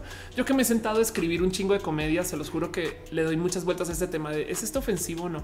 Hay un ejercicio que yo hago que lo he compartido acá muchas veces para no sé, para espero que les sirva para, para ver si algo es ofensivo o no y es considerar que algo sea em, este, digamos que ofensivo bajo otra condición. Entiéndase, si a mí me dicen que una persona es chistosa porque se transvistió, pues entonces consideremos otro un cambio de etnia. No es que se vistió de mujer, sino es que se vistió de mexicano. Entonces, si imagínense estos shows de Televisa donde sale una persona y de repente se puso peluca, sería chistoso si esa persona de repente se vistiera de charro, no? Y entonces ahí dices, no, pues ya no sería tan chistoso porque se están burlando de que los charros son no, pues no, no siempre, no? Entonces ahí ya sabemos si realmente fue ofensivo o discriminatorio. Eso puede ayudar también.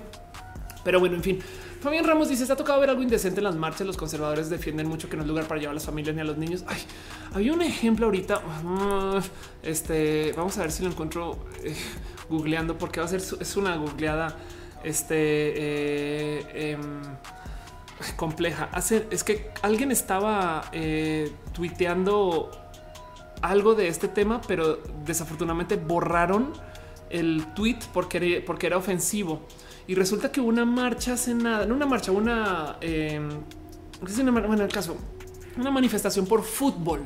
O sea, gente heterosexual, porque se asume que quien ve el fútbol no es gay, no sé por qué pero bueno, el caso es que una reunión de gente que estaba celebrando un tema de foot y fueron personas y entonces subieron videos a Twitter donde estaban literal mostrando güey sus bienes a todo lo que da, güey, sus genitales acá así sueltos y oh, claro, eh, mira cómo y es esta como celebración de la hombría este en plaza pública y siendo totalmente, o sea, desnudos total. Y entonces quien puso el tweet decía Claro, si esto se hubiera hecho en una marcha LGBT, estarían los conservadores loquísimos, pero nadie dice nada de esto porque estamos hablando de fútbol. Entonces es este recordatorio de que estos casos de locura por masa, por celebración en masa, no solo se dan en las marchas LGBT. Ahora en las marchas LGBT la gente sale y está mostrando C porque en todos lados les dicen que no. A mí me rebasa como la gente dice, ay, tú oye, gay, tú deberías de taparte, güey. O sea, las pezoneras no me representan. Entonces la respuesta estándar es si no te representan, ve, tú. Y del otro lado es pensar que tú crees que tú eres la primera persona que le dice a ese señor que no se ponga una pezonera arrancando por su familia. Me explico, es como de güey, no mames, tiene una vida de que les dijeran que no se vistan así. Entonces, eh, eso también me da mucha risa de observar. Como sea, em, eh, este, yo creo que el tema es que justo qué clase de diversidad es esa diversidad que le dices a alguien cómo ser, no hay de todo es que vengan acá los, eh, los, ¿por qué no salen como ingenieros? Hay contingentes de ciencias. ¿Por qué no salen eh, los abogados? No sé qué. Hay contingentes de espacios laborales. Es más, hay contingentes empresariales. Me explico. O sea, va gente de Intel, Scotiabank, todo el pinche Pride Connection va y muestra su logo. Me explico. Entonces ahí están, ahí están. Es solamente que se quedaron con lo único que les resalta, porque es lo que piensan que no se debe de hacer. Y es que el cuento es este. Si el insulto está en el contexto, la sexualización también quien los ve indecentes, llenen la frase. Dice eh, Isaac, ¿qué tal tú crees que sea un futuro el porcentaje de personas adultas de la tercera edad que no sepan o quieran aprender sobre la tecnología? Em, ok, es una pregunta buenísima. Entonces, acerca de, primero que todo, em, no sé si sabías que la gran mayoría de videojugadores de hoy, es más, eh, eh, gamers eh, average age. La gran mayoría de videojugadores de hoy, a ver si esto todavía sucede. Aquí está, tienen 34 años. Entonces, mucha gente piensa que los videojuegos son de niños chiquitos y eso es falso y que además son de niños y eso también es falso. Em, entonces, los gamers tienen más o menos 34 años y tomamos la industria móvil, es un poco más alto que eso. Y el cuento es que los adultos mayores ya están jugando muchos videojuegos es como, y pues, ¿por qué no? Eh? O sea, estás en casa y puedes ir a jugar simulador de vuelo, güey, pues nada, es un simulador de abuelo. Eh, entonces, eh, puedes divertirte mucho con eso. Em, yo creo que algo pasa con la tecnología. Nosotros que nos criamos con la tecnología encima, no me deja de sorprender que a nosotros, o sea, yo tengo 36 y que todavía 37 ya, y que hay gente que me dice es que los de ahora traen el chip y yo, oye, yo era la generación que traía el chip. Me explico, es como los de ahora. Yo creo que ya traen el iPhone completo, güey.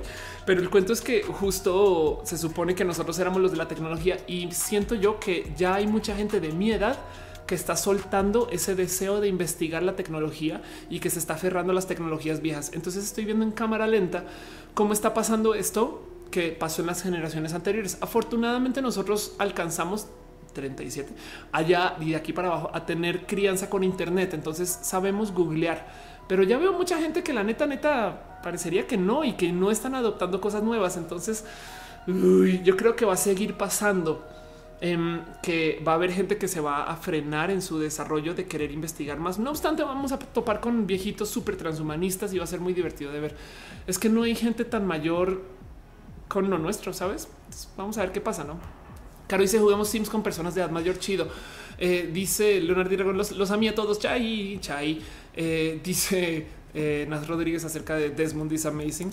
Eh, ¿Por qué me suena Desmond is Amazing? Este... ah, es que me lo han preguntado varias veces. Nada, pues de niños que hacen drag, güey. Pues nada, mi corazón entero. Eso se debería permitir. Que, de nuevo, saben que voy a volver a decir eso. ¿Qué tiene que un niño haga drag si, si, si, si los niños están este, de cierto modo transvistiendo de Batman y se está transvistiendo de Spider-Man? Me explico, es como pues, ¿qué, pedo con que se transvisten de drag?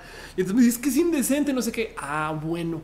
¿Quién está diciendo que las dragas son indecentes y sexualizadas y sexualizables? Ok, exacto. La sexualización de lo que ustedes consumen. En fin, Dice Alex eh, eso de la comida se llama licencia. Gracias. Eh, Magebe dice: Yo soy una viejita 33 que se aferra a ciertas tecnologías. Ándale. Sacrameri dice: Lo más indecente que pasó en una marcha fue un tipo heterosexual que se fue metiendo en la multitud para embarrar sus genitales contra las chicas y la banda lo sacó del contingente. Qué cagado.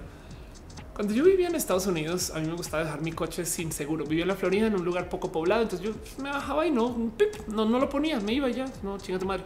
Em, y entonces tenía un amigo que siempre se escandalizaba con eso y me decía un día te van a robar el radio, güey. Te lo juro, un día en serio alguien te va a robar. Y entonces, pues no sé, güey, igual y no. Y entonces él insistía y yo decía, pues bueno, a ver qué, a ver qué pasa. Y pues dicho y hecho, un día sí, alguien entró a mi coche y me robó mi radio. Fue mi amigo para comprobarme que un día me iban a robar el radio y me lo dio al otro día, sabes? Y yo, yo pensaba, la única persona que me robó fue mi amigo. Igual y me imagino que también ese pedo de cómo la única este, de gente indecente en la marcha es la única persona, es una persona heterosexual para comprobar que hay este, gente indecente. Sabes, es como de eso es, es como que veo a los conservadores haciendo un escándalo por cosas que no son tan escándalo.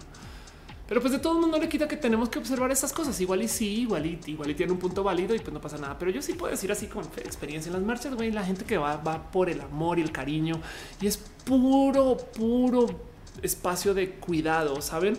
Es como si le quitas lo moralino, güey, esos güeyes que están en pezonera solo te quieren dar un abrazo y, entonces es, es, eh, eh, es, es lo bonito de ir, es puro cariño, amor. Yo en la marcha de Monterrey comencé a hacer un stream y de repente estoy viendo y veo a alguien que digo, güey, qué chida que estás tú, quisiera estar contigo en mi vida. Entonces le hacía zoom en el stream y le decía, te amo. Y luego veía que al lado una persona bien que yo te amo, yo te amo. Yo no hacía más que, saben, enfocar a decir, te amo, te amo. Y no puedo, ya yo un momento que no pude parar de, de cuánto amor me despertaba era cada quien, porque es entender que sus historias de vida, sus sistemas de estar, su cómo se forman y demás salen del cariño, ¿no?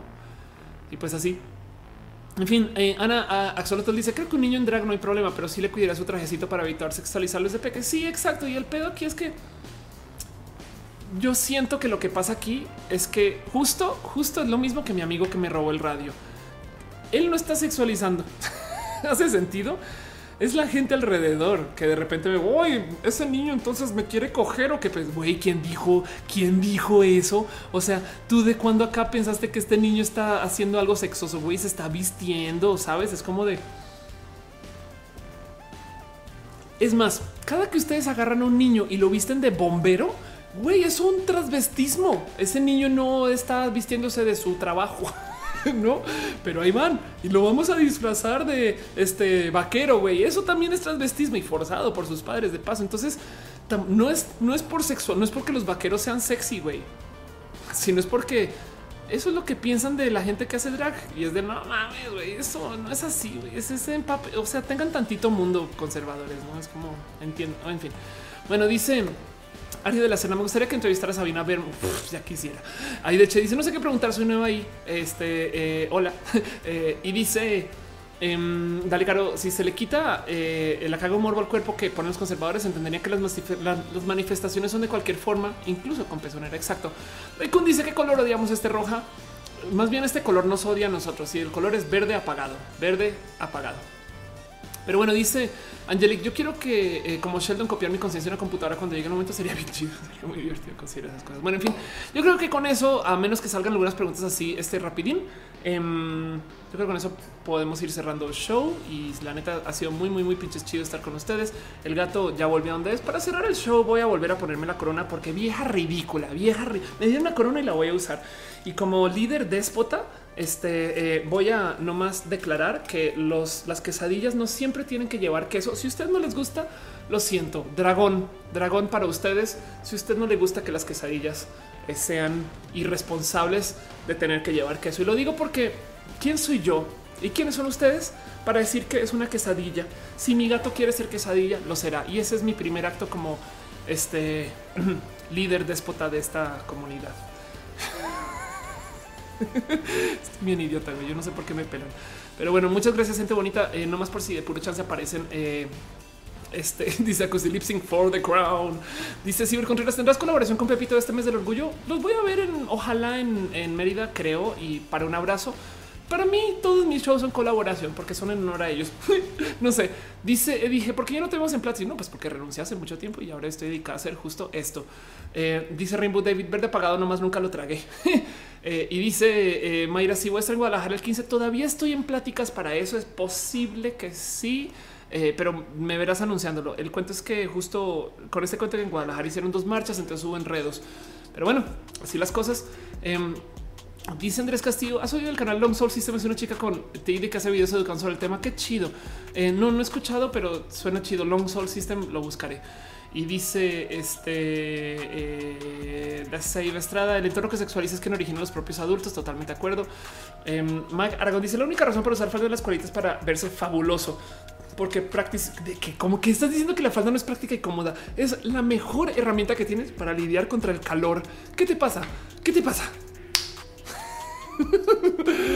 Eh, Mauricio Pola dice ya siéntese señora. bueno, en fin, les digo algo. Eso fue todo lo que tengo para ustedes hoy. Entonces, quiero un agradecimiento especial a la gente bonita que ha estado con todo este show desde el mero comienzo hasta el final. Así que un abrazo especial. Ya saben que su nombre puede que no salga. Díganme si no sale y ya con eso les leo. Pero un abrazo a Angelica, Alejandra Galván, a Alex G, a Andrés Castillo Vera, a Ana Axolotl.